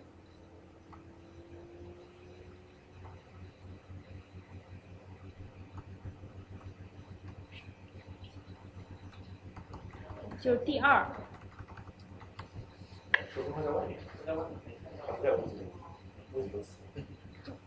对，屋子里就只有三个人，就是，就是。这个这个陶冶那个这这个陶冶是另外一个城管说陶冶在里屋里边，真正发生这个凶杀这间屋子里只有那个夏俊峰和那两个死者，然后就说在勤务室里就没有其他的目击证人，实际上就是说他的意思就是嗯。我想问一下，那那个受攻杀人在外面，他也没有打他，对对对。对，这是这是另外一个，另外一个其实 account，就是说虽然是同一个案里边，但实际上是应该说分分别来讨论那个人的问题。对，这个这个因为有这个情节，不应该给他做这个正当防卫，因为他刚讲在外面他并没有伤害。但应该来说这是两个 account，different account，different 就是 different 呃，就是说是两两个罪名了。就是一个是他对于这两个人的故意故意杀人罪，而他对另外那个人的故意杀害是故意，起诉书上怎么写的我忘了是怎么写，然后，对，所以对，待会儿我们可以讨论讨论一下他这个辩护策略是不是有问题。还有个问题就是说，如果到时候证证据双方都是只是说，比如说他那个被害人没有没有死，他活着，他说的话是我没有去打他，然后夏俊峰说的话是我他打了我，那这个他们互相证词互相矛盾，那这个怎么说？那你首先要看他们自身证词，就是从他自身证词的合理性、一致性来判断一下，就是他是双方谁更有可能是真的。另外，你要看其他的这些这些物证。就是这还是比较主观的。对，包括美国陪审团，我觉得肯定也是最后陪审团要做判断，谁的证据更可信，对。但是同时要考虑是谁有举证责任，刚才说的，比如说正当防卫是一个啊，美英语叫 affirmative defense，是被告方有举证责任，他要证明是我是正当防卫，对吧？而不是说控方要证明他不是正当防卫，控方没有这个责任。所以既然辩方有这个举证责任呢，那相对来说你的啊、证据肯定要强于辩方，这样才可以。你不能如果说大家都是一口的，那可能很可能陪审团就不会就不会采纳你的证据。可能双方证据大家都一样，那就 net off，可能就什么都没有，对吧？你的你的正当防卫的这个 defense 可能就不不成功。对对，就是说，现在他你从这个这个答记者问来说，这个第二点说明无无无目击证人，实际上说明的就是说，辩方控方呃没有自己的证据说明这没发生那个打斗，就是说没那俩城管没打他，你不能就是说证明那俩城管没打他，就是相当于现在这天平就是说夏俊峰这方放的一个砝码，就是夏俊峰自己的说法，然后控那个控方那边呢，他那边没有能放他的东西，但是呢，他当然还可以通过另一种方法，就是证明夏俊峰说的是假的，就是要把夏俊峰的那个砝码拿掉，他可以通这通过这种方法，就是他这个答记者问就说，呃。呃，夏被告人夏俊峰被抓获后，公安人员根据其供述查验了夏俊峰的伤情，并拍摄了照片儿。照片反映夏俊峰上臂内侧及手部有轻微皮下淤伤。当时夏俊峰没有提及自己的头部和下身所受损伤，也没有发现他身上还有其他人造成的损伤。就是说，他因为这个整整个这个审理过程是这样，就是就是一审的时候出具出。出示两张照片，就是夏俊峰胳膊上有那个轻就是淤伤的照片，就是但是没有他身上其他的伤的照片。但是夏俊峰他自己说，实际上他被那个城管打的，就是他大腿根儿这儿、头上什么后边，就是还是有其他的伤。但是他被抓的时候，警察都没没给他拍。然后，但是这个这块最高法院就是说，就是意意思就是说。嗯，没拍，说明没有。但是夏俊峰这一方的，就是说这个实际上是我觉得是有一点问题的，就是因为夏俊峰他那个在那冲突当中，他的手指头还削断了一根儿，他那个手指头那根断的手指头在那个呃被抓获的那个时候都没有拍照，也没有记录。就是说，他不是说当时把它全面的拍了、检查了，然后说只有胳膊上有，而是说，就是说，所以就是说其他的是没有拍的，嗯，然后他还说这个有些就是他的这伤情，他的同监舍关的看守所的同屋的人可以证明，然后这个他死刑复核的律师要求这个最高法院去调查他那个。呃，同监舍的人，但是这个也没有调查，可能由于各种原因所限嘛。就是就所以说呢，这个当然从最高法院的这个角度，他认为这个一是有私透的，就是说你说的是假的。但实际上我感觉这点是有有一些问题的，因为你你没法证明说当时其他地方没有这个伤，而而在这个你也没有目击证人，然后呃没有。别的什么证据的情况下，你不能说我说你是说假话，就是你得拿出证据说明他说了假话。这个证明当时那那个两个城管打没打他，最直接的证据就是夏雪峰身上有没有相应的这个伤。但是如果你当时没有做这种工作，没有把它全拍下来的话，就是就是一个缺陷。那你现在事后可能也找不回来那个，那你只能承担相应的这个后果。我有个问题啊，我也想不明白为什么他就只拍那一点点伤，那那个时候就什么都没有变化。然后那如果是正常的工作人员，他怎么可能就漏掉其他的东西、重要的东西作为他工作职责来说他需要做的东西？他没有，就是当时没有任何定性或者什么的，那他肯定是完成他的工作任务。那我觉得不可能就拍一点点。我而且我觉得作为当事人，正常的 common sense，那你就要强调我强调我已经受害了，看看这我哪里受伤了。那他肯定是要就是要求拍照，我觉得合理的人。那我不明白为什么那些当时就没有做这样的情况，那可不可以问那些人，你当时是什么情况？你为什么只拍了那一个照片？那后来你可不可以向他们起诉，说那些警察有失职的那个那个失那我就不知道他这个动机？是什么。如果一个正常执法的人，他就是完成他的工作嘛，那为什么就故意隐瞒什么证据？如果我觉得就是说顺理成章的话，这个人，这个一个第三方的人，他应该是客观的，就是该是什么样就是什么样，就不会故意说这人肯定就是受骗的事儿，然后就只拍那一点点。我觉得我不知道那个怎么理解。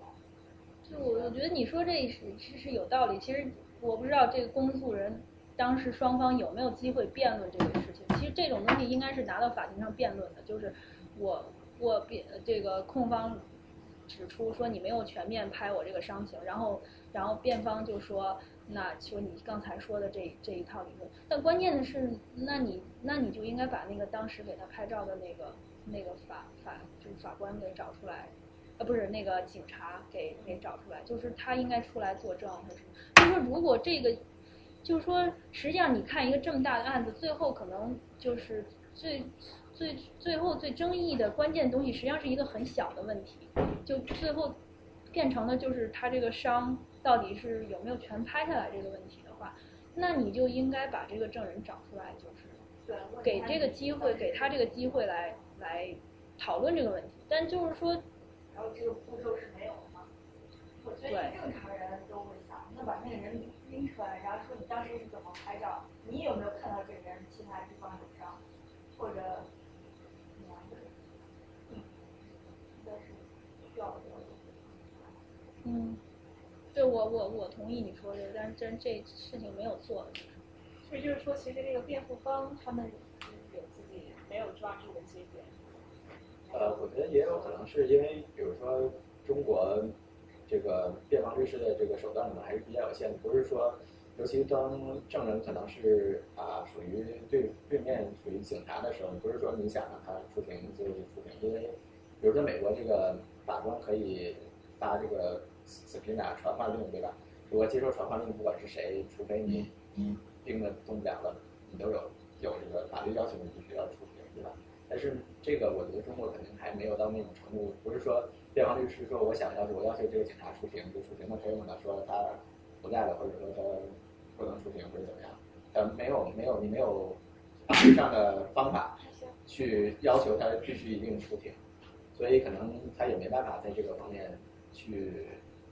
因为他是警察，就不能随便叫他。不是不是，就是说就是让每一个公民都有义务，就是带你做这个。我我不知道中国是不是，我觉得不是。我觉得可能正常的话没办法，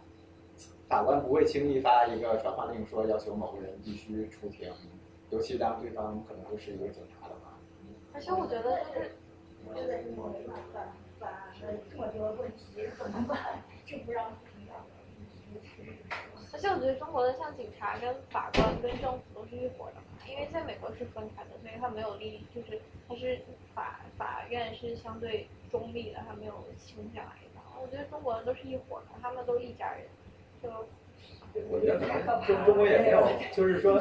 可能还没有，我不知道是不是有成文的法律规定说，比如说被害被被告人刑事案件的被告人有权利要求任何一个你想要出庭的人要求出庭，如果只要啊、呃、被告人要求法官就要发就要只要情况允许就应该呃出具这个啊、传唤令，我觉得可能也没有这样的这样的规定，所以法官也没有说一定法律要求一定要做这些。对，就是我觉得很多我们事后讨论都是会讨论说，在他最理想的情况下会是怎么样怎么样，但是事实的情况就是，呃，是不是这么完美的？另外就是，其实你看他整个这过程，就是其实夏俊峰这方的律师也也是有他的疏忽的，就是说，包括呃，像这个指出这个问题，说这个连手指头这个都那个消掉都没拍，这个是到了死刑复核阶段才指出来。就是这个是死刑复核阶段，其实其实就是说法按法律规定，它是它是不需要开庭的。虽然这个案件它那个呃陈有希他就是想通过这个案件推动中国改变这个这个这个规定，使得死刑复核阶段成为也能公开开庭，但是最后也没有达到。虽然法律已经超常规的去会见律师去做了一些调查，但是没有达到说能够开庭，然后再把这些有疑点的这个问题都摆出来，再把证人都叫过来，就这个是没有做到的。就说是如果他这种东西能早一点在一审的时候，甚至二审的时候能够很明确的提出来，当然很有可能像刘太说的提出来也没用，我觉得很这是很有可能的，但问题是。没有特别明确的提出来，就是当然他他提到了，在一在二审的时候是提到夏俊峰自己说身上有这些这些伤都没呃记录在案，但是他没有说我要把那个那个警警察叫过来作证，然后他实际上也没办法说去找那个警察调查，我觉得确实也是受客观这个条件限制。然后我觉得就是，既然我们都能想到，我们这这些不是就是业余人都能想到，我们这些律师肯定就是想得到。但是我觉得还有一种可能，就是把警察叫来，可能对夏俊峰没有好处。嗯，对，这也可能，所也以也有也有可能。没有提出来。但我觉得从总体感觉，我好像没觉得是中国能哪个能叫警察过来作证，好像。这个问题不在于辩方想叫还是控方想叫，应该是法院来决定，法官是否极力主张让这个法警出庭作证，让这个警察出庭作证，但是法院也没有做这样的极力主张。我觉得应该法律应该不是法院主要应该是律师。有个情况是这样的，这就相当于我们做历史的或者说职业的历史学家写论文或者说做档案研究一样，我们都现就是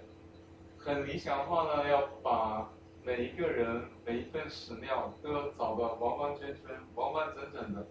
不然的话，那样的话我们写论文的时候就论证更有力、更有说服力。但是有一个事实就是在无论你做的多么好，你在一篇论文里或者在一本书里面，你不可能把所有的论证、所有的论据全都写进去，你也不可能把你自己所有的论点都陈述出来。这就这就相当于这个案子一样，虽然大家后来会觉得哦这个没那样，那个那个也没那样，大家其实应该不是他们应该都应该这样这样，但是这个案子已经就这么结了，我想可能可能只能寄希望于今后的中国的司法制度的改革，来推动中国法律或者是公民意识的觉觉醒或等等之类，只能看到后来能不能吸取一些教训，因为好多我们虽然说是提倡法治，但是人治的因素在里面扮演很重要的作用，你不可能忽视或者说忽略人治的那种局限。嗯，对对，我我也同意你说的这个，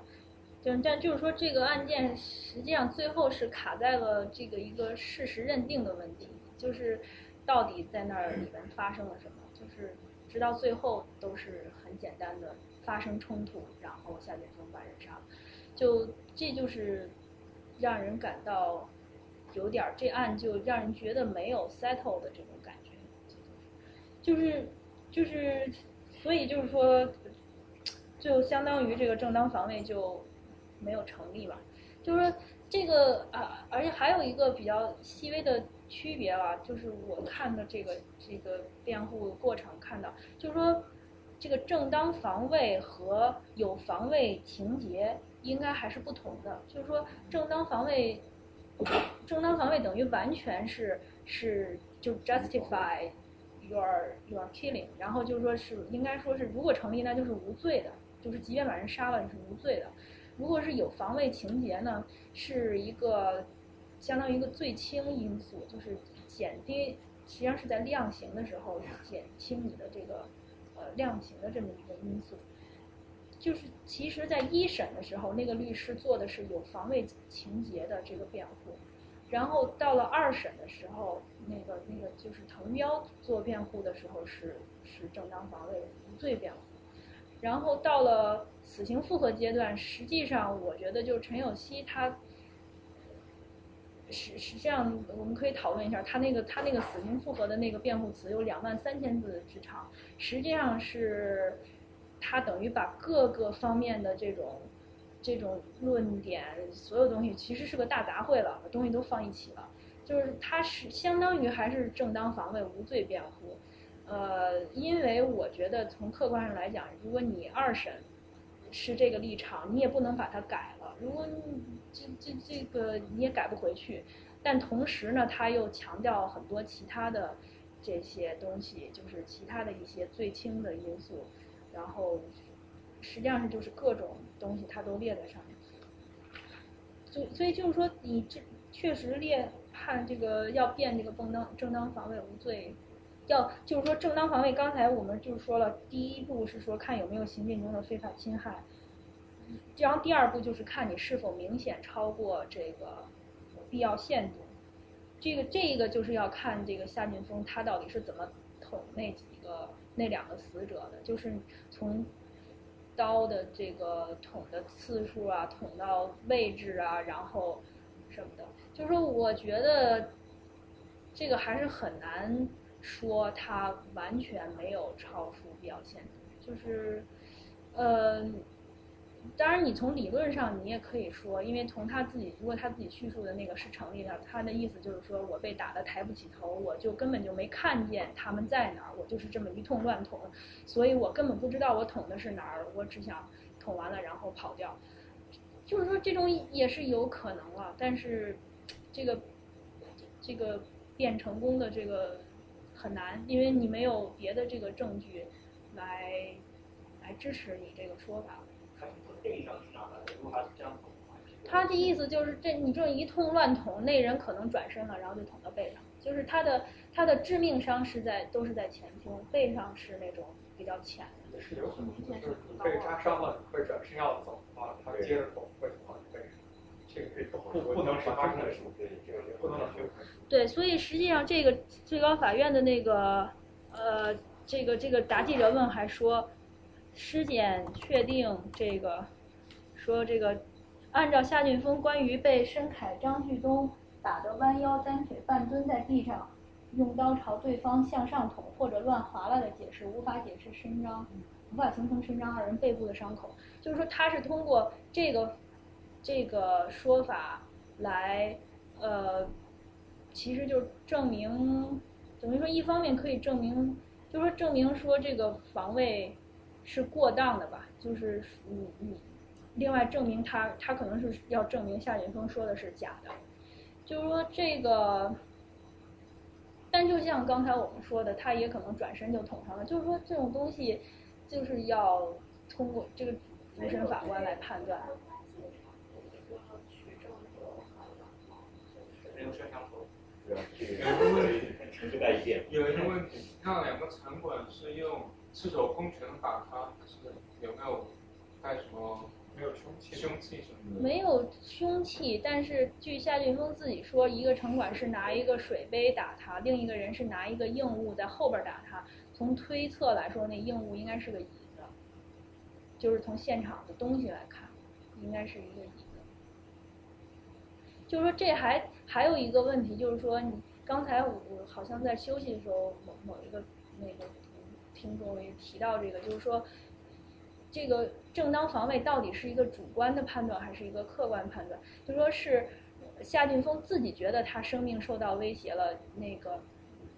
他其实也就是说，也许比如说别人看打的不是很重，但是他自己就觉得他打的特别重，他需要那个掏刀那个捅人家。然后，呃，这到底怎么看？就是说，这个也是有这种理论，就是我觉得在中国的那个法律体系应该是叫假想防卫吧，就是就是说他实际上他自己他过于主观，他过于高估了那个对方给他的侵害，然后实际上他以致他做出了错误的反应，以致他做出错误的防卫，比如说本来不该防卫他防卫了，或者本来这个。只需要，呃，很低限度的防卫，他做出了超出那个那个范围的防卫。就是说，这个是是是另外一个问题。就是你可如果是这样的话，如果是假想防卫的话，那就是说你的还需要付出负一定的刑事责任。但反正但是这个案最根本的事实问题，实际上还是有没有这个不法侵害了。有这个不法侵害，你才能说。他到底自己判断的对不对？他到底是正当防卫还是假想防卫？然后他的防卫有没有超过限度？但现在就是最根本的这个问题，呃，你也不能说他没判。按照正当最高法院的说法，就是说没没有不能证明那俩人打他了。那那个轻呃上臂内侧肌手部轻微皮下淤伤，他怎？最高法院说是在第一现场呃，抢煤气罐的时候。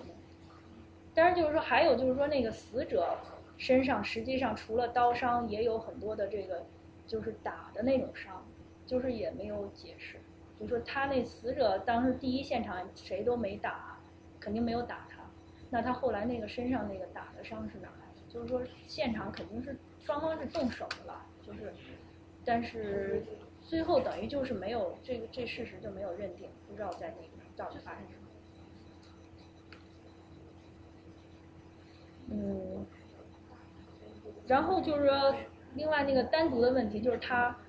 扎伤那一个人的问题。那个人当时就那个张伟，他当时没有在那个屋里边儿，他是夏劲峰从屋里边往外跑的时候，就是正好撞上了那个人，那个人要进来，但是关于。这个事情，首先这个事实也最后也没有定清楚，这就是一个比较让就是这个比较缺陷的地方。就是说，首先那个张伟他肯他是有比较严重的这个伪证嫌疑，就是他在案发当天做了一个呃笔录，他说是夏俊峰那个往外跑，正好迎面撞上他，迎面给他一刀，然后夏俊峰就跑了。然后在一个月之后，他做的这个笔录是说，他正往屋里走，看见夏俊峰正在扎，呃，那个张旭东，然后他就走过去把夏俊峰拉到墙边儿，呃，然后夏俊峰那个扎了他。我可以给大家看一下，那个他的这个证词是不是就不能被采信？因为他前后出入太。对，但是问题就是他被在没有任何这个质询的情况下被采信了。辩方律师都没有质疑。像夏俊峰本身那个伤也是说是二审才改的口供，之前就是没有说，前后不对的口供。就是就是这段吧。就是五月十六号当天，他说是没看见沈海张旭东被谁扎，然后一个月多月之后说夏景峰背对着我，那个正在用刀扎张旭东，就是就是说当时这就是一审一个特别大的一个程序问题，就是一审的时候这个辩护律师就指出了这个张旭东前后说法不一致，然后首先就是张旭东他呃他就坐在那个他不是。就是一审就没有任何证人出庭作证，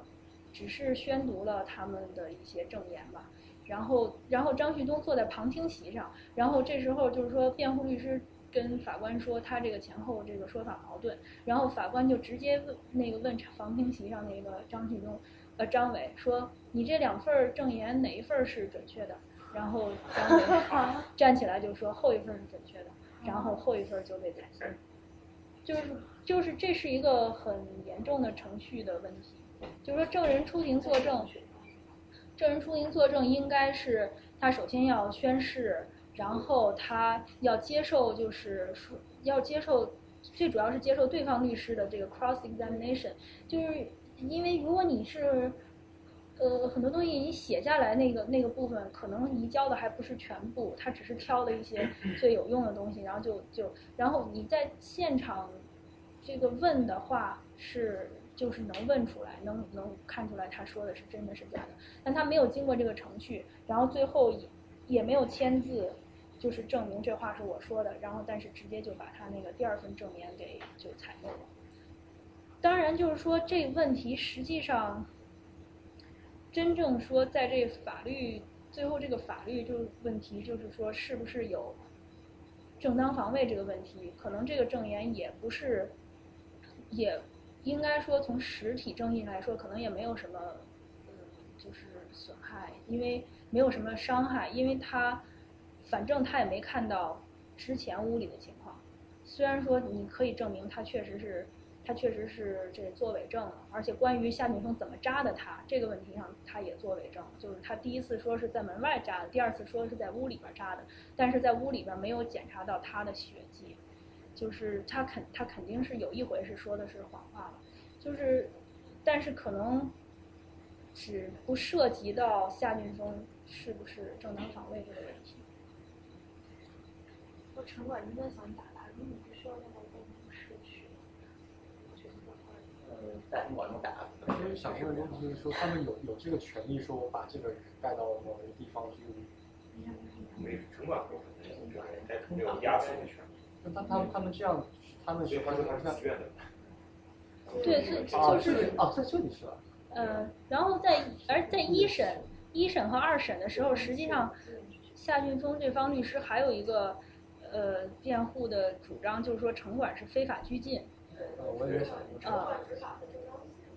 对，但是呢，其实这个就是有一这个在后来死刑复核阶段就没有再提了。就是这个问题，你证明了他对你的这个案件最后结果有多大的好处呢？如果你花一个很大的精力去证明这个问题，因为你你你是要从根本上证明这个城管执法是非法的，然后你要从这个根儿上要这么证。然后最后费了很大很大的力气，实际上你真证明他是非法拘禁，你又能怎么样呢？不杀人是那个具体环境这个这个律师这里这样讲，只是想说想证明他在室内被殴打的这种是因为他在那边就已经被强行拉上车，然后到了这个办公室里面，肯定不会有好结果。是做这样的这个。对他，他在他在一一二审的时候是 是这个思路，是这个思路的，但是你这个思路，其中的就是 speculation 的成分太多，都是你来给他加上一个解释解释，你没有没有一个没有证据来证明，那是确实你也不能排除他不是这个情况，对方可以就是说啊，那你是这个理论，那我是另外一个理论，那如果谁都没证据的话，那就没有必要把它提出来了。就是说这个案子，呃，然后这个案子其实还有另外一种变的方法，就是说是这个激情杀人的这个呃方法，就是是激激情杀人，当然可能大家这个这个名词有一点儿有点臭，是因为那个药家鑫那个案子，实际上这是一个这是一个很呃成熟的一个法律理论，只不过大家由于之前那个案子好像把它和一些什么。负面的东西联系在一起，就是激情杀人，就是说那意思等于说他受到了，他受到了，尤其是受到了被害人的这个挑衅，然后就是被害人也是有过错的，然后在冲突中，然后他把对方杀了。实际上这意思就是说他，就是他的恶性，呃不大了，不是说他。就是说，也是很多人，或者说是一个 reasonable person，一个正常人，可能也会这样的反应。所以这就是一个减轻他恶性的一个辩论的这个方法。就这个，这个实际上是在一审的时候也是，一审的时候实际上是这么也是这么辩的，就是说是有防卫情节和那个和就是被害人过错导致这个然后在，但是在这个，但是的这个二审的时候，基本上是把这个给给没有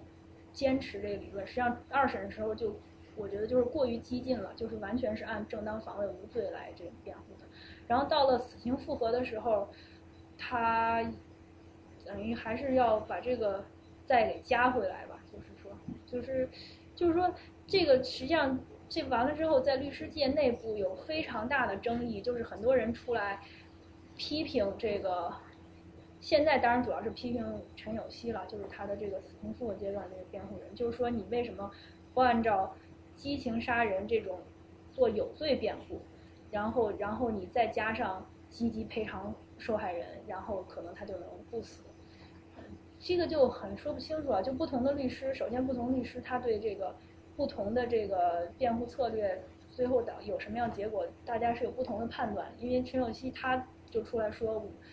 像这种已经两死一重伤的案件，嗯，你你承认有罪，那样也没有不也不会对也不会那个不判死。然后再一个就是，我觉得你现在出来说我积极赔偿受害人什么，这个这个等于这个时间点已经过去了。嗯，所以这个就是说，好，就是这个案子其实，呃，对，这个这个案子主要的法律问题，我觉得就说到这儿吧，因为最后其实就是卡在了那个正当防卫的那个一个事实的问题上。然后再看这个这个法律的，就是说，在这个整个审判过程中，他的程序正义有没有得到很好的保障？就是，嗯，我我首先就是刚才跟一些呃跟一些朋友也说到，就这个案子肯定不是那种呃就是冤假错案特别非常离谱，然后就是他就是枉法的很厉害那种，就是他实际上他正常的这个被告人的这个。嗯，辩护的权利是比较好的，给他保障了。但是你仔细看一下他的程序，特别是一审的时候，还是有很大的缺陷的。就是一审最大的缺陷就是他那个所有的证人都没有出庭，就是不光是呃辩方这个证人没出庭，控方证人也没出庭。就是为什么？就是说为什么证人要出庭？说你必须要。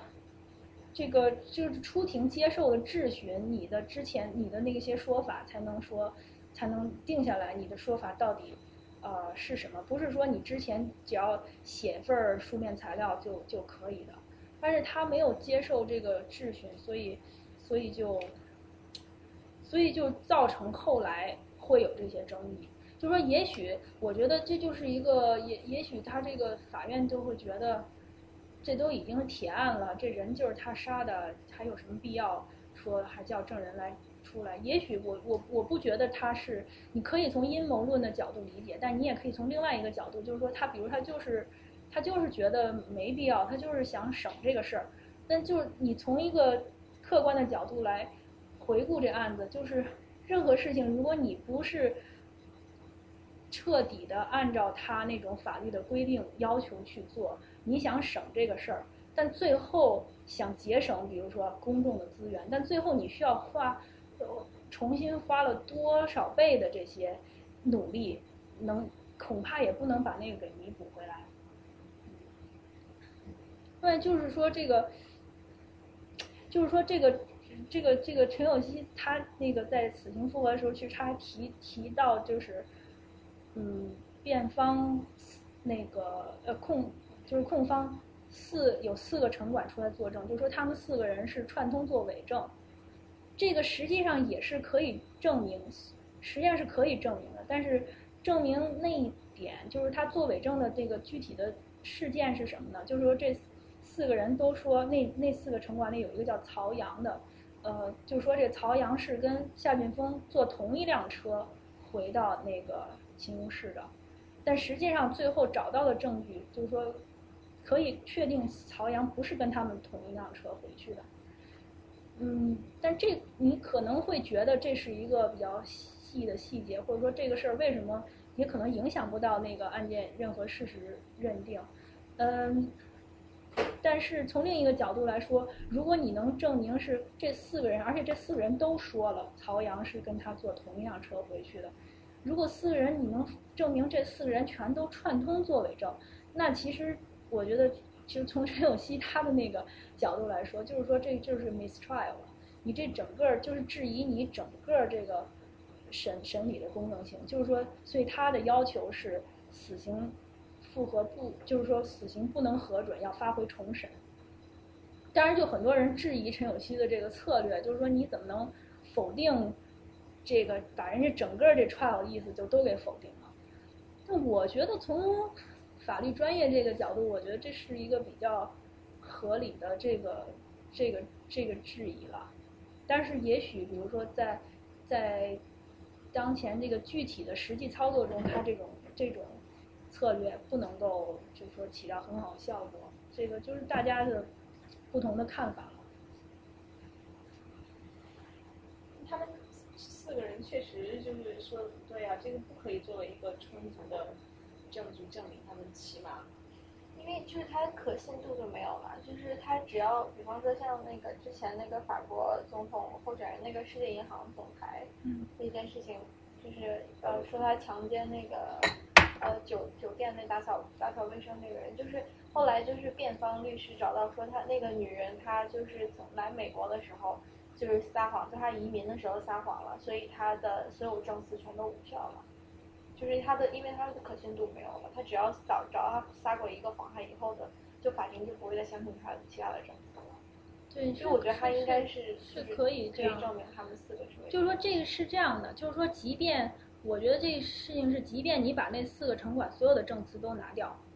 但是他还是他他杀人这一点是没法儿，就是说不不受影响。即便没有任何，就是说控方没有任何证言来证明，但是他杀人这一点是是肯定是确定的，因为他自己从来也都是承认的。但是只是，但是对于正当防卫，可能也没有什么影响，因为最终的结果在正当防卫这一点上也是控方没任何证据。控方的证据就是他想办法去证明夏俊峰自己说的是不对的，他通过说他身上没伤，说明他身上说那个是不对的。所以就是说做伪证可能真是对实体正义没有影响，但是他就是说实际上对程序正义是一个是一个巨大的破坏。他他从这个角度来说，如果你能四个人，而且就是说你看一下一审和二审的这种。呃，判决书的话，要控方举的证据就是那四个人证言。如果你最后证明那四个人全都是伪证，而且是互相串通好了做伪证，那就是说明你整个的这个审判没有公正性。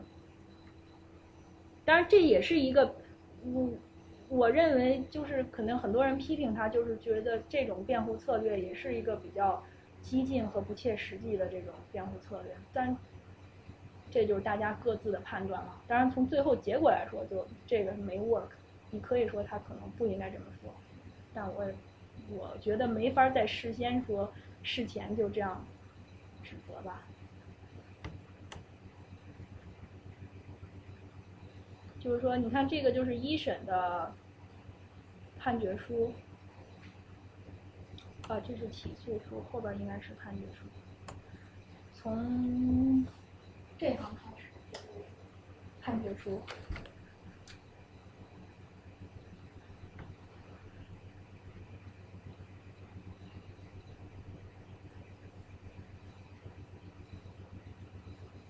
然后从这个这段开始呢，就是被害人，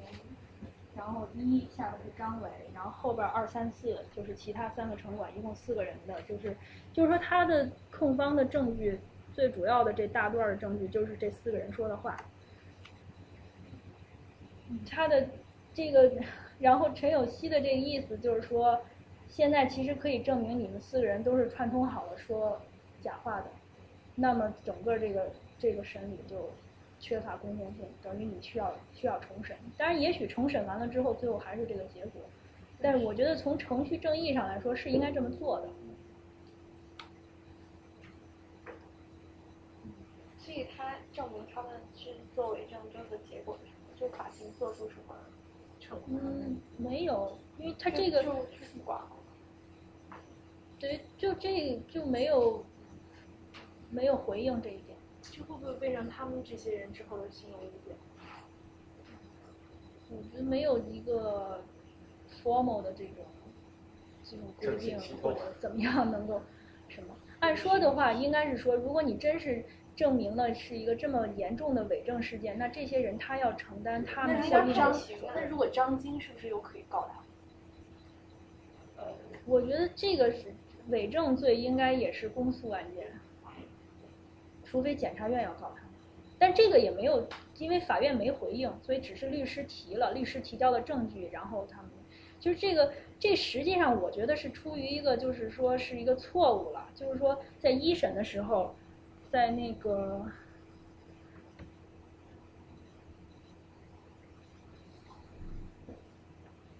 就是夏俊峰说，嗯。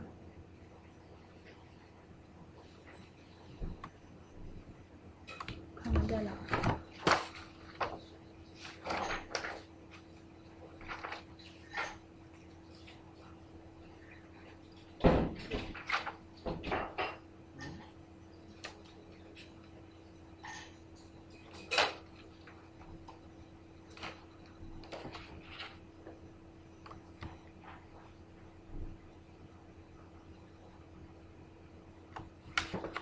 这个是一审判决书里边引述的夏俊峰的供述。夏俊峰说，啊，夏俊峰说，当时我记得屋里有我、张旭东、申凯、陶阳四个人，就是实际上屋里是夏俊峰、张旭东、申凯和陶冶，就是说这实际上是一个错误，就是说在审讯的时候，夏俊峰。他就是那个东北话有口音嘛，他说陶冶，然后被警官记成了曹冶，就是陶和曹音很像。然后第一次记成了曹冶，到后来在下一次别人看的时候，就就说这曹冶到底是谁，然后就把曹冶又改成了曹阳。所以在他就说有我张旭东、申凯、曹阳，就是说后来这城管为什么？这这是个 speculation，就是说那四个人为什么要串供说曹阳跟他是同一辆车回去的？实际上可能就是要 cover up 这个事情，就是就是他们改过他的那个证词，这个点我觉得要 cover 他们改过证词。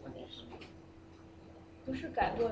就是他们要 cover 什么？就因为 cover，我觉得我这这这是这是我的推测了，就是说。我不知道他们要到底 cover 什么，我觉得这可能是他们想 cover 的东西。就是说，为什么说曹阳在屋里边？实际上曹阳没在，实际上是那个陶冶在那儿。陶冶到底看到了整个事情？没有，陶冶说他在里屋打电话，没有看见。就是，所以他们打的时候。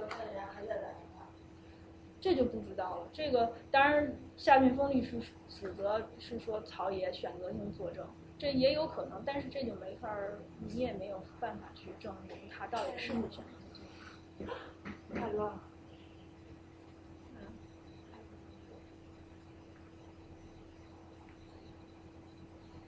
对，所以。就是说，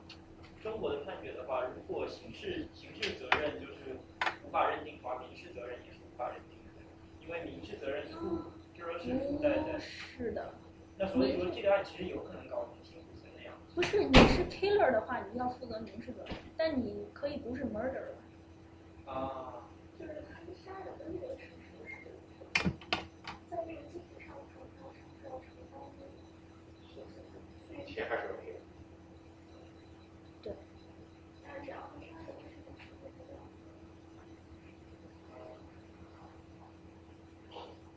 对，就是。行，然后这这个好，就那下面我们就再说说这死刑的问题。就是死刑的那个，呃，就说为什么现在很多国家就不实行死刑了，然后还有这么多人反对死刑。就是首先当然就是说是认为死刑是不人道的嘛。然后但除了这种这种道德上的或者是感情上的一些原因之外，它其实也是有其他的一些。实际的原因，就是有，首先就是已经有很多那个研究就表明说，死刑其实并不能真正的威慑犯罪，就他就比如说比较有死刑的国家和没有死刑国家，并不是说有死刑国家犯罪率就比没死刑国家犯罪率就高，然后他可能还有其他的研究方法。说另外其实反而是说，因为有死刑可能会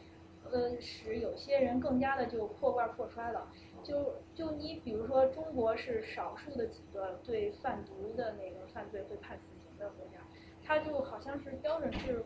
五百克以上吧，就是可以判死刑贩毒，啊，好像是，就是说，所以实际上这个反而会起到反的效果，就是这些人他一旦超过五百克，或者他他就是说我我我反正就是死，抓住就是死，所以他们就是毒贩就会特别的凶残，就是特。对那个，你如果抓捕他，他肯定是要拼死反抗的。然后另外就是他，比如说，他会一旦他在这条路上走的已经相当远的时候，他其实就没有办法回头了，因为他即便回头，到时候抓住他，他还是个死，所以反而就是破罐破摔了。那这和是跟死刑没关系，让终身监禁为和这个这种犯罪的话，那他也要反正是。就说死对于人来说，还是会有一个特殊的这种。震慑力。对我的意思是，但是在这种情况下，死这有了死刑，并没有让这个行为变得，就是，并不会让这个犯人觉得更猖狂。他并不是死刑的原因。不啊，但是如果你只是终身监禁的话，你没有必要拼死反抗啊。你还可以在监狱里活一辈子。而且你还有可能会放。对我的意思是说，如果一个国家最差是死刑，另外一个国家最差是终身监禁，那么这两种行为对一个犯罪人来说。并不会因为这个国家因为这个国家最开始死刑而让他变得更猖狂的去犯。那他可能就不是说对于都对于都已经贩毒超过死刑的量刑的这个贩毒人员来说，他可能是有差别，对他的心理是有影响。就是你可以想象这种犯罪心理。那如果有另外一个国家，他最差是终身监禁，它一样，比如说五百个终身监禁，一千个终身监禁，对他都是。他永远一样是打破这个标准，反正我不可能最差的最强的目的，那我一样。就我的意思是，是否死刑对你这个心理并没有太大影响。或者说就是反正我也死不了。对啊，最差的。跟大家想法，跟大家想法不一样。另外，死刑反而能够起到反作用，这是我。呃，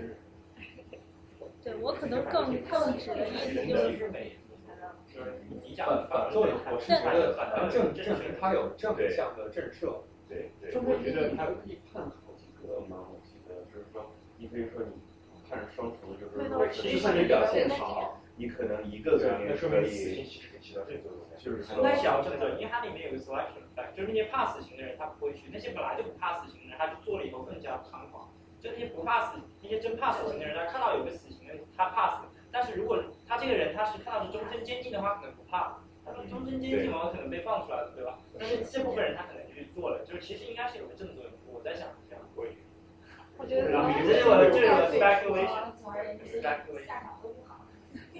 没有，就死刑是比我们想象的复杂的一个东西。我曾经就是都以业余人的这种非法律人的身份跟别人就是讨论过一个下午的时间，我们都没有达成一个。这种相对一致的结论，就是我也感觉都都有无穷无尽的这种案例来来来证明对方的那种论点有问题。这里面的论据特别多，我给你看好多好多的关于死刑的书。有应该有实证研究吧？就是哪些国家死刑用的多一点，对他的社会犯罪率的影响应该有些。中国死刑影响太大了，没有死刑不能作为一个单独的参数抽象出来。没有，我觉得是成本考虑，因为你想他规划那么大了，然后还以后拿所有大部分人的钱。我不是，还是 就是比方说，在美国的话，执行死刑其实比终身监禁要更贵。对对对，我下面就要说这个问题，就是说为什么为什么现代国家逐渐的废除死刑？这里边。就是从经济的角度来看，你在古代那肯定是把一个人咔嚓一下杀死了，这个最省事儿、最最经济。你要你要终身监禁，你得养活他一辈子。在古代那种物质短缺的情况下，肯定他会选择是死刑，而不是把他放监狱里。但是现在来说，因为有这些对人权保障有了更高的要求，你你死刑的话，他必然要经过后边这些漫长的程序，然后还有他所在社会上引起的这些。这些就是不，其实一些 distress，一些舆舆论啊什么的，他还要去去去有这些 public relation 这方面也也有一些成本。就是说从成本上，整个社会成本上来说，现在肯定是说处死一个人比监禁一直监禁他一个人更贵，而且是要贵很多很多。就像你说的，可能这这应该是有人研究过的，就是。就他，你比方说，你像我不知道中国了，因为像美国是美国是比较完善，对。而且你他这个死刑犯，你得有一个专门的这种监狱来来呃让他在那儿，就是说有一些专门的控制的这个等级就不一样，需要更多的人力来，其实就看着他一个人吧。但是我我的意思就是说，如果理想中考虑其他其他条件都已经控制，变成其他条件都一样，一个一个一个。增加了死刑，我我我我的感觉啊，就是从纯粹直观的感觉，只会让这个法律震慑力更强，不会起到反作用。我的感受。嗯，我对我觉得你说的像刚才那同学说的也是，就是说可能个首先是个人的这个心理的反应不一样，有的人他可能就是特别怕，因为有这个死刑他会震慑他，但是从从反正从实证研究来说，好像从一个大的 population 来统计，并不能说证明说有死刑的地方就。或者说，你可以你可以观察一个国家取消是死刑之前跟取消死刑之后的这个犯罪率的比较，对吧？如果说如果他取消死刑之后，可能犯罪率迅猛上升，那当然你可以说整个 population 来讲，对，大家都因为之前因为死刑所以才不敢犯罪，对。那如果没有变化，那肯定就可以相应的说，死刑没有造成不是人们犯罪的。犯不犯罪的这个这个因素，但我很难想象取消死刑之后反而犯罪下降了，这是我很难想象的一点。我觉得应该没有什么影响，因为我觉得正常人就是普通人，就像我们这些人平时不会犯罪的人来讲的话，你不可能说，哎，我听说死刑取消了，那我们去杀个人吧，反正也不会死。我觉得主要是跟罪犯有关系，就是跟普通人，所以应该不会有什么影响。对，所以我觉得是每个人就是他想着他肯定要死，所以他就注意在在看病，不会太严重。但如果相对来说比较温和一点的话，然后就就无聊。确实是，就是身上已经背着命案了，对这些人来说，对，如果是不死刑的话，可能会对他后来的潜在犯罪会会这个那个如果如果他反正已经必死无疑了，他可能后来会对社会造成的危害会更大。嗯，就他可能会持续杀人，可能会对。抓捕的过程当中，这个拼死反抗等等，他我们会考虑的可能是这方面。就反正也是一条需要这个。但是我听说那个对人民群众心理没有影响，因为你说这个人他危害特别大，结果最后我们还是把他就关起来，然后就其他的民众。挪威的那个不就是吗？就是不死机的拿机枪扫的那个人，到现在上大学。接受教育的，就是对，所以说这个你这个死刑的是存还是留，怎么个实行？这个必须要适应你这个社会的现实情况。就是说，我觉得中国肯定大家不会说，现在肯定没有到程度说咱们要把死刑都取消掉，就是民众也不会接受这个。但是你肯定是要少杀慎杀。另外，我觉得还有一点就是说，从制度上可以做的就是说。你对于还有一点，大家觉得死刑必要，就是说，你如果判了这个无期徒刑，他可能过几年他就减刑了，对再过几年他就出来了，唯一可能的，所以就是有了死刑。对，但这个你是不不是说非要用死刑这个办法？对于这一点担忧，你可以。通过禁止他减刑、禁止他假释的办法。呃，对。就是先判他一千，那个判他一千，像美国那个判几万对，而且美国就是他的他比较提倡，就是说把嗯免除死刑，但是呢有一条就是呃终身不得保释，就是监禁终身的永远不得保释，但是对。而且而且就像刚才王倩说的，要适合你的这种社会的发展的这种状况。我觉得刚才说到的基本上都是在现行的这种法律制度和这种框架之下来讨论，但问题上，就夏俊峰这个案子来看，已经明显的超出了很多这种法律的思考的范畴，之所以大家争议这么大。那我觉得，呃，对于中国来说，很多人反对死刑的一个最基本的原因，呃，首先是冤假错案，就是在这种司法公正不能得到保证，而且在这种刑侦和起诉辩论的整个程序都极端粗糙的状况下，呃，发生冤假错案的可能性是极大的。最典型的聂树斌案，这个都已经有后来的这个犯罪人承认那起奸杀案，然后聂树斌迟迟不但已经早都被杀了十年，而且迟迟不能得到冤雪，这个是非常严重的问题。第一个是冤假错案，第二是同样的现行的法律制度存在是死刑，呃，对于那些民众真正得到这个罪大恶极的这种这种人的惩罚度的有效性和这种呃对这种冤假错案的这种对比来说，可能是得不偿失的。就像大家经常拿来做比较的这个呃故意杀人案，这个呃博古开来是明显的故意杀人案，但是他那判的是这个死缓，然后最后很可能事情就就就出了，是很可能是这样的原因，然后下去封死。然后更简单的比较是把所有的呃城管在执法过程中杀掉的小贩的这个城管的犯罪人，和这个小贩在反抗城管过程中杀死城管这个小贩的下场来，后来发现小贩明显是比城管要悲惨的，对对，这是一个非常要命的原因。另外，就按拿经济犯罪来说，这种曾成杰这种案件，这种非法集资那个争议极大的案件，被这样的轻易的这个就可以判死刑。但对于像刘刘志这种这个金额极高的这种呃，反而判死刑的概率会很低。所以对 在很多中国人支持这个废除死刑的人，嗯，这个一个原因就是说，如果我们现在废除死刑，可能对于保护那些没有公权力的人是更有好处的。然后对于防止这种呃底层的无权无钱的人被判冤假错案的这种呃是有好处的。这是这些人的主要的 argument。我是赞成这个问题，其实就是不单从人道这个问题来讲。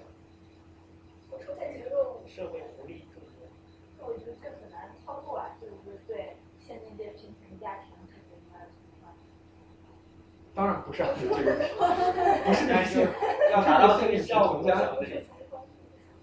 至少是得到相应的平等，就是至少是得到相应的平等，或者是如果你废除还是保留，都是统一的。再有，我想这个这个，如果当时那个聂树斌如果是被判无期的话，那个这次被冤雪的可能性会会会大一点。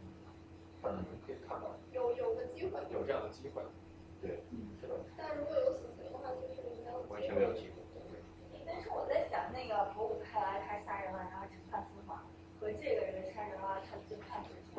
不能这样比吧？因为我觉得他也有他的复杂情况。那个博古开来，他为什么根据他的情况他就判司法？当然，我觉得对博古开来这肯定是有可以减刑的那个原因的。那个，但是我们刚才看到了这里面的程序漏洞也很大，因为他就得不到这种减刑的这种保护，这是这是一个很很大的不同。再有那个药家鑫的那个案件，其实我是觉得药家鑫虽然我不同意他是那个我自己的理解，我看到的这种消信息，我是不同意他是激情杀人，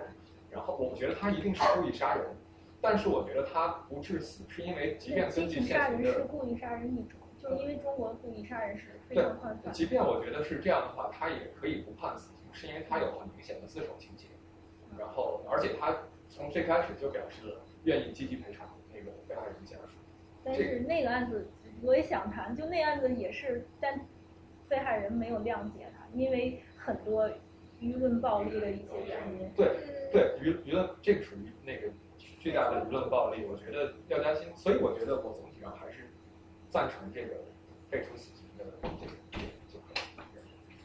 对，就是我我我觉得或者也，如果你不是废除，你比如说像美国这种，就是他的对于死刑是非常非常谨慎的，他他从程序上也保证他想判一个死刑是非常难的，就是只有真的是说这人真是罪大恶极，没有人愿意那个为他，就是他任何理也不占，然后也没人同情他，然后连州长也不不不特赦他，最后他才能那就是那就是现在的那个衡量，就是呃，在我们完善这种呃对死刑的这种审核的这种体系，这样复杂的一个工程，和简单的把死刑去除之间哪个更容易做到？我觉得大家推动废刑废除死刑是是更容易做到的，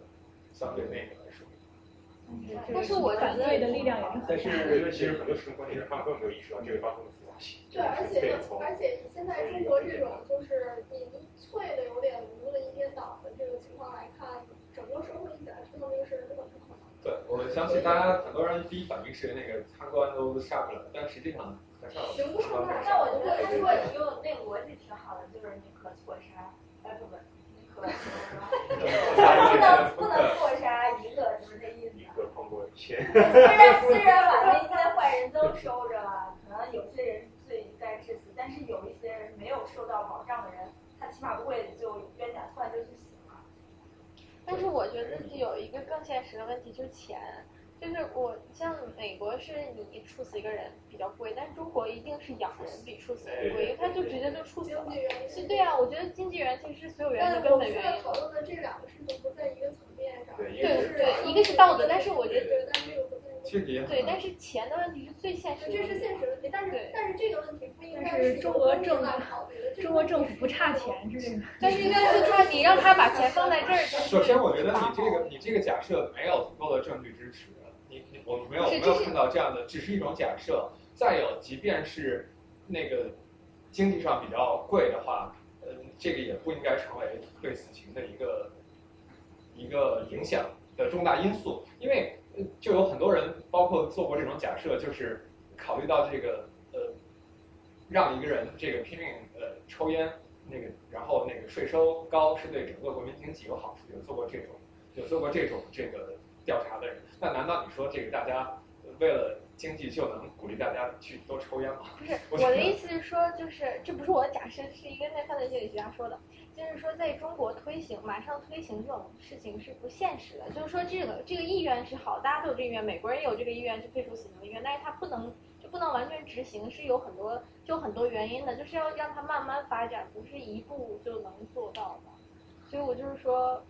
对，就是得社会普遍的这个心理能接受的时候，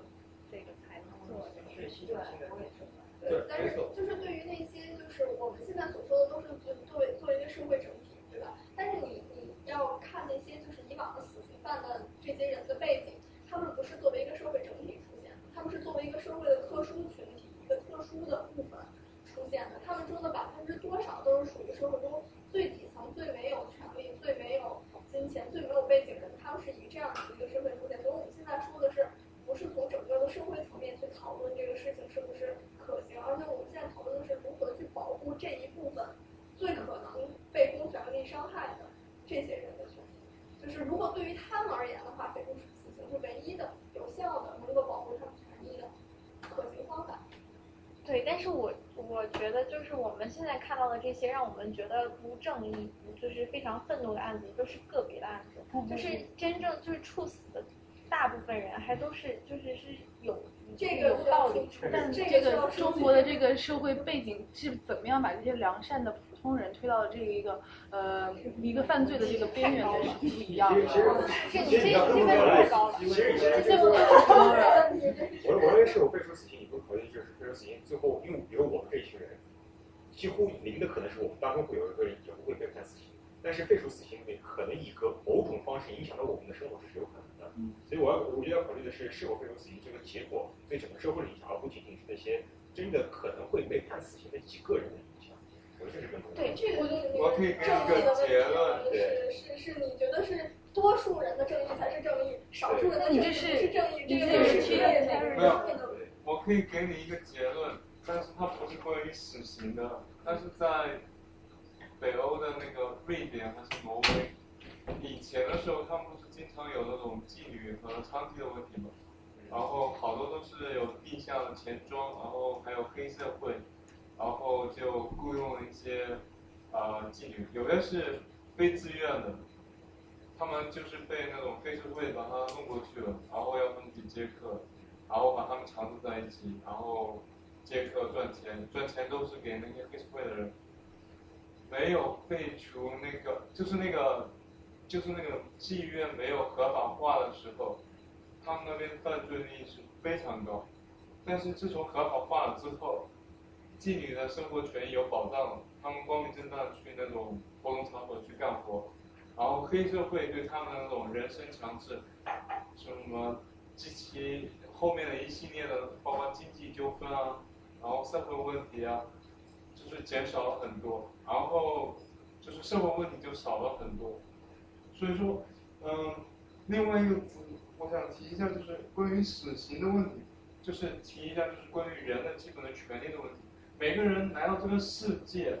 他都有他基本的生命的权利。生命权利是作为人权最基本的一项权利。即使有，即使你作为一个人，你杀了人，这是你的过失，你必须承认，或者你不承认，那必须由法律或者由政府来让你承认你的过失。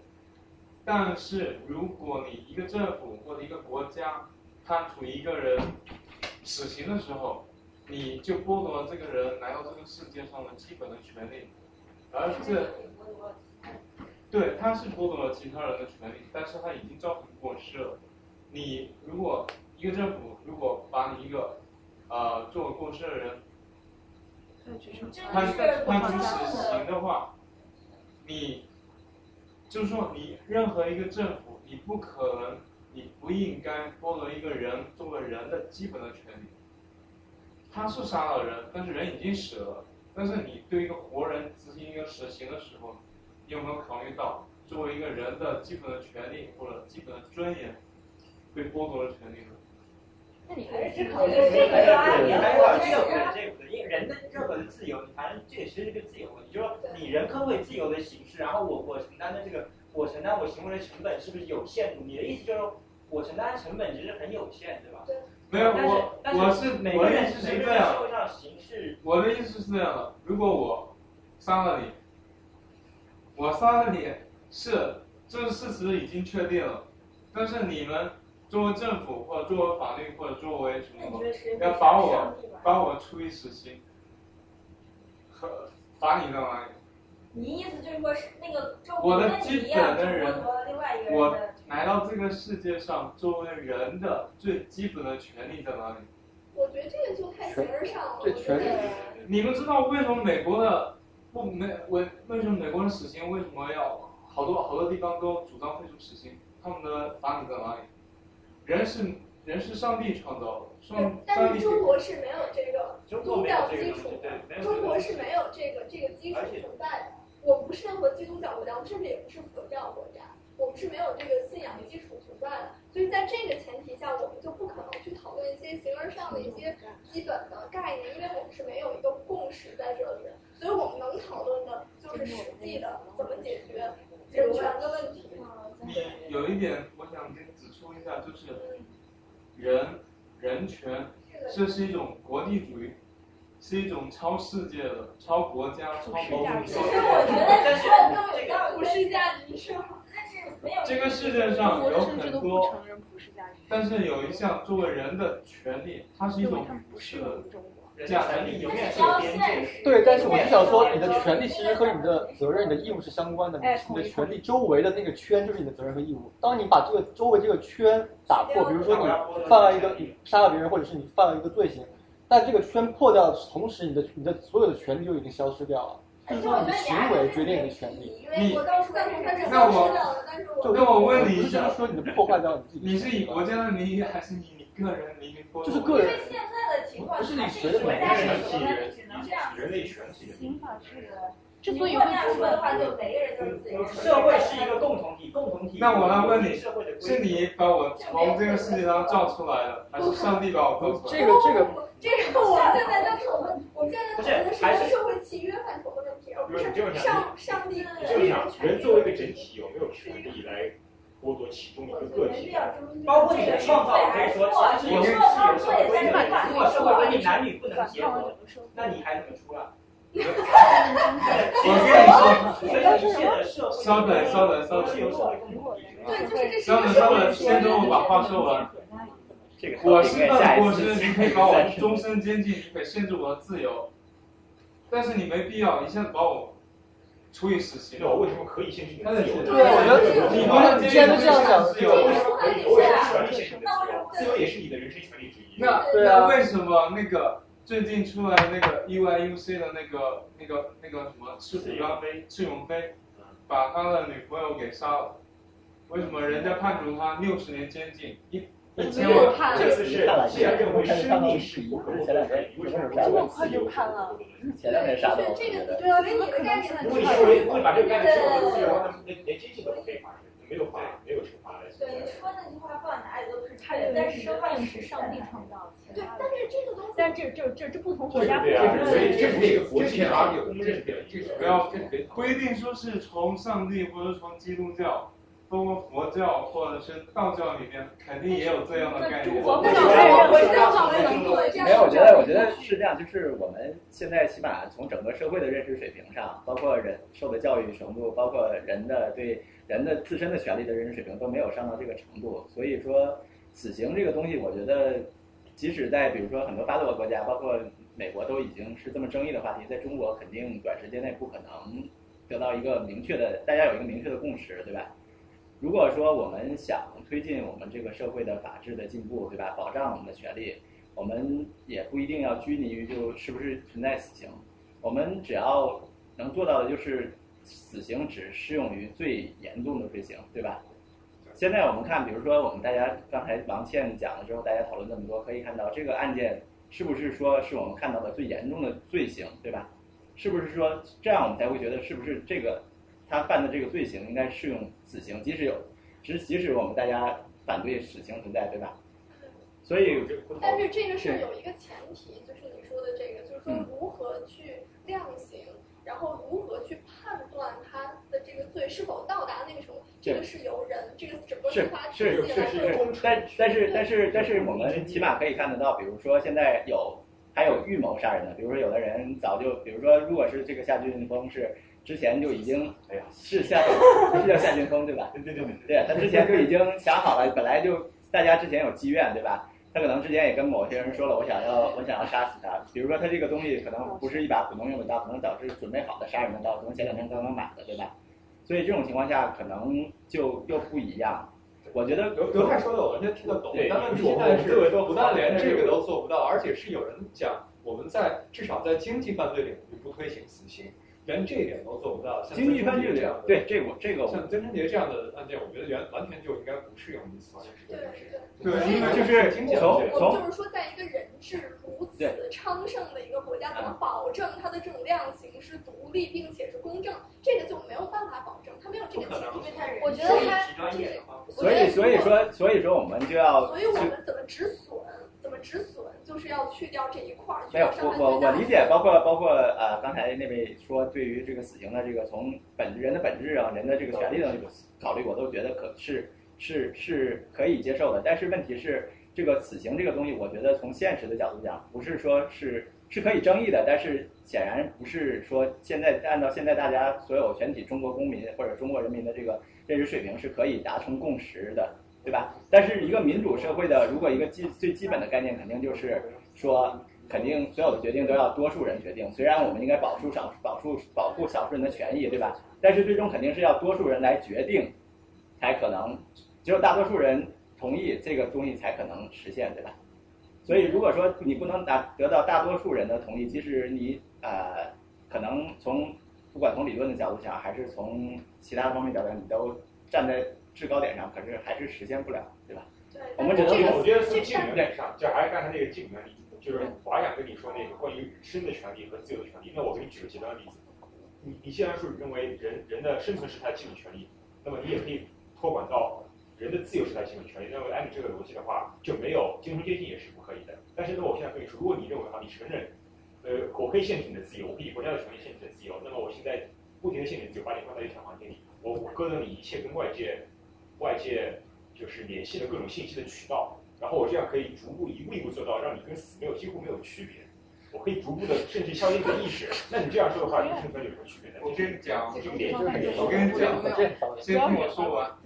我们现在不是经常有一个呃一个说人权高于高于主权，不是中国政府不是经常说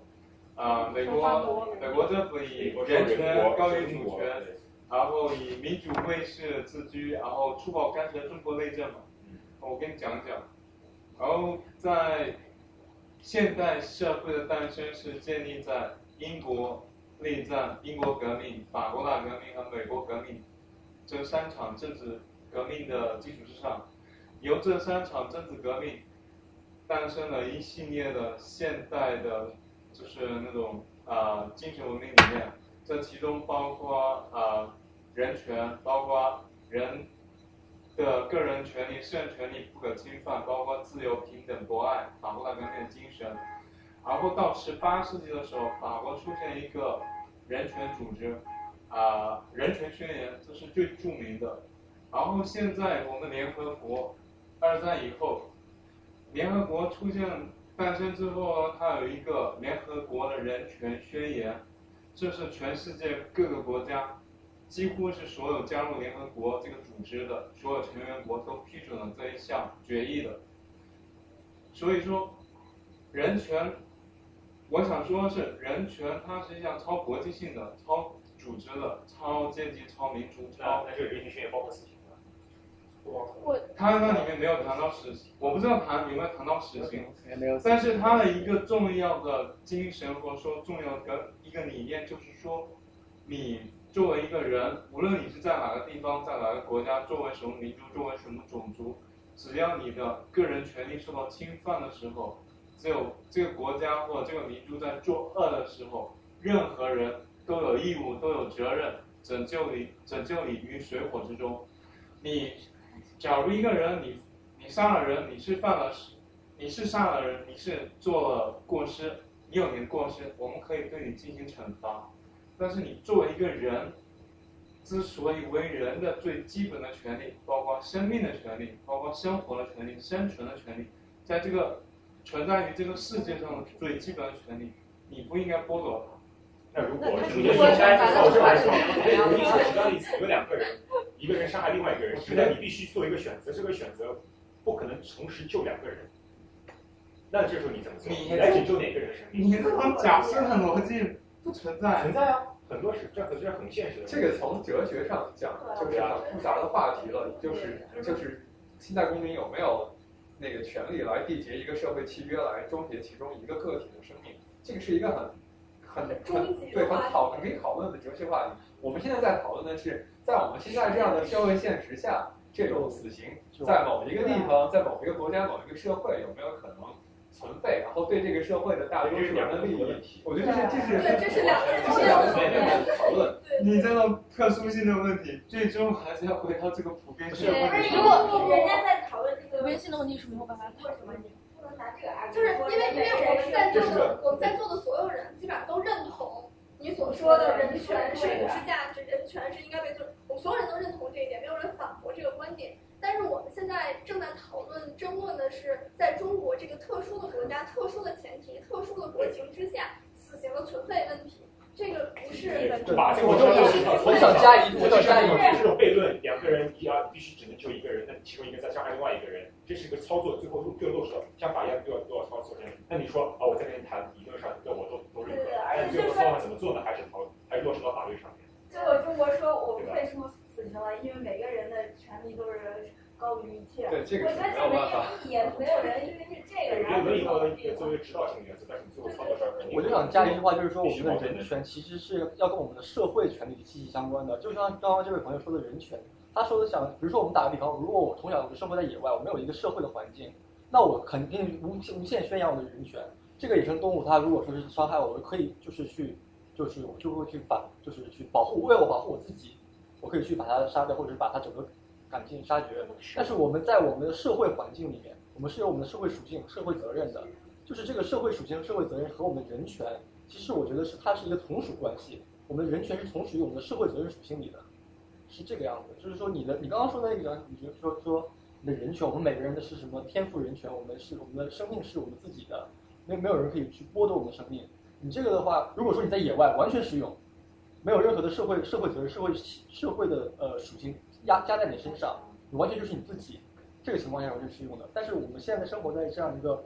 社会里，像刚刚他们说的，比如说中国社会，比如说美国社会，比如说你刚刚说的呃挪威、瑞典社会，每个社会它有不同，大致相同，但是会有一些细节上不一样的这样的社会属性在。所以说每个不同的社会属性下，它会对比如说死刑这个问题，会有他们自己的一个社会的属性的一个参数在这里面。在这个参数，我们现在讨论问题就是在这个参数下，中国的参数下，我们应该怎么样去对这个死刑进行一个判定？是要去废除它，还是要去？而且我们不能脱离社会属性这个责任。我们的观点就是在认为，就是犹太的那个观点，我也非常认同。但是我我们两个觉得，就是说，在中国的这种特殊国情下，甚至比那些发达的国家，甚至比世界上那些人权保障的最完善的国家，都更迫切的有这种废除死刑的需要。你不不说它现在是不是实际的可以被落实的，而是说这种需要是不是更为迫切？我们俩认为是更为迫切。就我也想但是评不是从评论一道德角度下。上讲，而是从操作，就是说对我们社会来讲，我们怎么样？就是我用经济学的语言讲，怎么提高社会福利，对吧？要从这个，而不是从道德的角度讲。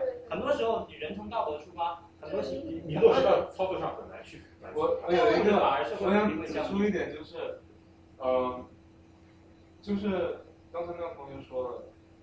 说什么为他说那个说那个叫什么天赋人权什么的，就是说你你要对一个人进行死刑或者是否执行死刑的时候，你要考虑一下这个人的具体情况，因为有时候我们在自然状态的时候，像那个英国的那个政治理论家叫 Thomas Hobbes，他说，在自然状态下生活的时候，人是是一场一切人与一切人进行战斗的搏杀的，就是野蛮的活动，就是说，我不杀你你就杀我，对是啊，我是这个。但是呢，我们现在是在一个现代社会，但是不可能说，啊，夏俊峰杀了那两个城管，他就会来杀害我。我相信他肯定不会杀我，所以他，我觉得他他的那个主观意识上面说，他肯定是没想过自己有一天会杀人的。对，说在法律法律处理完美，我有一个法律并不超处理完美的时候，当个人就可以。我是觉得中国政府肯定不会打自己嘴巴说，因为这个原因我们办案现在还不太健全，会错杀，我我们就把这个为了大家好，然后我们就把这废除。我觉得他们肯定不会这样。他们说不是，等一下，我我支持你的观点的，就是我是觉得死刑应该是废除的，在我但是我觉得这是一种非常理想的状态，就是比方说你像我们比这个生活最安逸的国家，你像是挪威，他们不仅废除死呃废除死刑，他的他连他的监狱，他有一个监狱就是，呃，因为你知道其实监狱这种东西是让人变坏的。因为大部分人出去之后还会再犯罪，因为他的你在里面接触到的人跟就是你做的事情都会让你就是越来越坏，越来越坏。所以挪威这个监狱呢，他你看你在里面过的就是应该比我们宿舍住的还好，然后那个，然后对对是人就这种东西，就是应该就是住就是住在像这样的一个屋子里，而且他们就是可以组乐队，可以可以运动，然后他们在生活一个岛上，他们可以每就是每天环那个环岛骑自行车这样，为什么还要然后就是离出来？但是他们因为他们犯罪，你要把他们关起来，但但是他们出来的人就是都会就是大部分人都会变好，忘记那个数据了，但是他们他就是这种监狱的这个呃效果是非常好的，但是这就是一种理想状态。对，我觉得如果对这这是真正的改造，就不是像什么劳教改造那种，那只能让你变坏。可是我觉得这是这都是一种理想状态，就是如果我们要是是社会发展到一个像那种程度，或者说我们都那么有钱了，当然所有的监狱都应该变成这样，然后所有人也都不应该处死。但是我觉得就是这是不现实的嘛。但是我说我同意这这个哥们儿说的，我这个东西我也是，法律是要处理现实问题的，就是在完美现代社会，当然在你很多时候人人人表现出的自然属性，你法律对，但是现在问题就是这些人的需求是极为迫切且极为现实的。就对于他们来说，可能对于我们来说，他们是一小部分，或者说就是我们生活中完全不会接触到的一小部分。但是对于整个死刑犯的比例来说，他们的要求是迫切且现实的，所以就是要对待这些人。这个我觉得，我我我我觉得是非常复杂的一个，就是说你你如果你包括人点的话，他可能就是这个死刑可能会整个社会会，因为它这个很很复杂的这个机制，肯定会有。但是你要说的是，如果这个死刑对社会上的就大部分人来说，那个 portion 就是更为大的那一部分人来说，它的影响是，我觉得这个需要需要 research，就不能说它会产生更复杂的影响，对，或者说它会它会带来更坏的影响。但是我觉得这个判断也比较武断，就是它需要。对对对对，但是就是对，就是需要我我是我们的我补充一点，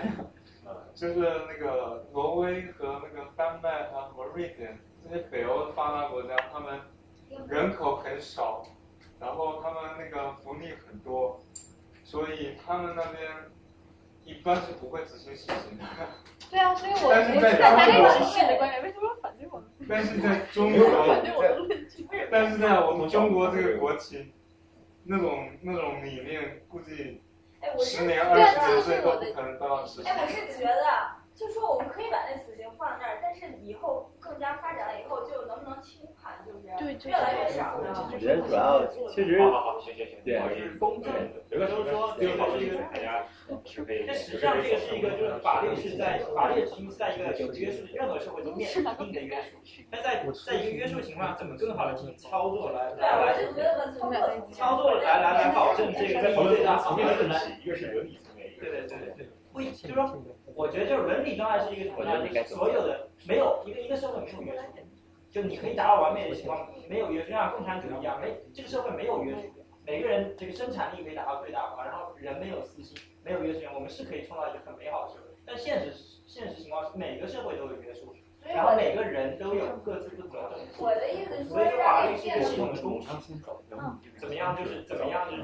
怎么样就是最大化它的这个最大化的这个叫社会福利，就是说。我不觉得就是一个一个法律的一个法律出台要不要从一个道德的这个这个角度去，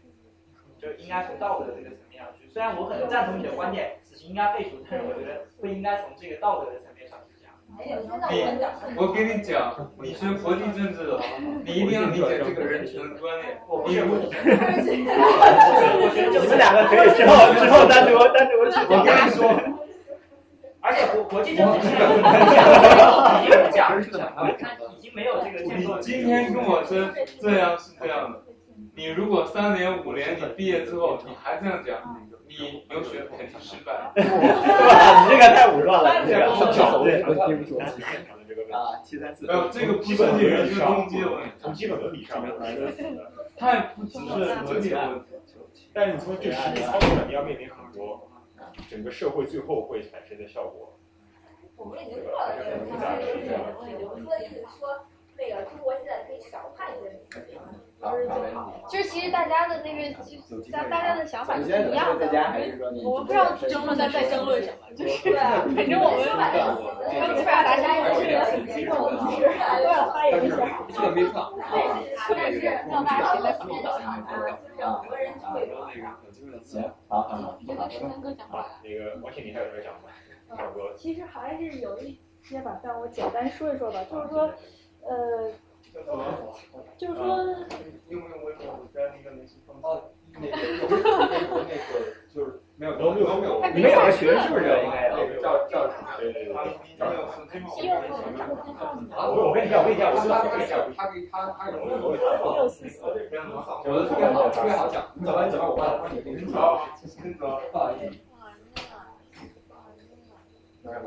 把歌做的。No 是三的。是吧？没有，都这么说。对。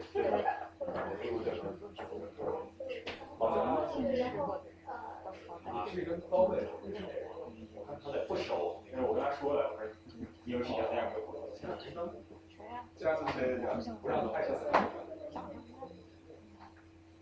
对啊，我就我说像，对对对对。应该把这个话题放在最后。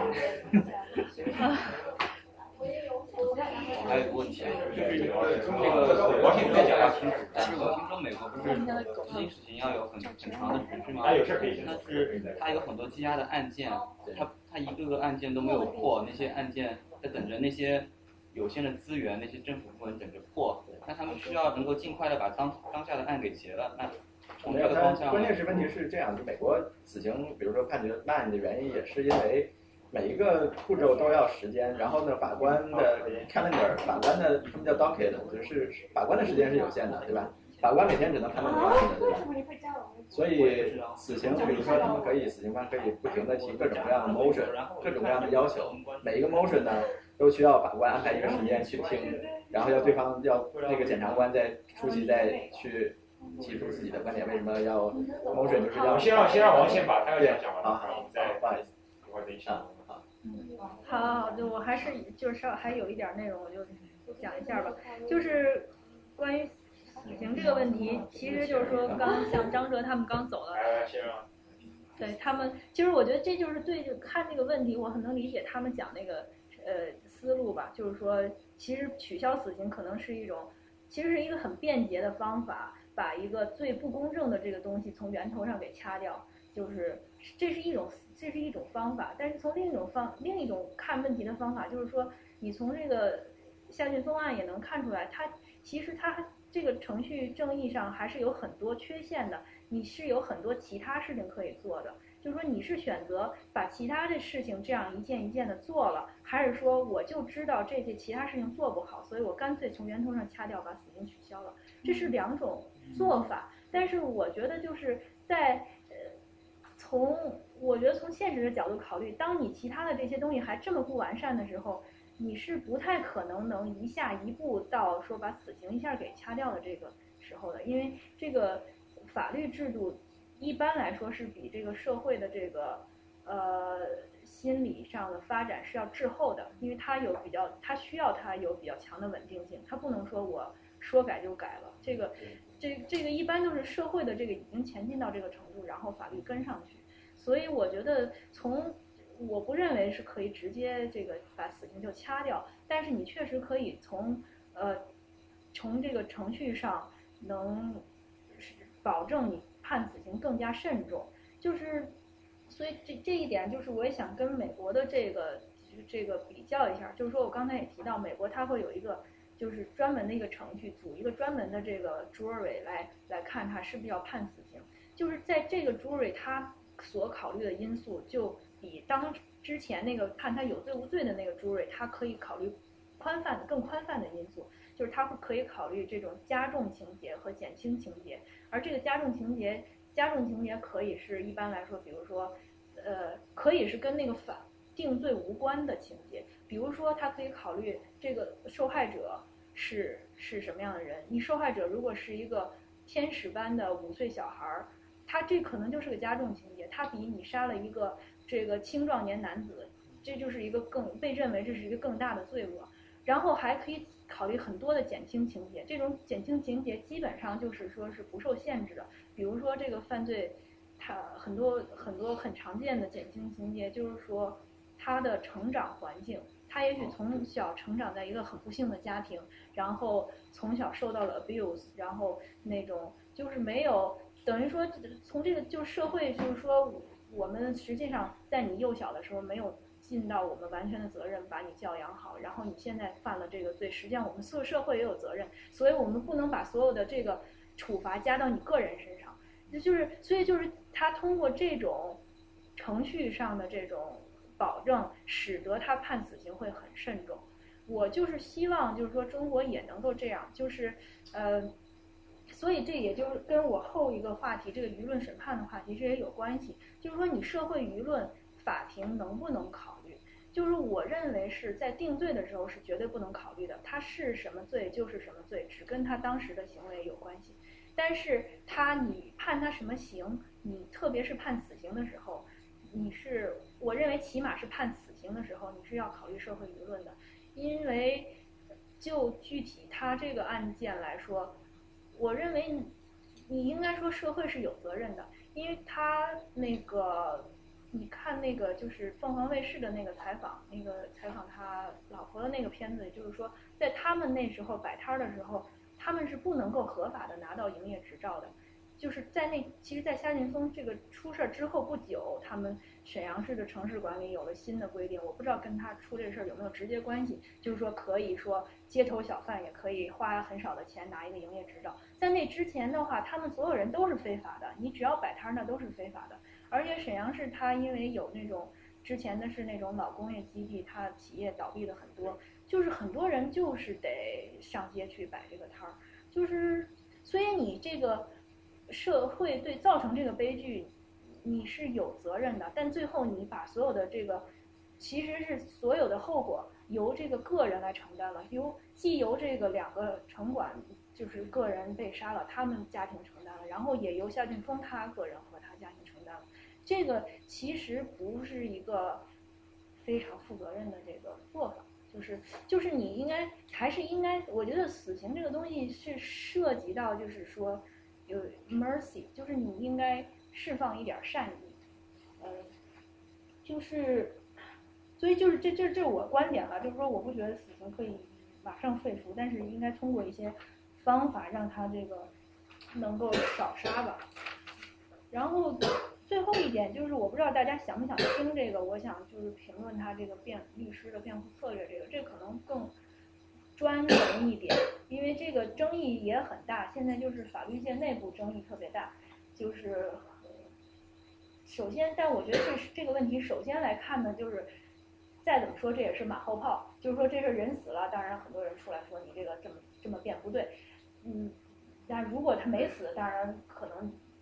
这当然就不会有人这么说，这就当然就是事后诸葛亮吧，就是，但是这个争论也是有一些说法也是有一些道理吧，就是嗯，这个涉及到律师的这个这个职业道德的问题，就是你你。是不是时刻把这个当事人的利益放在第一位？这个律师的职业道德来说，你是必须把当事人的利益放在第一位的。但是有的时候，他一方面律师他可能会有他自己的私人的利益，就是他想借案子出名啊，或者呃怎么样的；还有一方面，他可能也是为了实现一些社会的公益，呃，他想推动一些这个社会的这种嗯改变呀什么的，就是。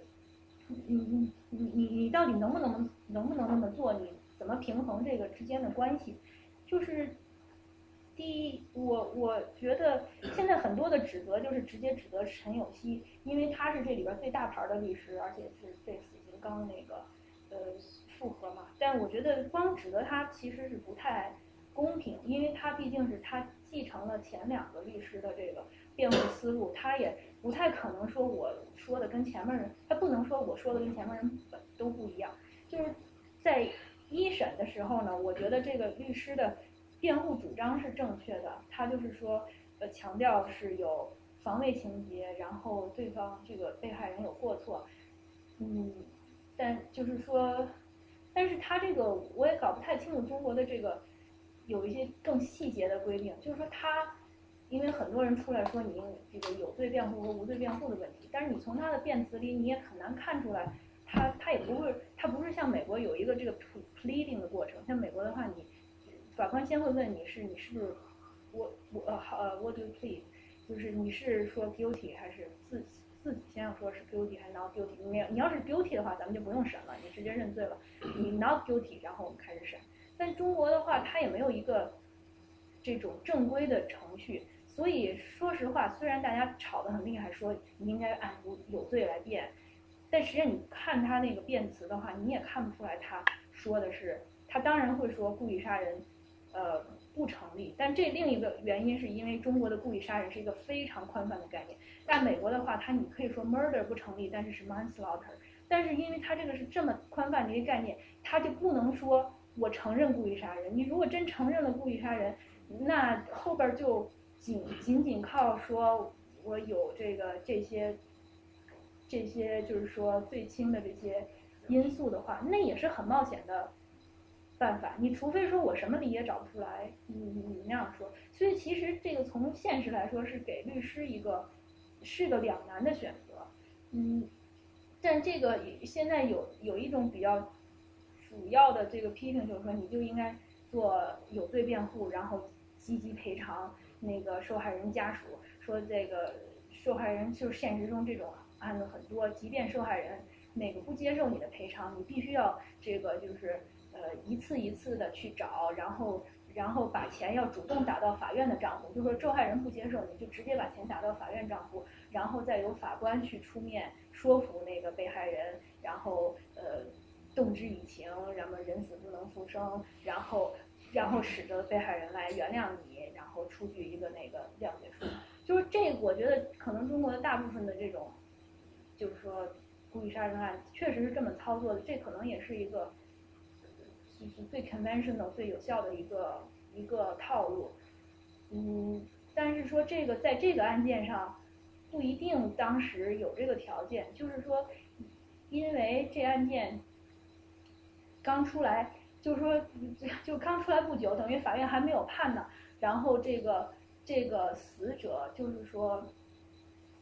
就是说这个城管局跟那个那个死者家属说，就是这案件判下来之后，就给你给你儿子追认为烈士，就是就是，对，就是说当时，而且当时的报道是说，就是已经追认为烈士，但后来是说判下来之后追认为烈士，但甭管是这个这个区别在哪儿，就是当时确实是有这个承诺了，就是说等于实际上把双方和解的这个大门给关关闭了，就是被害人家属他就不可能去接受这个赔偿去谅解他，就是这个实际上我觉得是对这个案件也是有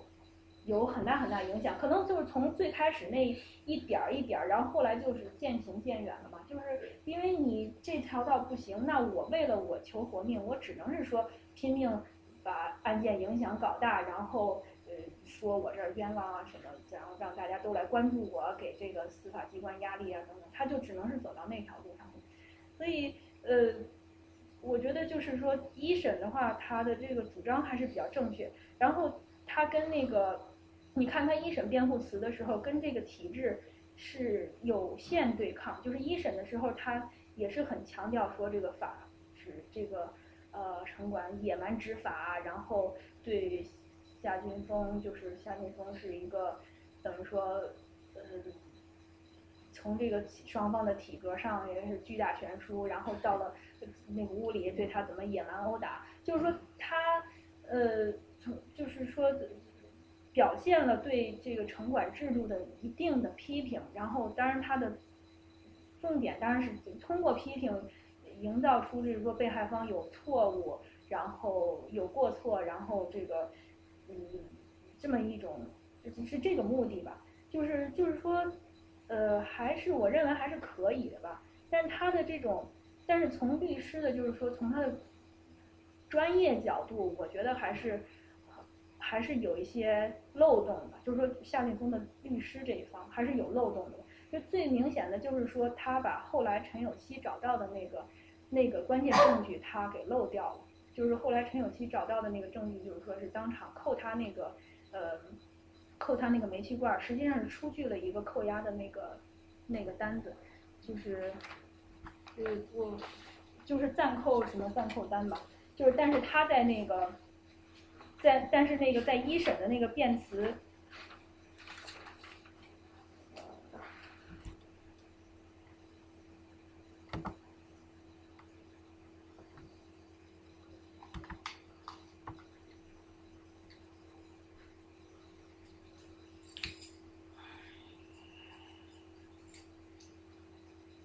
这是一审辩护词，他在开头就是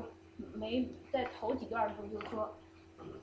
行政执法分局暂扣煤气罐是不但没有经过负责人批准，更没有向夏俊峰出具行政执法证据，先行登记保存通知书。但这个保存通知书后来是找着了的，就是当然他确实没向夏俊峰那个出示，他是先把夏俊峰带到第一辆车走了，然后又把这张通知书给了张晶。就是但是这是一个非常重要的证据，你不能说就用这么一个说法就说这个东西好像没不存在一样。这个实际上，我觉得有这句话在美国绝对是 malpractice。这人，这个律师，说不定这这这个这个 career 就完蛋了。就是你你因为你你这么说，实际上导致了后来的他的思路其实是跟这句话也很有关系。他一直在强调这是一个违法的，就是说整个这个执法就是个违法行为。然后后来包括还带他去那个屋里，也是相当于这个呃非法拘禁。什么的，就是他的思路是在这一方面这么走的，所以其实这这这个跟后来导致后来的这个一系列的事情，这这都是很有影响的，所以这个是只能是说这个这个专业专业的怎么说呢，素养有欠缺吧，就是其实最后造成了也也是造成了后果的，然后在二审的时候，就是刚才跟那个。张哲聊，我也才知道，就是二审他请的一个那个律师，就是那个中国政法大学的滕彪。呃，我实际上是因为这案子出来之后，我才知道有滕彪这个人。但是张哲说，滕彪实际上在这案子之前就已经是一个那种就是民权人士吧，就是人民权的那种活动活动家那种。啊啊，对，所以就是说，请他来，就是说。我觉得对这个案子来说，从最后结果来说，可能真的是一个比比较对一个败笔或者是一个失误的地方吧。为什么？嗯，就是他的，就是你可以看一下他的二审的这个辩护词，实际上他就把这个整个就是置置于这个整个公权力的对立面了。这二审辩护词其中用了特别大的篇幅，从这个这行开始，还包括 Google 野蛮执法有这么这么多条结果，然后后来从这一页开始，你看他就开始列举这个城管野蛮执法的。你要是那个在火车上买瓶水拿了发票，不是，没有用作为辩护的，只是说他在北大城管不都是临时工嘛？当然是上面那些坐办公室的那些那些正式工或者体制内的有编制的人给他们。据说你们可以这样来啊。但他们说辩护词，这个这个这意思。就是他，说落实到个案，对，他就用了这么大的篇幅，是一个是，就是说从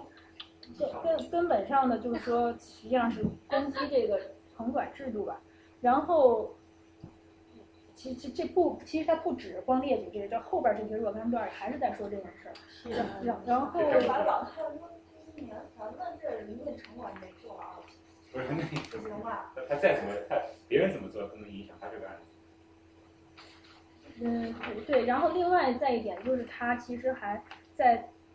最后的时候，嗯，还再给大家看一下最后他的那个。还没有。好多城管都打死人，你知道？包括说。城管很有压力，城管养家糊口也不容易。城管也是真是真。你像这有指标的嘛？有有有。那这谁告诉他们每次出来就把人弄死？你们弄一个制度，然后说，哎，就就罚款或者啥的，为什么要通过报复？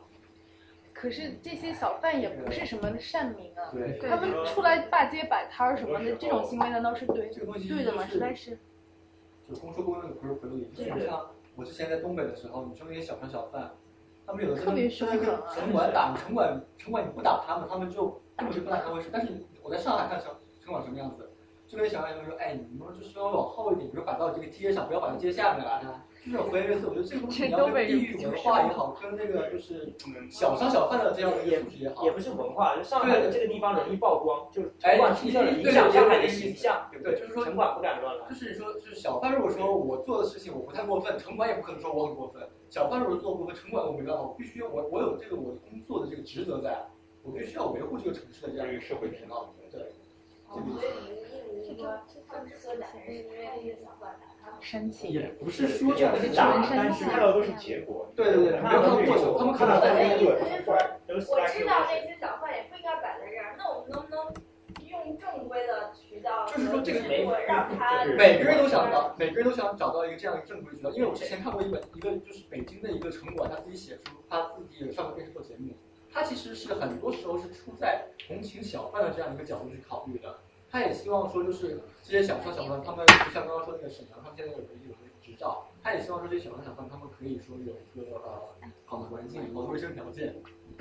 然后去做这些。他也他们也没不必要说跟这些小商小贩产生冲突，但是客观条件造成了说这个造没有办法造到到达这样一个很美好的结果，他们还是会有冲突存在。小商小贩需要说我来做这个事情维持生计，但是城管就是说你这样维持生计，但是却给城市造成不美好。我我明白他们做的是不对的，我的意思是说，你能不能像警察一样文明执法，然后就是说，哎，你这用警察或者用其他方，为什么非得要暴力这样子？不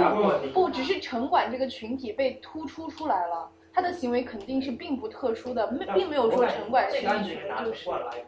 对，这个完全是在煽情啊！你看这个修辞，太可怕了。我觉得最根本的问题是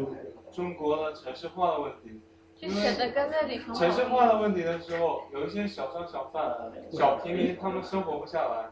但是他们不摆不摆摊的话，又没工作，那能干嘛了？他们又不能回到农村做农所以说这个制度有问题，那就把那个制度不是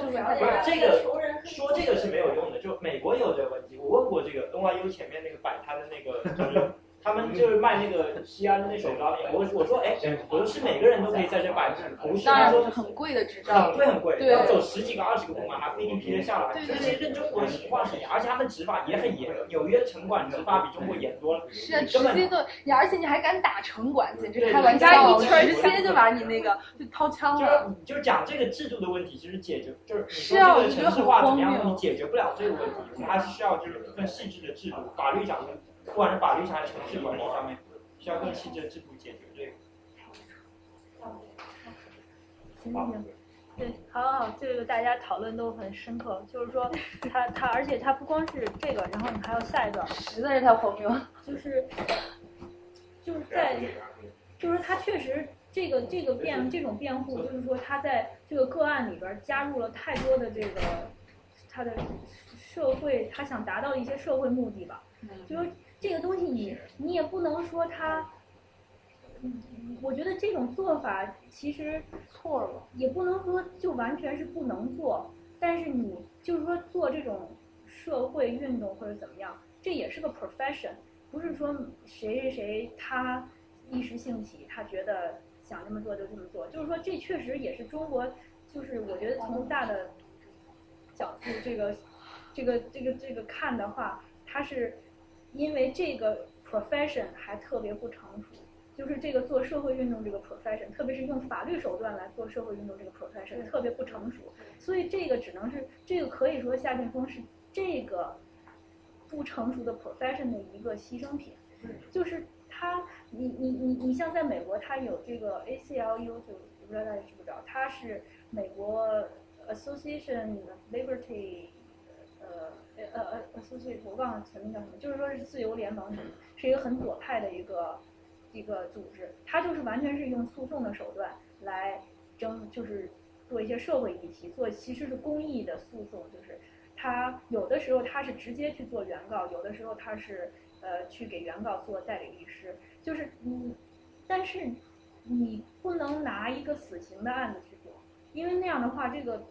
这个这个当事人的这个代价太大了，对就是而且你怎么做这个东西。是一经过多少年发展，它也是应该有规范的。从选怎么选案子，做哪个不做哪个，和具体怎么做，这都是应该有一套比较成熟的东西什么的。如果也许真是当这个都特别成熟的时候，你也许可以做个死刑案子。但是你在这个什么都不成熟的时候，你现在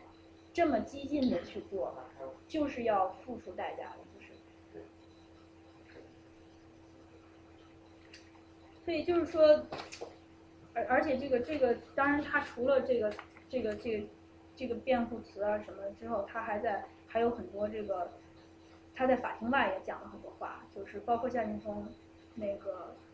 被死刑判了之后，他还还和二十五个律师，就是他把他推到了那个就是斗士的那个状况啊，就在一开始的时候他还没有到这个呃这么夸我我我不太了解具体的细节，但我的感觉愿意去代理这种案件的这个人，他本身有一些动机，未必是跟他他代他的代理人是一样的，他可能有他自己的，就是他可能想借助案子，就像那个王健说，他想借助这案子推动一个社会运动，让他成为这个社会运动的领头人，他可能想扮演这个角色，但是在这个时候，因为时机没有成熟，反而可能这个他的他的代理人变成了他这个行为的一个牺牲品，有可能。我不知道，但是这只是猜测，现在这也不能，也没也没有证据说明他这个陈友喜他他有这样的问题。这是藤彪，这个不是陈友。还在纽伦堡开会。我想问一下，他们他们这个抗议有什么实际？就是他们在做的时候，他们觉得说，他们希望达到一个什么样的效果？除了一句问以外。我很难讲，这我觉得也是一个这个不成熟的表现。你到底想要什么？当然他他想要的当然。从直接结果就是夏俊峰，他的他因为按他的诉讼的诉求是正当防卫无罪，就是说变成正当防卫无罪，那意思就是说，那意思就是说城管这种实际上想，其实就是说城管这个否定城管的合法性，你你可以反抗这个城管。嗯，对他的这个到底想达到什么，这也是个问题。然后另外一个就是他还是反对死刑。就是他，就意思他也是要推动废除死刑。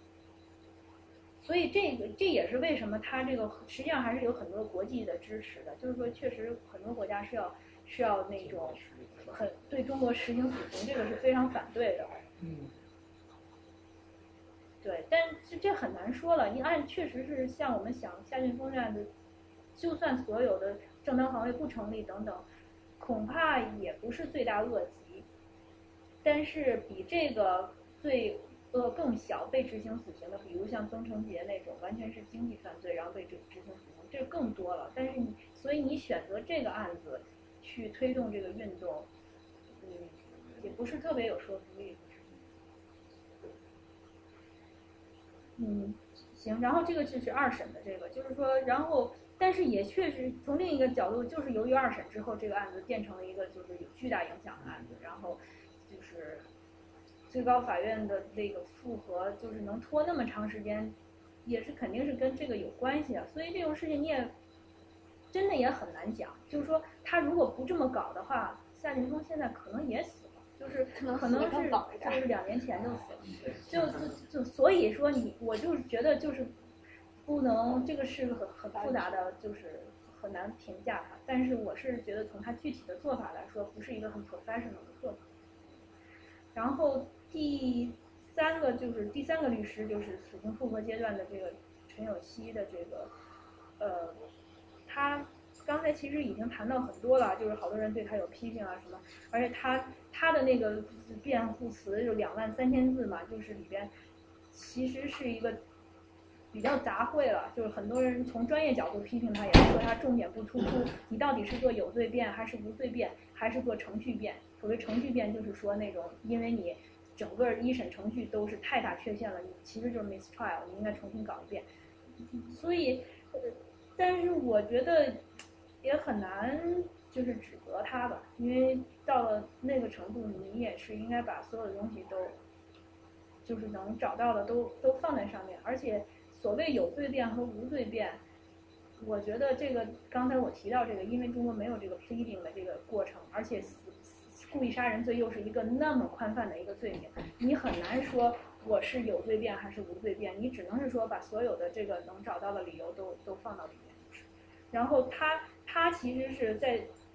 那个是避免和这个体制直接对抗的，就是他他的那个辩护词里绝对没有说我这个城管是多么多么呃本身就是没有合法性等等的。然后他甚至还在嗯，他甚至还有一段是说，从维稳的角度，你也不应该把夏俊峰的死刑核准，就是说你从你应该少杀慎杀，而且他这个有这么大的影响，就是说实际上也是有有一些。客观原因就是说你，你你不应该死刑立即执行，然后，所以我觉得这就是不同律师对不同的策略的他有不同的判断。就是他从陈有陈有希的判断就是，如果你把正当防卫这一点 drop 了，那就没有什么希望。就是因为中国是还是比较重这个客观结果的，因为他的客观结果是两死一重伤。你如果再不说他有正当防卫，那基本上他没有活的可能。然后另外一些律师就是说，你这样的话，相当于，相当于就是好像抗拒从严，就是中国，就是说你不是，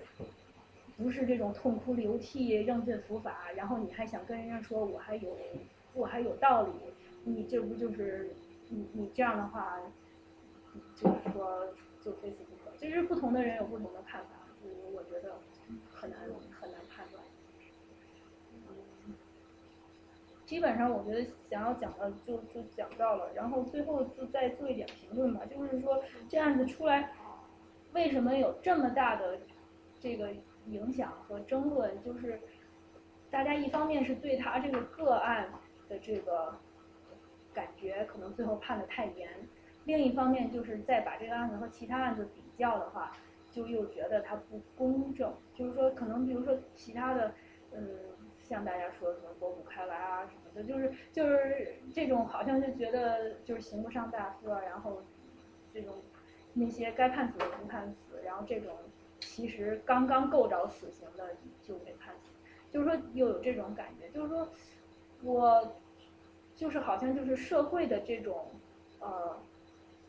虽然说你最高法院可以出来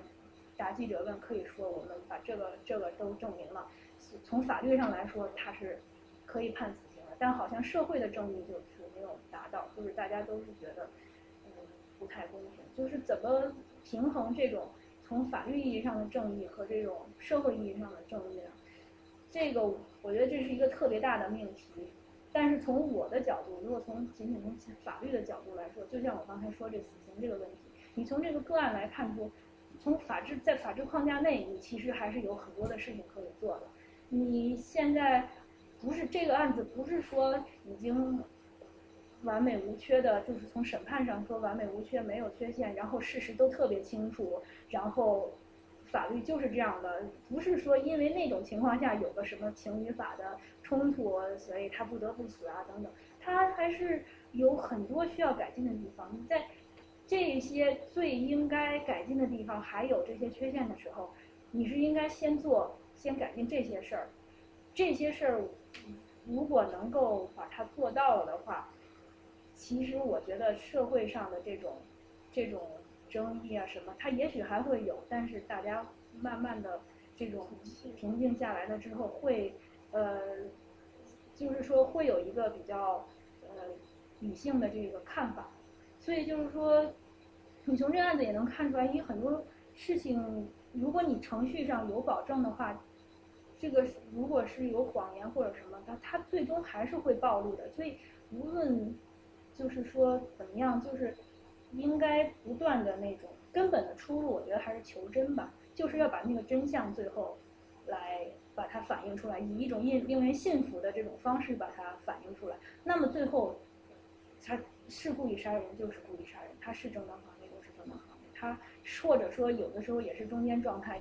就是说，他可能是防卫过当，或者他假想防卫，本他打他没有那么厉害，但是他就就就动手了。那如果只要在事实真相都确定的情况下，那该是怎么样就是怎么样。大家最后就是说，这个这个从社会的角度来说，其实从社会虽然人的生命很可贵，但是从社会的角度来说，最重要的不是这一个人是活了还是死了，而是说这个案子怎么样最终 settle 了。然后把这个社会的正义，就是说，呃，就是维护了，就是从这个 system 上把它维护了。好，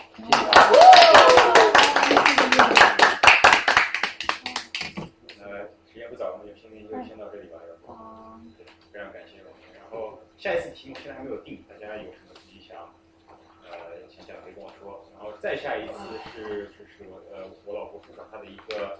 博士同学要给我们讲他做一些研究关于呃关于民间文学的，具体还没有定中国民间文学的一些。是中国民间还是中国？中国就。是做东亚的东亚系。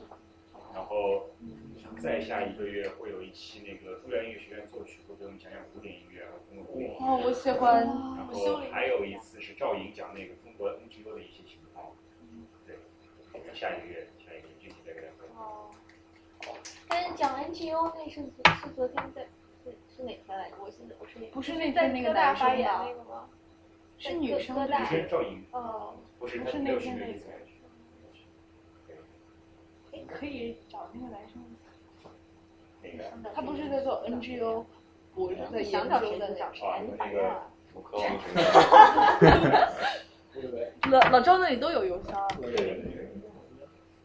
啊，是的。怎么了？发生了什么？啊，是吗？谢谢小亮，谢！谢谢香好厉害！嗯，大家也谁啊？今天那个说话不得没没没没，不是不是不是，没有没有，我觉得是我都充分可以理解。恭喜！